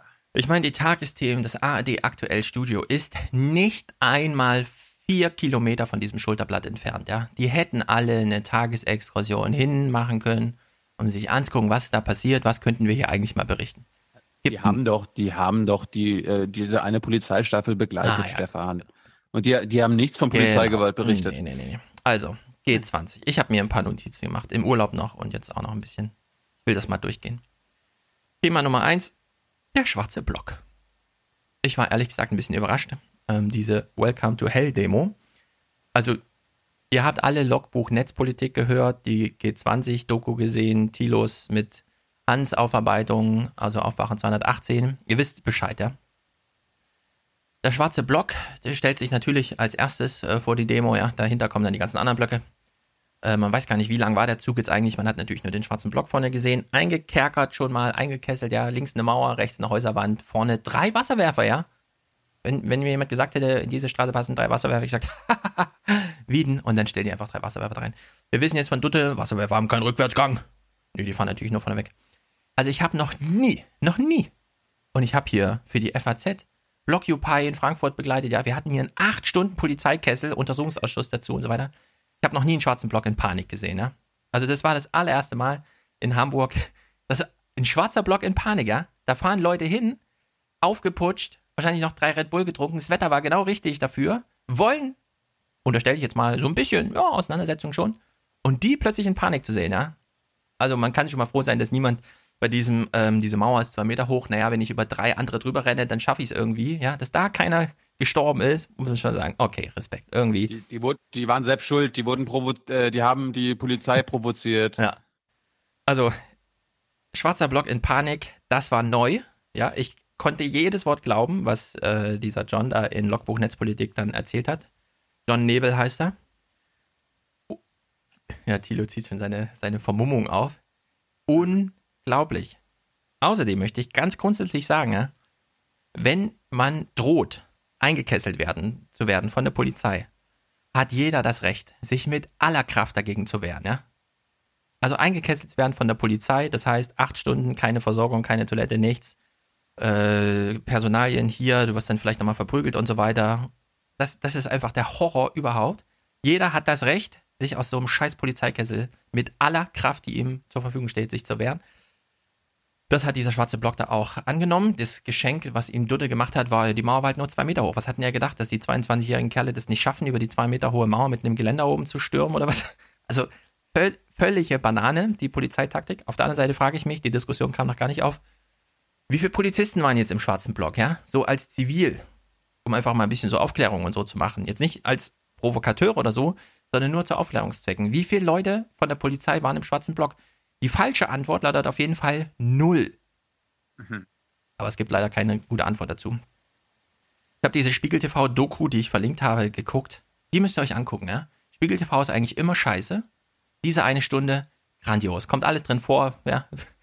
Ich saß auf meiner Insel und habe so gedacht, äh, ich bin nicht da, äh, zum Glück. Äh, ich wäre auch nie hingefahren. Ich habe meine Wohnung Flüchtlingen aus Hamburg, aus, dem, aus St. Pauli zur Verfügung gestellt. Also ich habe mein Bestes getan, um da deeskalierend einzugreifen. Aber ich habe mich natürlich gefragt, was ist jetzt hier, also was ist da passiert?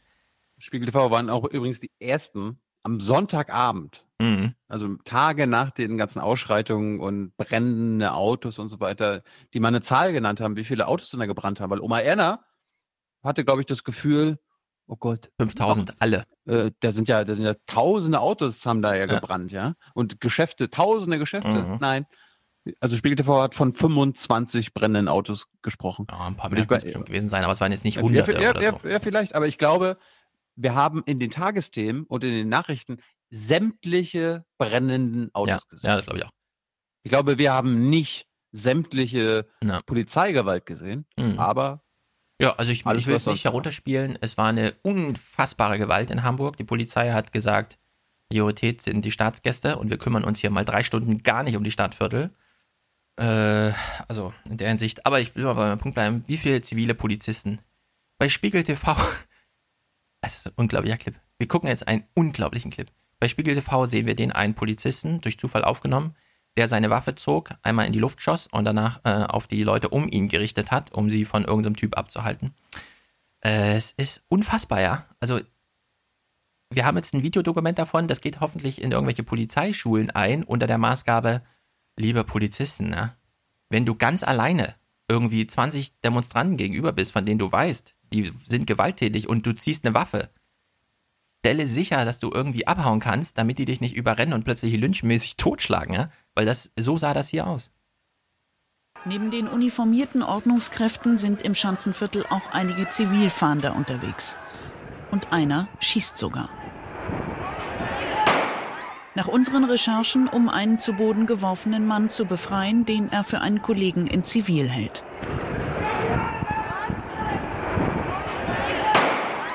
Nach dem Warnschuss richtet er die Waffe auf die Angreifer. Also.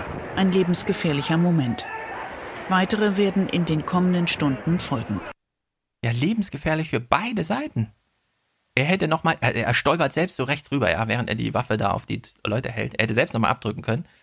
Und die hätten ihn auch einfach lynchen können. Er wusste überhaupt nicht, wo er da war in dem Moment, ja. Er hat gedacht, der Typ, den er da beschützen will, wäre ein Kollege von ihm. Und er wusste nicht mal das. Ist das eigentlich ein Kollege von mir oder nicht? Und er hat einfach mal die Waffe gezogen, ja. also, ja, Polizei, könnt ihr nicht euch ein bisschen vorbereiten? Trotzdem kurze Frage, woher wissen wir, dass das jetzt Polizisten waren in Zivil? Ja, das wurde danach Spiel, Spiegel Online bestätigt. Okay. Äh, also Spiegel TV. Ja. Ist also eine unglaubliche Szene. So, diese Randale. Ich habe es ja eben schon gesagt, äh, in diesem Schulterblatt gab es ja vorne an der Kreuzung, da wo es in die Straße reingeht, ein Haus mit einem Gerüst. Die Polizei hat irgendwie nicht gewusst, dass das eine gefährliche Stelle sein könnte der Hausbesitzer schon, ja. Er ging Tage vorher zur Polizei und hat gesagt, ihr habt einen Schlüssel für das Haus, ihr müsst das besonders schützen, abbauen kann ich das Gerüst jedenfalls nicht.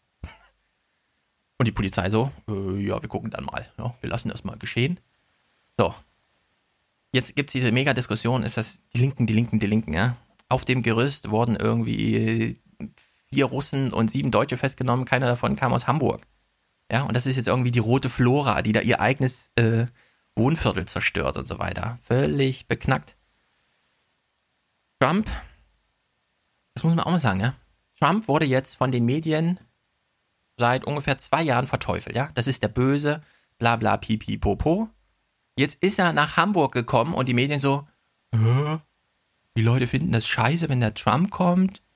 Die sind dann sogar bereit zur Gewalt da können wir ja gar nichts für. Das ist ja völlig, also damit konnten wir ja gar nicht rechnen. Was?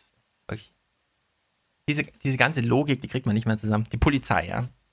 21.000 Polizisten. Thilo kann jetzt mal die Frage beantworten. 21.000 Polizisten, ist das eigentlich viel? Äh, wofür? Nimm mal deine Maske runter, man hört dich kaum. Also 21.000 Polizisten, sag mal einfach für irgendeine Aufgabe, ist das viel oder ist das nicht viel? Das ist eine Menge kann man noch mehr? Hm, ist wahrscheinlich sogar schwierig in. Ja. Also man, so musste, man musste österreichische äh, Leute dazu holen. Cobra, das sind, äh, wir haben hier einen, oh, du kann mal beschreiben, auf dem Bild ist einer zu sehen. Wie sieht er aus? Äh, total harmlos, also das ist auch äh, kein Sturmgewehr, sondern wahrscheinlich nur ein Spielzeug ja, oder so. Also Sturmgewehr, Nachtsichtbrille, auf dem. Rücken eine Sauerstoffflasche und dann hat Komplottmonitor. Nichts, hat, nichts, hat nichts mit Militarisierung der nee, Polizei nee, zu nee, tun. Nee, gar nichts, genau. Also 21.000 Polizisten. Jetzt mal die Frage an alle. Wie viele Polizisten gibt es eigentlich in Deutschland? Wie viel könnte man denn so zusammenziehen? Hm. Also das BKA hat wie viele Mitarbeiter? 4.500, ne? das sind nicht sehr viel. Und das sind auch alles nur Schreibtischleute. Bundespolizei. Egal, was irgendwo in Deutschland ist, ja. Die Bahnhöfe und so weiter, das ist die kritische Infrastruktur, die sind auf jeden Fall gebunden. Die kann man nicht einfach so einziehen. Das sind nochmal 40.000. So, damit sind schon 20% weg, ja. Die Länder haben nochmal 200.000 Polizisten. 10% davon waren in Hamburg, haben eine Messehalle beschützt, eine Protokollstrecke von, was weiß ich, insgesamt vielleicht 30, 40 Kilometern so zu den ganzen Hotels und ein Konzerthaus. Und sie konnten die zwei Straßen, äh, die zwei Stadtteile nicht mehr schützen. Die mussten, da mussten die Bürger drei Stunden lang, ja, da müsst ihr euch mal selber schützen gerade, ja. Also, wir haben hier einen Staat jenseits äh, seiner Leistungsfähigkeit einfach gesehen, ja. Man muss ja nicht nur die Frage stellen, ja, so, ich bin nur Law and Order, ja, da muss alles zur Rechenschaft, da muss man fragen, ja, Law and Order gilt das auch für die Polizisten, ja, wer Law and Order will, ja, der muss jetzt vor allem sich die Polizisten angucken. Und zweitens muss man fragen, wer Law and Order will, ja, der braucht erstmal 200.000 mehr Polizisten, damit sowas irgendwie klappt. Weil wir haben jetzt gesehen, ab wann ist die Polizei überfordert mit zwei äh, Stadtteilen. Na, sie ist überfordert, wenn sie ein Konzerthaus und eine Messehalle schützen soll, ja. Also grenzgängerisch, aber darauf wurde überhaupt gar, also da habe ich keine Diskussion dazu gesehen, ja. Zu diesem, ja, die kam der Staat an seine Grenzen, auch, also so, was Ressourcen angeht, nicht nur, ja, wir waren falsch vorbereitet oder so. Ich, ich wollte ich wollte mal sagen, also das hat irgendwie die Kollegen in der Bundespressekonferenz auch nicht wirklich interessiert. Ich hatte ja auch noch gefragt, äh, also ans Innenministerium, wie kann, wie kommt man denn darauf, ausländische Polizisten daher zu holen, ja, aus Österreich zum Beispiel ja. oder auch aus anderen Ländern, Holland und so weiter. Äh, erstens ist mir das BMI seit über einer Woche schuldig, eine Liste mit aller, mit allen ausländischen mhm. Polizeikräften zu geben, die sie mir versprochen haben. Und auf der anderen Seite, äh, es gibt zum Beispiel einen deutsch-österreichischen Polizeivertrag in dem das alles geregelt ja, genau. ist, ist das alles vollkommen problemlos. Ja, deswegen ging das ist. da auch so problemlos mit Österreich. Hm. Aber trotzdem, ja. Also angenommen in Belgien oder da. Irgend so ein, irgend so ein 10.000 Risse im äh, Containment, ja, so ein äh, Atomkraftwerk explodiert. Und dann hast du Städte wie Aachen bis hin zu Duisburg, das ganze Ruhrgebiet ist irgendwie plötzlich unter so einer Wolke, Massenpanik alle strömen auf die Autobahn, die ist sofort verstopft, alle rennen zur Rewe und da kann der Antrag nicht mehr, keiner stellt sich an die Kasse an, ja, wenn er eigentlich auf der Flucht vor einer Atomwolke ist. Der deutsche Staat kann dann gar nichts machen, ja. Wenn du in München eine Schießerei hast mit einem, der neun Leute erschießt, dann hast du noch einen Tag später bis zum Brenner hin Stau auf der Autobahn, weil alle Polizeikräfte nach München fuhren. Das ist das Maximum, was die deutsche Polizei irgendwie schafft. Das ist wirklich erstaunlich. Also dieses, ja, wir wollen mal 15.000 mehr Polizisten, ich würde mal da noch vielleicht ein Null dranhängen oder so, ja, weil nach den Erfahrungen, die man hier gemacht hat, unglaublich. Auf der anderen Seite, Polizisten sind irgendwie überfordert, wenn sie dann im Einsatz sind, da muss man sich mal fragen, ja, aber lohnt es sich dann äh, gegen Leute, die dich natürlich stundenlang nur provozieren, auf die einzuschlagen? Oder sollte man vielleicht nicht wirklich mal daran denken, seinen Gewerkschaftschef auszutauschen, ja? Also kommt ihr, liebe Polizei, kommt ihr mit dem Rainer Wendt noch so weit, dass er irgendwie, dass er euch geholfen wird? gab bei Spiegel TV hier noch einen äh, schönen, äh, nee, es war nicht Spiegel TV, sondern Radio Bremen. Eine G20-Polizistin erzählt mal so, ich habe nur ihre O-Töne mal kurz zusammengeschnitten. Man dann dieses Ausmaß gesehen äh, hat mit den brennenden Barrikaden, die dort überall waren, wo wir auch zum Teil halt rüber marschieren mussten, wo wir durchgefahren sind mit den Fahrzeugen, mit dem geplünderten Rewe, der ja in den Medien waren, äh, war, das war schon, äh, ja, war schon kriegsähnlich auf jeden Fall. Terror. Ich stand unmittelbar neben dem Wasserwerfer, vorne in der Absperrung. Ähm, da waren wir, glaube ich, 24, 25 Stunden schon im Dienst. Und ähm, wir sind dann doch tatsächlich im Stehen, bin ich eingeschlafen, mir sind die Augen zugefallen und ich bin gegen den Wasserwerfer gekippt. Also wer Sie redet gerade von dem Beginn der Welcome to Hell Demo, ne? Da war sie die 25. Stunde im Dienst und ist dann schlafend gegen den Wasserwerfer gekippt. Wasser wäre einfach nicht da gewesen, dann wäre ich einfach umgefallen. Ich wurde eigentlich die ganze Zeit nur angeschrieben mit Fuck the Police, Fuck the Police. Vor mir stand jemand mit einem Schild in der Hand, wo drauf stand Fuck the Police. Ich wurde eigentlich die ganze Zeit nur angeschrien. Da ist keine normale Konversation möglich. Und darauf einzugehen macht natürlich auch recht wenig Sinn, deswegen sagt man einfach am besten nichts. Meine Mitbewohnerin hatte mir die letzten Tage schon gesagt, ähm, dass ich nachts was verarbeitet habe, da ich mich doch schon sehr oft hin und her gewälzt habe. Anscheinend verarbeitet der Körper doch schon einiges im Schlaf, was man selbst so aktuell nicht mitbekommt. Also dieser Dutte, ne? Hm. Dutte war verantwortlich dafür, dass das irgendwie über die Bühne geht. So, von mir aus kann er jetzt sagen, er hat zu wenig Polizisten gehabt oder was weiß ich. Er hat jedenfalls einen Scheißbefehl nach dem anderen gegeben, nämlich, die kessen wir jetzt mal ein. Ach so, klappt nicht. Scheiße, dann rennen wir dem mal hinterher. Stefan, das hat, das hat nichts mit der Zahl der Polizisten zu tun, sondern wenn dann ja. äh, mit dem Einsatz. Ja, mit der Methode. Zahl. Eben nicht mit ja. dem Mittel, sondern mit der Methode. Er saß ja so ja. da, wir haben hier alle Mittel und wenn wir die brauchen, dann holen wir die auch raus. Und dann hätte mal einer fragen müssen, ja, haben Sie auch eine Methode oder haben Sie hier nur Mittel? Und er so, Mittel reichen. Es gibt diesen ja. sehr interessanten Film mit Bruce Willis. Der heißt Der Ausnahmezustand. Nein, der Ausnahmezustand. 1998, drei Jahre vor dem 11. September. Der handelt davon, in New York findet so hier und da ein Terroranschlag statt. Ja, da ein Bus, da ein Restaurant und so weiter. Und, und der Staat so, ähm, was soll man jetzt machen? Also die Zellen sind ja, die, die machen das gerade und so weiter. Und dann kommt halt der erste auf die Idee, ja, wir brauchen ja mal Militär. Und dann holen sie sich den äh, Colonel so und so, der dann von Bruce Willis gespielt wird. Und er hat quasi den ganzen Film über nur eine äh, Sprechzeile, nämlich ganz halt, nee, wenn sie das machen, dann, also wenn sie das Militär, wenn sie mich hierher holen, dann wird es ganz schlimm. Ja, sagt er den fünfmal. Bis die, bis die Politik dann irgendwann sagt, ja, also mit Polizei kommen wir nicht weiter. Es gab jetzt zehn Terroranschläge in zwei Tagen. Wir brauchen jetzt das Militär. Und zack, am nächsten Tag KZs eingerichtet in allen Stadien. Alle, die nur ein bisschen muslimisch aussehen, eingesperrt die ganze Stadt einmal unterlaufen, ja, so wie der IS in so eine Stadt einfällt. Ganz New York einmal in, äh, hier, Klapperschlange und so weiter, der Film, ja, in Ghetto umgewandelt, kontrolliert von Militär. Und im Grunde wäre das auch von dem Dutte die Aufgabe gewesen, ja. Wenn der Scholz sagt, und die Merkel auch, wir wollen hier einen sicheren G20, dann muss der Dutte sagen, was das bedeutet, das ein oder andere Szenario. Ja, dann muss der Schulz darüber informieren, ja, wenn Sie hier ein hartes Durchgreifen wollen, dann sieht das so und so aus. Dann rennen hier irgendwie österreichische Cobras mit äh, Tränengasschutz, äh, Sauerstoff auf dem Rücken und Nachtsichtgeräten und Sturmgewehren mit scharfer Munition über äh, Baugerüste und holen da irgendwelche Russen runter. Ja? Das muss man dann so vorher sagen. Das war, Terror. Das, war, das war potenzielle Terroristen, Stefan. Ja. Das sind alles Antiterroreinheiten gewesen. Ja, aber der Dutter hat anscheinend immer nur so gesagt, ja, also wenn Sie hier eine harte Linie, das können wir dann machen. Machen wir dann einfach lassen Sie das meine Aufgabe sein und so, ja. Plötzlich brennt da ganz Hamburg. Die oberste Aufgabe ist, äh, die Protokollstrecke zu schützen. Da sind irgendwie 15.000 Polizisten mit gebunden. Man hat nur noch fünf und die trauen sich dann nicht ins Stadtviertel rein, ja. In deutschen Großstädten. Also, Herr Dutte, das ist wirklich also, äh, unglaublich, ja. Die, diese, dieses, also, da fehlen mir mal wieder die Worte, sagen wir es mal so. Oder dummes Zeug. Zum Schutz der Freiheit. Genau. So, und dann diese, diese Diskussion, Autos wurden angebrannt. Ja, Leute, es gab Sachbeschädigung. Niemand ist gestorben. Sehr viele Leute wurden in Angst und Schrecken versetzt. Die Polizei ist ihrer Aufgabe nicht nachgekommen, nämlich die Leute zu beschützen. Haben sie alles nicht gemacht. Es gab Sachbeschädigung, ja, ich möchte da kein Gejammer hören. Äh, Erit oder wie auch immer heißt. Der Name ist zu kompliziert. Hat im Forum darüber geschrieben. Wir werfen in Deutschland 440.000 LKWs voll Essen weg. Ja, das ist auch Sachbestätigung, äh, Sachbeschädigung. Das gehört, das gehört halt irgendwie zu so einem G20 dazu. Ja, da kommt dann die Gewalt halt mal dahin, wo die Chefs sind. Weil das sind die Repräsentanten, da muss man dann mal hin und dann findet da halt Gewalt statt. Und alle haben doch mit Gewalt gerechnet. Polizei ist dem irgendwie nicht, also der tut da irgendwie so, ja, das, das schaffen wir, das schaffen wir, hat er Hand und so, schaffe ich, schaffe ich, schaffe ich. Man könnte ich nämlich auch mal diesen Altmaier-Spruch, äh, die Flüchtlinge sind ja irgendwie die, die Schäuble hat das ja gesagt, ne? Die Flüchtlinge sind ja die Botschafter der Globalisierung. Ja, und diese Randalen aus aller Herren Länder eben auch.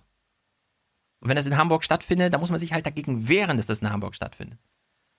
Na gut. Ich, ich meine, der, der Gipfel hat mindestens 130 Millionen Euro gekostet. Ich ja. gehe davon aus, dass es noch viel teurer werden wird. Und dementsprechend, wenn du jetzt hörst, ja, 25 Autos haben, wurden abgefackelt, vielleicht sogar ein bisschen mehr. Dann gibt es noch den einen oder anderen Laden, den Rewe und so weiter. Wenn du das mal so überschlägst, dann bekommst du vielleicht auf einen, auf einen Gesamtschaden von drei Millionen, vier Millionen Euro. Ja. Da hat die Bundesregierung auch sofort gesagt, ah, das übernehmen wir. Ja. Und alle so, oh. Ja, wirklich. Wow, wow, das ist gut für unser Land, so eine Haltung. Und da denkst ja. du so, ja, das ist Kaffeekasse. Ja, das ist Trinkgeld aus dem äh, G20 ja. ähm, Gipfelkonto. Ja, 130 bei 130, 150 Millionen Budget, da, da tun die drei, vier Millionen für die Autos gar nicht weh. Und gleichzeitig ist das ein, ein schönes Wahlkampfding. Ja. Oh, Merkel, Merkel hat uns den Schaden bezahlt. Ja, Merkel ist das alles scheißegal. Beziehungsweise Altmaier ja. hat das ja, also wir reden gleich mal über Altmaier vorher, diese Dokumente, ne? Also Aufwachen 218 habt ihr alle gehört. Der anwaltliche Notdienst, Resa und so, das sind die wichtigen Sachen. Tagesthemen, also wirklich so eine Fake News-Scheiße braucht niemand. Logbuch Netzpolitik 255, ja, das ist so ein Dokument, das würde man gerne mal den Parlamentariern einfach vorlegen, im Sinne von, hier, das ist ein Erfahrungsbericht, so aus der Situation heraus fast. Äh, das müsst ihr euch einfach anhören und da könnt ihr auch nicht einfach drüber hinweggehen. Ne? Auf der anderen Seite freut man sich irgendwie so ein bisschen, es, ob, also angenommen, es kommt jetzt jemand auf die Idee, G20 in Stuttgart oder so zu machen in acht Jahren, ja, oder in 20 Jahren oder wie auch immer, dann wird es sofort heißen, äh, nee, Pff, ihr spinnt wohl. Und das finde ich auch gut, ja. Also das ist ja auch so, das, das bleibt jetzt erstmal. Dass das in Deutschland so jedenfalls nicht mehr geht. Da sollen sie wieder irgendwo in den Wald gehen. Das geht. Diese Spiegel TV-Doku ist auch verlinkt. Und ansonsten, man fragt sich ja eigentlich immer so dieses, was denken eigentlich die Professoren in Deutschland darüber, ja? Die, äh, die High Society, die High Class, die, äh, die ähm, sagen wir mal, die Bildungsgewinner und Globalisierungssieger, da möchte ich empfehlen, Moritz Klenk, den ihr hier aus dem ähm, Westworld Podcast kennt. Äh, der hat sich von Armin Nasehi einen Text zum Thema, ach, die Linke braucht man jetzt nicht mehr, mal vorgeknöpft und eine Stunde lang in seinem Podcast auseinandergenommen und da bleibt kein Auge trocken. Deutsche Professoren, ja, Gewaltforscher in Bielefeld, irgendwelche Soziologen in äh, München oder so. Da kann man leider nicht Fake News sagen, weil die nicht im Nachrichtenbusiness sind. Da muss man einfach sagen, fuck you. Ja? Haltet einfach eure Klappe wenn die Tagesthemen kommen, von euch ein Interview wollen, sagt einfach, nee, ich habe was anderes vor, ich muss halt Eis essen mit meiner Enkelin oder so. Keine Ahnung. Eure Scheiße will jedenfalls wirklich niemand mehr hören, ja? Also deutsche Professoren zum Thema, da randalieren Jugendliche sinnloser, mit sinnloser Gewalt und so weiter. Einfach Klappe zu oder stellt sicher, dass es nur noch 70-Jährige mitkriegen. Da ist man auch bei den Tagesthemen ziemlich sicher, deswegen ist das auch gut, aber trotzdem. So, jetzt Peter Altmaier. Genug gerantet, okay? Ja, jetzt, bin, jetzt geht's erst richtig los. Peter Altmaier. Ich bin genervt, ich bin empört. Peter Altmaier hat vor drei Jahren einen Tweet geschrieben, der lautet: Twitter ist heute die schärfste Waffe der Demokratie, wir haben es nur noch nicht bemerkt. Dieser Tweet ist bekannt, ich habe ihn schon oft vorgelesen. Daraufhin hat er ja ein Reply von Schirmacher geklickt, klar, Punkt. Und dann hat Schirmacher einen Text verlinkt. Ägyptische Polizei sondiert auf Facebook und Twitter, wo die Proteste stattfinden und wen man festnehmen muss. Daraufhin schreibt Peter Altmaier vor drei Jahren, nein, nicht klar. Das Netz ist so neutral wie ein Gewehr. Es kann zum Angriff und zur Verteidigung gebraucht werden. Dual so. Use. Und dann gab es ja die interessante Situation. Wir hatten die Welcome to Hell und dann einen Tag später die Randale. Plötzlich Bild-Chefreporter, Spiegelleute, Sternmitarbeiter schreiben plötzlich auf Twitter von Polizeigewalt. Im Sinne von, das darf nicht sein. Und es ist allen klar, die fahren sofort nach Hause und schreiben irgendwelche Texte dazu. Am Morgen, ja, 8. Juli, nee, nicht, ja doch, 8. Juli, am Morgen, schreibt Peter Altmaier. Links, linksextremer Terror in Hamburg war widerwärtig und so schlimm wie Terror von Rechtsextremen und Islamisten. Danke Polizei, danke Hamburg. Damit, mit diesem einen Tweet, wir wissen alle, wie mächtig Tweets sind, ja, wir leben hier im Trump-Zeitalter, und wir haben alle die Diskussion im Kopf, ja, werden die jetzt immer angerufen bei den Tagesthemen, damit sie wissen, was Regierungslinie ist? Nee, die lesen morgens einfach Twitter. Und wenn der Kanzleramtschef, der für alle Aufgaben in Deutschland zuständig ist, schreibt, das war linksextremer Terror und der war genauso schlimm wie das äh, Attentat von Amri auf dem Breitscheidplatz und es war genauso schlimm wie NSU, ja, dann sind die auf Linie. Und dann geht es bei den mhm. Tagesthemen nur noch darum, wie schlimm eigentlich die Linken sind. Und von Polizeigewalt, worüber alle Journalisten twitterten, weil sie natürlich alle in Hamburg waren, kein Thema mehr. Keiner hat sich mehr getraut aufzugreifen, ne? Also wirklich. Ja, das ist doch nachvollziehbar. Nachvollziehbar. Aus unserer Sicht. Nein, das kann ich tatsächlich nicht nachvollziehen. Hm. Ich habe jetzt, mal beide, hab jetzt mal beide Varianten. Ja. Altmaier denkt seit Jahren. Altmaier hatte große Angst vor den Piraten, weil er wirklich dachte, so wie auch manche SPD-Leute, die übernehmen das jetzt irgendwie und so, die sind schneller, die können das mit dem Internet. Er denkt seit Jahren darüber nach, was bedeutet dieses Twitter? Was kann man damit machen? Wie gehen diese neuen Medien? Merkel hat es schon ziemlich perfektioniert, indem sie einfach schweigt und damit jede Äußerung zum Mega-Kontrapunkt der nächsten fünf Wochen macht. Und Altmaier. Mer Merkel geht auf Twitter und gibt XXX ein. Ja, und Altmaier schreibt einfach so einen Tweet: linksextremer Terror genauso schlimm wie, und das muss man dann einfach ergänzen, NSU, Amri, ja, und so weiter und so fort. Danke Polizei, danke Hamburg. Und kein Journalist kommt auf die Idee, diese Form von mega Fake News, ja, von größter Lüge überhaupt. Nee, wenn jemand auf Twitter lügt, dann ist es ja nur der Trump, ne, das wissen wir ja, ja. Aber dass Altmaier genau diese Strategie hier mit einem Tweet, ja, die ganze Republik gedreht hat. Also rate, rate mal, wer in der Bundespressekonferenz Altmaiers Äußerungen zum Linksterror und so weiter hinterfragt hat. Genau, niemand außer du wahrscheinlich. Und äh, welche Kollegen dann diese Sprache übernommen haben. Alle, von, alle. Hm. Es war wirklich erstaunlich zu sehen, ja. Am Abend vorher, alle so ganz überrascht. Der, der Bild-Chefreporter schreibt jetzt, das ist eine Polizeigewalt, wie er sie nie erlebt hat. Das kann so nicht geduldet werden, ja. Und am nächsten Morgen Linksterror, linksextremer Terror, rote Flora, pipapo. Also wirklich. Gibt auch, gibt da, glaube ich, einen schönen äh, mit der Bildblog-Artikel oder Übermedienartikel, der ähm, dokumentiert, weil die Bild ja oder Bildreporter ja, ja, genau, genau, über genau. die Gewalt an sie selbst berichtet haben, wie viel denn die Bild über die Polizeigewalt äh, berichtet hat? Null. Doch 0,001 Prozent, weil Cem Özdemir in einem Nebensatz die Polizeigewalt angeprangert hat. Ja. Also, ja. bei den Tagesthemen null dazu. Null, null, ich null, null, null. Ich, ich habe Julian Reichelock gestern Abend nochmal gefragt, ob, das jetzt, ob sie noch so lange recherchieren oder warum das so lange dauert. ja. Ich, also für, mein, für meinen Abschluss zum Thema, drei kleine Clips, die uns nochmal naja, es war nicht alles schlecht in Hamburg. Wir wissen jetzt zumindest, noch so einen Scheiß gibt es nicht in Deutschland, ja. Also G20, entweder bei der UN oder in irgendeiner Diktatur. Können ja in der Türkei machen, da kann man sowas schützen. Oder Ägypten einfach aufnehmen, 20 plus 1, weil man das da auch so gut schützen kann. Ähm, die Polizeiköchin Marina Grüne kam auch nochmal zu Wort. Sie hat einen schönen Spruch mitgebracht.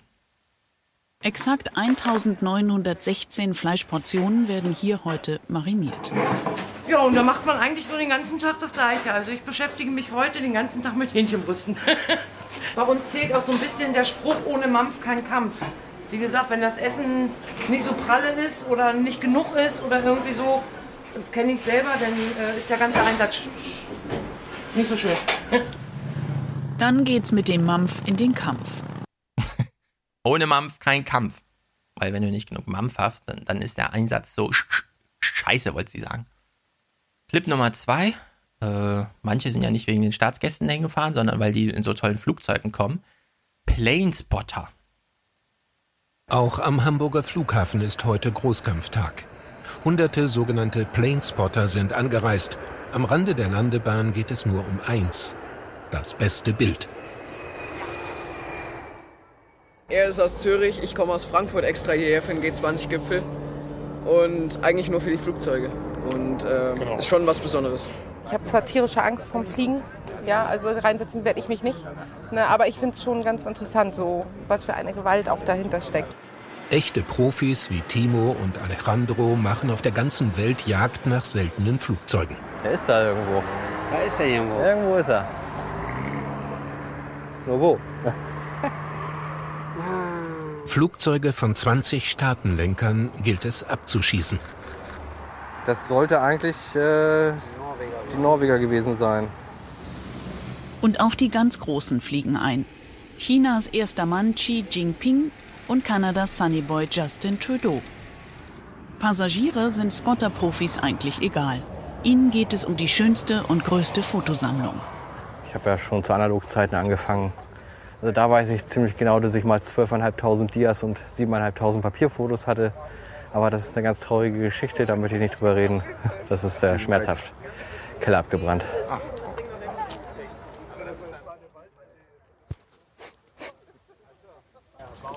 Ja, sehr, sehr schmerzhaft.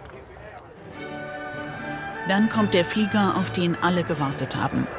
Der Jumbo mit dem Rufzeichen 29000 besser bekannt als Air Force One.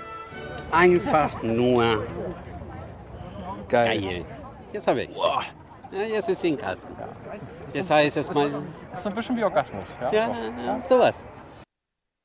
Ja, ja, wie schon Orgasmus. Ja, ja, ja. Oder an die Freude natürlich gespielt, als der Präsident einschwebte. Sehr gut, Spiegel TV. Also manchmal habt ihr echt so gute Einfälle irgendwie, ja.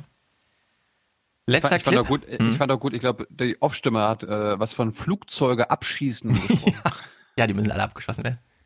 Fand ich geil. So, warum wurde Hamburg jetzt eigentlich abgesperrt? Äh, Spiegel TV, die sich sehr bemüht haben, immer, also ich stelle mir das ja ungefähr so vor. Spiegel TV rennt die ganze Zeit mit der Kamera durch Hamburg und immer, wenn sie irgendwas Interessantes sehen, halten sie den Leuten direkt die Kamera und das Mikro unter die Nase, so dass sie sofort Protagonisten des Films werden und nicht nur sozusagen nebenbei mal gefilmt werden. In einer Szene haben sie durch Glück etwas aufgenommen, was sie so nicht weiter planen oder forcieren konnten. Das ist quasi so ein Snippet mitten in der Doku einfach.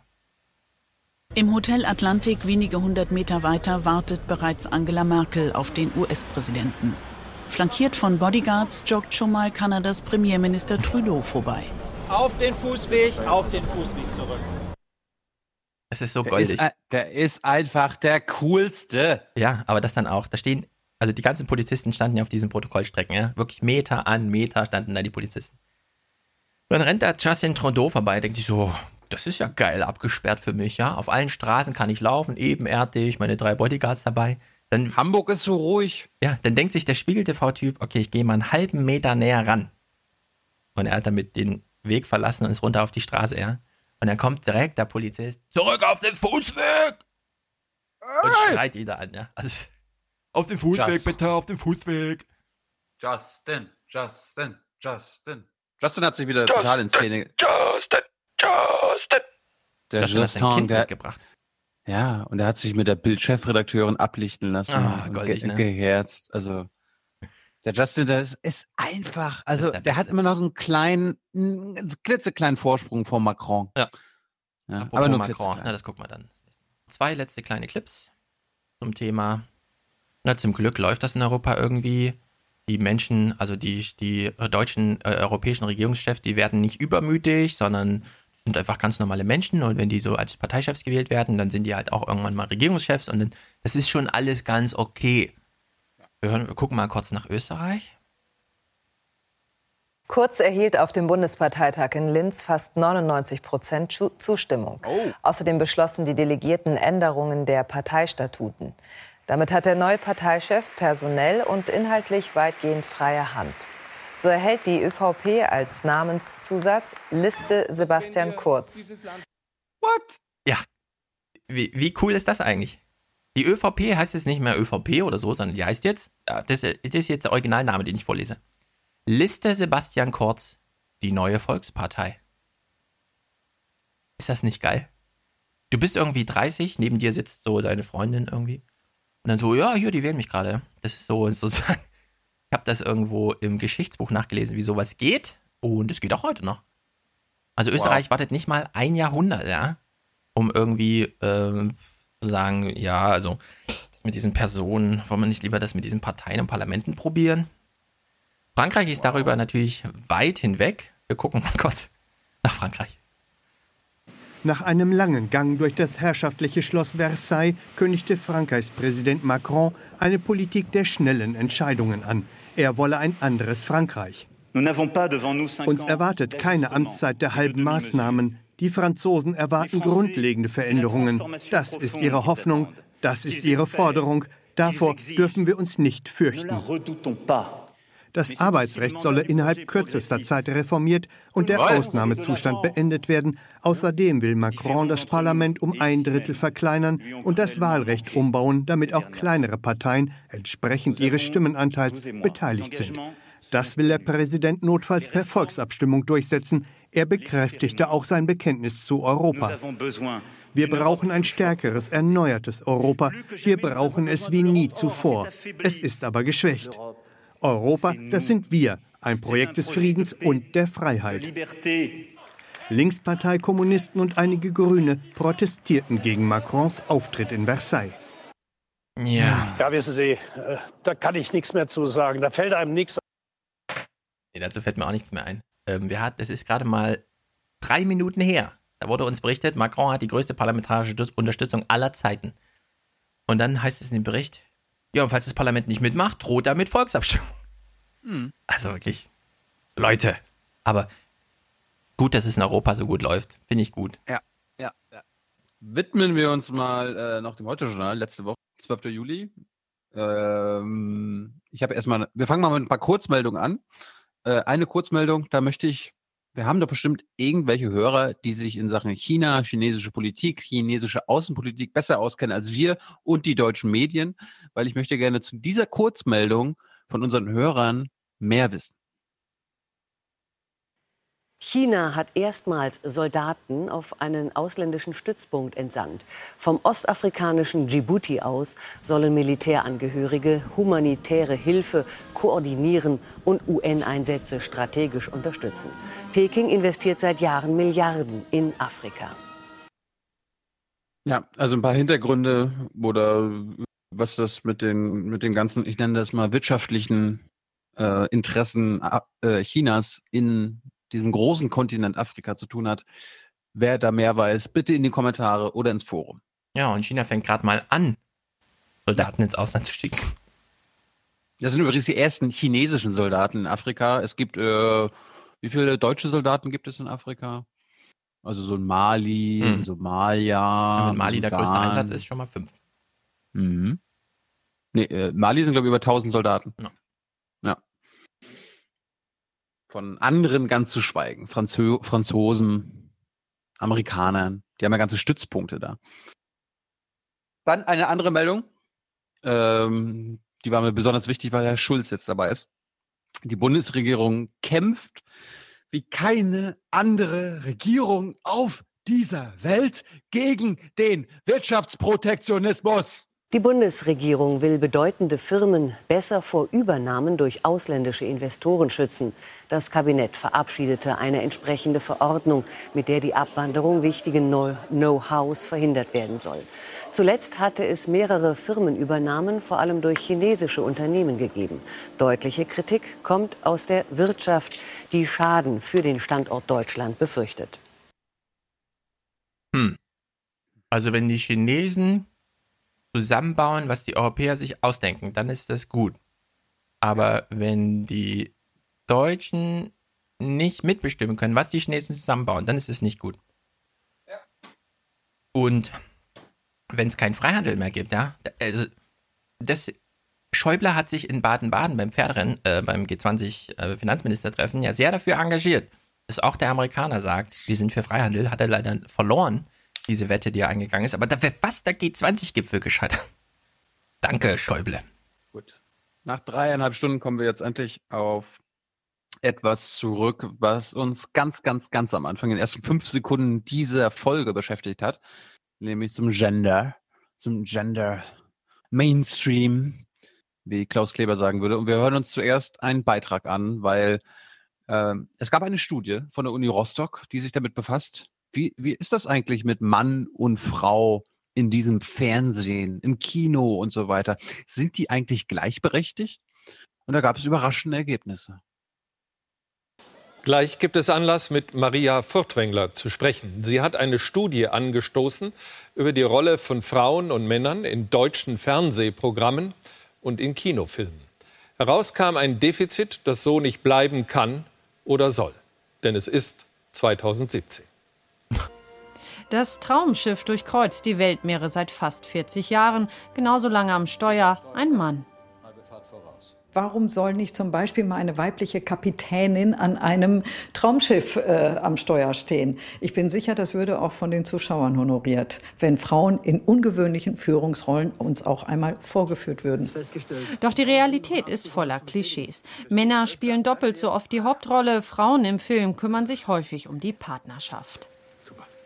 Wie Chefhostess Heide Keller auf dem Schirm zu altern, das ist wenigen Frauen vergönnt. Bis Mitte 30 kommen Frauen und Männer gleich oft vor, dann verändert sich dies. Auf eine Frau kommen zwei Männer. Und ab 50 treten sie fast völlig in den Hintergrund. Na, ältere Frauen in Film und Fernsehen kommen einfach nicht vor. Es wird gar nicht mit ihnen umgegangen, sondern sie werden ignoriert, ausgeblendet, sie verschwinden in irgendeinem Nichts. Als Moderatorinnen sind Frauen längst etabliert, eine rühmliche Ausnahme. Die Experten sind dagegen zu 80 Prozent männlich, ebenso Quizshow-Moderatoren und Sprecher. Es sind fast immer Männer, die die Welt erklären. Die Schauspielerin Maria Furtwängler initiierte die Studie. Der ZDF-Intendant sieht das Problem. Herr Bellut, das Thema kennen wir schon lange, wie gesagt. Und die Gleichberechtigung ist das Ziel. hinter der Kamera sozusagen, in denen die es verantworten, aber auch vor der Kamera. Und das ist das Interessante jetzt, wissen wir, in bestimmten Bereichen, zum Beispiel Unterhaltung, stimmt es überhaupt noch nicht. In anderen finden wir, sind wir sehr, sehr weit gekommen. Weit gekommen ist Claudia Neumann. Als erste Kurze Frage. Lässt sich Thomas Bello, der ja nun sehr ein großes Anwesen unter den Linden hat, tatsächlich nur auf dem Dach des Adlern interviewen für diese Frage oder äh, wie ist das ja. gemeint? kommentierte sie für das ZDF Live ein EM-Spiel und erntete einen üblen Shitstorm. Sind die Zuschauer Teil des Problems? Oh, ja, es fokussiert sich tatsächlich mehr auf den Inhalt, was der Mann sagt. Und bei den Frauen spielt die Optik, vielleicht auch die Stimmlage erstmal tatsächlich eine Rolle. Und diese Botschaft, die dann gesendet wird, glaube ich, bestimmt dann auch irgendwo den Grad der Glaubwürdigkeit. Fatalerweise. Fatal für die Studienmacher das Kinderfernsehen. Nur eine von vier Hauptfiguren ist weiblich. Während Bob als Baumeister arbeitet, ist Conny das Mädchen mit der Schleife im Haar. Ein Mädchen. Darf ich mit soziologischer Arroganz darauf antworten? Hm, mit sein muss? Sehr viele Menschen kommen nicht im Fernsehen vor. Und Achtung, Hinweis, das, was im Fernsehen zu sehen ist, das hat mit Wirklichkeit gar nichts zu tun. Das ist einfach nur Drehbuch. Ja, aber wenn das Fernsehen glaubt und das ZDF glaubt, dass sie Wirklichkeit abbilden, dann ist klar, dass sie sich darüber Gedanken machen. Also wer glaubt, dass das Fernsehen Wirklichkeit abbildet, der kriegt von uns natürlich nur ein Hahaha entgegengeworfen. Oh. Dann ist das Arroganz der Macht. Genau. Arroganz der Podcast macht, der Soziologen macht, ja. ja ich finde es ja auch schade, dass Frau Furtwängler Langeweile hat, aber Äh, im, Im Beitrag kam ja gerade vor, mh, hm, vielleicht liegt es ja auch an den Zuschauern, dass die so viele Männer haben wollen. Dass die Zuschauer, Zuschauer also, ja, äh, dass sie diesen, dieses Gendern nicht akzeptieren. Hm. Vielleicht liegt es aber auch an, an Moderatoren oder an Journalisten wie Klaus Kleber, weil der hat sich mal diese Maria Furtwängler vorgeknöpft. Weil Klaus ist, kommt, kommt aus dem alten Jahrhundert, ja? Und der, der kann das ja gar nicht so verstehen. Der führt jetzt mal ein kritisches Interview, weil dieses ganze Gender-Mainstreaming, das geht Klaus so richtig auf den Sack. Das merkst du jetzt auch. Wir gucken uns das jetzt in Gänze an. Guten Abend, Frau Furtwängler. Guten Abend, Herr Kleber. Hallo. Sie schauen ja nicht nur Fernsehen und Filme, Sie machen sie auch. Sie kennen das Business. Wozu brauchten Sie Zahlen aus dieser Analyse oder haben Sie eine Agenda damit? Oh. Nein, Agenda wäre Warte mal, das müssen wir kurz dokumentieren. Ja. Wenn jemand mit Zahlen kommt und ja. er stellt ihm Klaus, er habe eine Agenda. Ja. Aha, Herr Hilmer. Ja, das, äh, und Herr, wie sie alle heißen. Wir fangen Sie Zahlen aus dieser Analyse oder haben Sie eine Agenda damit? Nein, Agenda wäre wirklich zu weit, zu hoch gegriffen. Ich würde definitiv sagen, wie viele andere hatte ich ein diffuses Gefühl, ein Gefühl, irgendwas ist hier, es gibt hier eine Unwucht, ein Ungleichgewicht, aber wie viele andere hatte ich einfach das Bedürfnis, dem mal Fakten und Zahlen gegenüberzustellen. Ich bin ja sozusagen meinem Vorleben als Ärztin durchaus als Wissenschaftlerin an Zahlen und Fakten interessiert und das war eigentlich der Ansatz zu sagen, wie sieht es denn tatsächlich aus? Das heißt, Sie der will sich jetzt wieder rausreden, ja. Hier keine Agenda, ich will aber nur Zahlen wissen. Will ich habe keine Agenda, ich bin professionell. Ja, ja. Das ist, das ist hier Propaganda. Sie waren unangenehm überrascht von dem, was Sie sahen? Ja, würde ich so sagen, würde ich so sagen. Manche reagieren darauf, indem sie sagen, na ja, haben wir eh schon gewusst und hat mich nicht erstaunt, aber auf eine Weise ärgert mich. Kurze Frage, da wir das jetzt in Gänze hören. Kriegen wir noch mehr mit als Frau Fortwängler? Wie haben Sie sich denn gefühlt, als Sie Ihre Studie gelesen haben? Machen wir weiter mich das, weil ich denke, eigentlich dürften wir nicht so lässig drüber hinweggehen, wenn wir sagen oder wenn wir sehen, Frauen kommen nur halb so oft vor wie Männer on screen. Und das ist eigentlich nicht in Ordnung.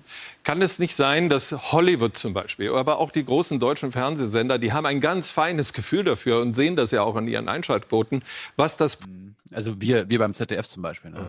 Ja, Publikum sehen will. Und wenn das Publikum was anders sehen wollte, dann würden die sich wahrscheinlich Hollywood zuallererst äh, kräftig umstellen. Das heißt, was Sie wollen, ist eigentlich das Publikum umerziehen?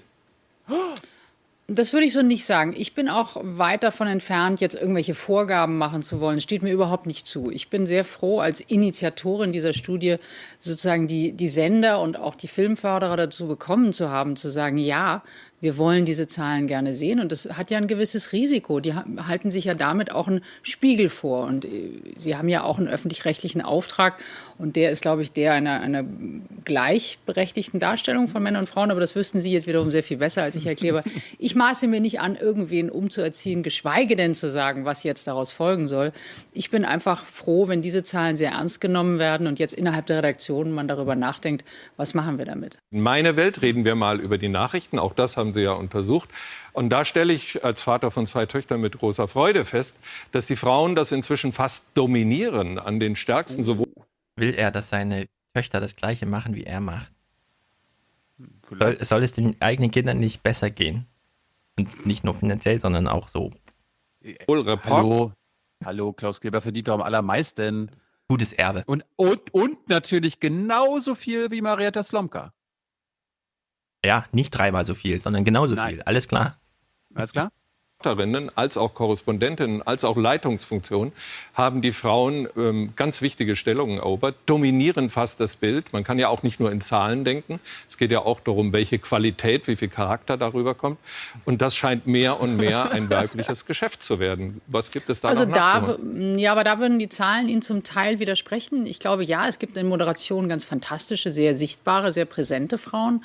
Aber wenn man jetzt insgesamt guckt, Journalismus, Experten, dann äh, ist es doch sehr deutlich, dass die Experten zu 80 Prozent, 60 Prozent je nach Genre äh, einfach männlich sind und dass auch die Showmoderatoren größtenteils männlich sind, dass die Erklärstimmen im Off fast 80 bis 85 Prozent männlich sind. Ich glaube, Bewusstsein ist der erste Schritt Richtung Veränderung. Und ich glaube, dass es ähm, in dem Fall dieser Fakten bedarf. Insbesondere ist ja schockierend, dass wir im Kinderfernsehen schon ein solches Missverhältnis haben von eine von vier Rollen ist nur weiblich.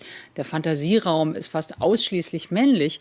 Das prägt natürlich. Ich bin in den Tier äh, Kindersendungen, die wir mal gucken, da kommen ausschließlich Pferde mit Flügeln und Einhörnern vor. Da weiß man gar nicht, was die sind. Hat sie das auch mit untersucht? Ja, Klaus, Klaus fragt da gleich nochmal kritisch nach. Okay. Genauso Frau Furtwängler, da habe ich, hab ich in Ihrer Studie gelesen, Sie zählen die, die, die Tiere und sagen, die Männerstimmen überwiegen und die männlichen Ameisen überwiegen. Wollen Sie jetzt Benjamin Blümchen Gender Mainstreamen oder wohin führt das? Ich wünsche mir Bibi und Tina natürlich dann auch auf männlich, ist ja klar, ne? Ja. So einfach kommen die ja nicht davon. Naja, aber es wäre ja ganz schön, wenn dieser Fantasieraum, der aus Schwammköpfen oder aus Einhörnern besteht, durchaus halb-halb. Es gibt ja gar keinen Grund, dass der zu 80 Prozent männlich ist. Oder meinen Sie doch? Nein, das meine ich nicht. Und auf dem Akkord können wir uns wunderbar verabschieden. Danke für das Gespräch. Sehr gern. Oh Gott, oh Gott, oh Gott. ich wäre dafür, ja. wenn ab sofort wieder Menschen Journalismus machen, welches Geschlecht dann egal. Und ich meine damit auch Journalismus machen. Meinst du? Ja, das wäre, glaube ich, ganz gut. Weil dann könnte man zum Beispiel mal die Frage klären, also ich meine, Fernsehen, okay. Luther, Sherlock, alles Männer. Schade. Aber. Orange is the New Black, da haben, da haben 50 Frauen mitgespielt. Ja, wiegen die das nicht auf? Captain Kirk? Na gut, Captain Kirk ist so stark wie 50 Frauen. Also, wenn, wenn der Tenor hier wäre, okay, heute reden wir mal über Gender und wir beginnen bei gibt eine Armutsfalle in Deutschland und das ist alleinerziehend sein. Und das betrifft hauptsächlich, im Grunde ausschließlich eigentlich nur Frauen. Und jetzt gucken wir mal, in welchen anderen Gebieten das noch gibt. Ah ja, okay, auch im Fernsehen. Fände ich's gut. Aber wenn Frau Fortwängler noch mal ein bisschen Airtime kriegt, nur weil das ZDF meint, das wäre ja blöd, wenn wir die jetzt nicht auf dem Schirm hätten, immerhin ist die weiblich, dann zeigen sie noch mal ein Interview mit ihr. Also wirklich.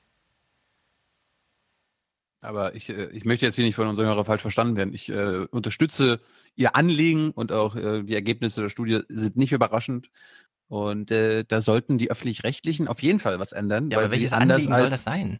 Die macht ja nur eine Feststellung. Guck mal, der FC Bayern holt sich jetzt chinesische Spieler, damit es auf dem Markt da besser läuft, damit es nicht mehr nur Sympathisanten, sondern Fans sind, die auch mal ein Trikot kaufen. Ja. Äh, Chinesen spielen jetzt in Hollywood-Filmen mit, damit die Filme auch dort gut laufen, ja also wenn ähm, Klaus Kleber hat er recht mit seinem feinen Gespür für, äh, so ist das halt, ja. Wenn du so eine Polizeidirektion hast, nehmen wir mal Lucifer, was ich jetzt geguckt habe. Die Chefin des Ladens, so weit mit der meisten Airtime und so weiter, ist eine Frau. Um sie herum spielen aber nun mal viele Männer einfach mit. In der Gewichtung Männer, Frauen sieht man natürlich viel mehr Männer. Aber in der Bedeutung für die Serie und tragend für die Serie ist natürlich die Frau. Westworld, ja, da sind zwei Frauen als Protagonisten, allerdings mehr Männer, so insgesamt. Aber es geht am Ende um das Schicksal dieser beiden Frauen, die da ausbrechen. Ja? Also einfach, wir sind ja wieder auf so einem, ja, wir haben das mal durchgezählt. Ja, und habt ihr halt durchgezählt. Ihr habt das Falsche gezählt. Es geht hier nicht nur um Anzahl von, sondern es geht auch um Airtime, Bedeutung und so weiter, um so viel qualitative Merkmale. Und, und das muss man nun mal sagen, Hollywood stellt sich nicht gegen den Massengeschmack. Ja, die fangen nicht plötzlich an, so mit und so. Dann wird halt mal ein Kontrapunkt mit Orange is the New Black gesetzt oder so. Aber, aber hier so ein. Also dieser Bereich lässt sich überhaupt nicht politisieren, weil der völlig popkulturell gestaltet ist. Klar kann man da Politik reinbringen, aber dann zerstört man ihn eben auch. Ja, aber der Punkt, der Punkt ist ja so ein bisschen, warum muss Hollywood 15 Jahre warten, bis man mit Wonder Woman zum ersten Mal einen Superheldenfilm mit weiblicher Hauptrolle äh, finanziell erfolgreich startet? Und äh, gut, das ist das ist privat, das ist eine Investition, das ist Kapitalismus. Mhm. Aber bei den öffentlich-rechtlichen habe ich halt eine andere Vorstellung. Ja, aber bei Hollywood, das ist halt alles im Fluss. Ich meine, die haben jetzt nur Comic-Vorlagen verfilmt und es sind nun mal, und bei Avengers sind auch viele Frauen dabei, das sind nun mal bisher alles Superman, Batman, Spider-Man und so gewesen. Ja, Man, Man, Man. Das ändert sich dann vielleicht auch mal, wenn die Vorlagen anders werden. Aber erstmal, Hollywood ist erfolgsorientiert, die nehmen sich das, was schon bekannt ist und bekannt ist eben das, was alt ist und das, was alt ist, ist eben aus einer Zeit, in der die Superhelden Männer waren und so. Das stimmt. Das sind halt so viele Determinationen, die da reingreifen. Also klar, also wir wünschen uns doch alle, dass Hollywood mutiger wäre, ja. Dass nicht Michael Bay jetzt den siebten Transformer-Film macht, sondern seine Kreativität mal nutzt, komm, um da, was da, Neues zu machen. Darüber freust du dich doch Nee, ich will wieder so ein Armageddon oder The Rock oder sowas. Pain and Gain will ich. Ich zitiere mal Herrn Juncker. Also der gesunde Menschenverstand zeichnet sich zeichnet sich, dann ist abgebrochen. Was hat er nochmal gesagt? Also ist nicht ja. gleich verteilt, ist nicht gleich verteilt, ja. Ja, ja. ja. Scheiße. Das Geschlecht allerdings ist gleich verteilt und deswegen muss es überall gleich verteilt sein. Basta! So ungefähr, hat Frau Fortwängler. Im, im, im, im öffentlich-rechtlichen Fernsehen, warum nicht? Ja, aber da ist es doch auch soweit, oder? Schönbohm hat ja, die Zahlen nicht. doch gedingst. Na, eben nicht. Hatte Schönbohm nicht äh, so eine, gab eine, eine Zielvorstellung von 30 Prozent und die ist beim öffentlich-rechtlichen erreicht? Nur die FAZ, die ist genau wie vor zehn Jahren bei 14 Prozent. Echt jetzt? Oh, ja. krass. Ja. Gut, äh, wir heben uns Angela Merkel im Sommerinterview für Freitag auf. Gut. Dann sind wir durch. Damit, ich habe auch nichts mehr. Dann sind mehr. wir durch. Alles andere hebe ich ja. mir auch auf. Geburtenrate, mehr Export, Insektenmangel, Polareis, Elektroauto. Ja, ist noch viel uh. übrig von, der, von den zwei Wochen. Also, ähm, wir brauchen für Folge 221 noch Präsentatoren. Ja, das wäre Produzenten und Unterstützer. Produz äh, Präsentator werdet ihr in Folge 21 mit 221 Euro.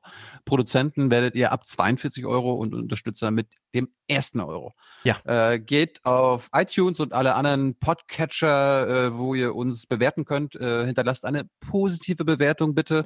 Und äh, geht auch auf Jung und Naiv, guckt euch die aktuellen Interviews an, die Stefan immer noch nicht gesehen hat, die aber sehr hör hörenswert Hol sind. Hol ich alle mit Anselm Lenz über Antikapitalismus und einen antikapitalistischen Lobbyismus oder zum Beispiel mit Edda Müller, die eine, ein wahnsinniges Leben hatte und immer noch hat und die die Vorsitzende von Transparency International ist.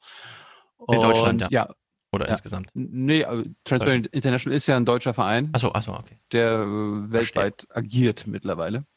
Und ansonsten, wir brauchen auch für Junge Naiv äh, jede Menge Unterstützung. Wie gesagt, im Sommer, äh, jetzt ab August, gehen unsere Bundestagswahl Spitzenkandidatengespräche, ein wunderschönes langes Wort, los. Äh, wir haben eigentlich alle bekommen, außer Alice Weidel. Ja. Dafür kommt eine andere führende AfD-Persönlichkeit, weiblich, äh, dazu. ich verrate nochmal nicht wer. Es ist nicht Frauke Petri. Äh, und die einzigen, die bisher noch äh, sich zieren, sind irgendwie das Kanzleramt. Frau Merkel Ach, ja. hat offenbar keine Zeit und Herr Schulz hat auch noch Terminfindungsschwierigkeiten. So ist er. Ansonsten, ansonsten sieht das eigentlich alles ganz gut aus. Also dementsprechend, das war's von uns. Äh, als Outro gibt es den Supercut von letzter Woche. Mhm. Steffen Seibert sorgt für glasklare Wahrheit äh, in Sachen G20-Akkreditierungen. Und wer mit Watt wandern will am 6. August, schreibt mir kurz eine Mail. Macht's gut. Bis denn. Good night and good luck. Ich glaube, meine frühere Berufstätigkeit tut hier jetzt relativ wenig zur Sache. Aber ich kann gut verstehen, dass dieses, dieser gesamte Komplex bei Ihnen Fragen aufwirft und dass Sie denen nachgehen und dass Sie auch Vermutungen nachgehen. Ich möchte nur sehr dafür werben, dass Sie unseren glasklaren Erklärungen, denen des Bundespresseamtes, denen des Bundesinnenministeriums, denen des Bundeskriminalamtes, Glauben schenken. Und äh, ich denke, wir haben uns zu dieser Frage so klar geäußert, dass eigentlich kein Misstrauen mehr berechtigt ist. Ich dachte eigentlich, dass das gestern schon in aller Klarheit geschehen wäre durch die Erklärung des Bundespresseamts und die Erklärung des Bundeskriminalamtes. Es gibt auch in der, zwischen der BKA-Erklärung und der Erklärung des Bundespresseamtes keinerlei Widerspruch. Aus unserer Sicht gibt es und gab es da nie einen Hauch der Unklarheit. Weil auch heute Morgen die Unterstellung kam, dass ich die Unwahrheit sagen würde. Diese Unterstellung weise ich wirklich mit Nachdruck zurück. In diesen Fragen stellen wir uns natürlich. Ich habe gestern den ganzen Tag daran gearbeitet, ja, ich verweise noch einmal auf die äh, Erklärung, die auch das Bundeskriminalamt gestern herausgegeben hat. So benennt es das Bundeskriminalamt in seiner gestrigen Stellungnahme. Ja, selbstverständlich. Ähm, das steht, glaube ich, auch in der Pressemitteilung des Bundeskriminalamtes, die gestern noch versandt worden ist, noch mal ausdrücklich drin. Äh, ob Sie das nicht zumindest nachvollziehen können, dass das für einen der deutschen Sprach- und grammatikkundigen Menschen so wirkt, dass es da einen sehr entscheidenden Unterschied zwischen den beiden Pressemitteilungen gibt? Nein, das kann ich tatsächlich nicht nachvollziehen. Ich führe jetzt hier ehrlich gesagt keine grammatikalischen Diskussionen, weil wir hier, glaube ich, keine Germanistenvereinigung sind. Mein Amtsverständnis ist es, und ich hoffe, dass Sie das die letzten sieben Jahre hier so auch bemerkt haben, Ihnen mündlich wie schriftlich stets nach bestem Wissen und Gewissen die Wahrheit zu sagen. Mündlich wie schriftlich, das tue ich heute, das habe ich in der Vergangenheit getan, das tue ich auch in dieser ganzen Angelegenheit. Die Erklärung ist so zu verstehen, dass ausschließlich eigene, und zwar im allgemeinsprachlichen Sinne eigene Erkenntnisse deutscher Sicherheitsbehörden hier eine Rolle gespielt haben. Aber ehrlich gesagt, weiter äh, kann ich nicht gehen, ohne, ohne tatsächlich mich selber über äh, das Datenschutzrecht hinwegzusetzen, was ich nicht tue. Ich habe aus Sicht des Auswärtigen Amts den Ausführungen der beiden Kollegen zum Verfahren hier ähm, nichts hinzuzufügen. Und über das ich in seinen einzelnen Phasen als Chef des Bundespresseamtes ehrlich gesagt auch gar nicht immer auf dem Laufenden sein muss, weil das läuft. Das Akkreditierungsverfahren wird nicht mit ausländischen Sicherheitsbehörden durchgeführt, nein. Das, das ist etwas holzschnittartig dargestellt, gibt aber im Kern das wieder, was ich gerade gesagt habe. Und noch einmal, wir bewegen uns ja immer in diesem äh, Spannungsfeld Freiheit, Sicherheit. Und ich habe Ihnen das ja versucht zu klar, klar, zu machen, was uns, ich finde schon, was uns dabei bewegt hat. Ich verweise auf. Sagen Sie es ganz deutlich doch einfach. Ich würde schon gerne, wenn ich darf, also, meine Antworten Kollege so formulieren, wie ich sie formuliere. Ja. Ich will sie mal stellen versuchen. Ihre Fragen, wie Sie sie stellen Ich will es mal versuchen. Okay. Ich habe vorhin gesagt, ich sehe es nicht als meine Zuständigkeit. Ich habe auch nicht die Kompetenz, Sicherheitsfragen selbst zu bewerten.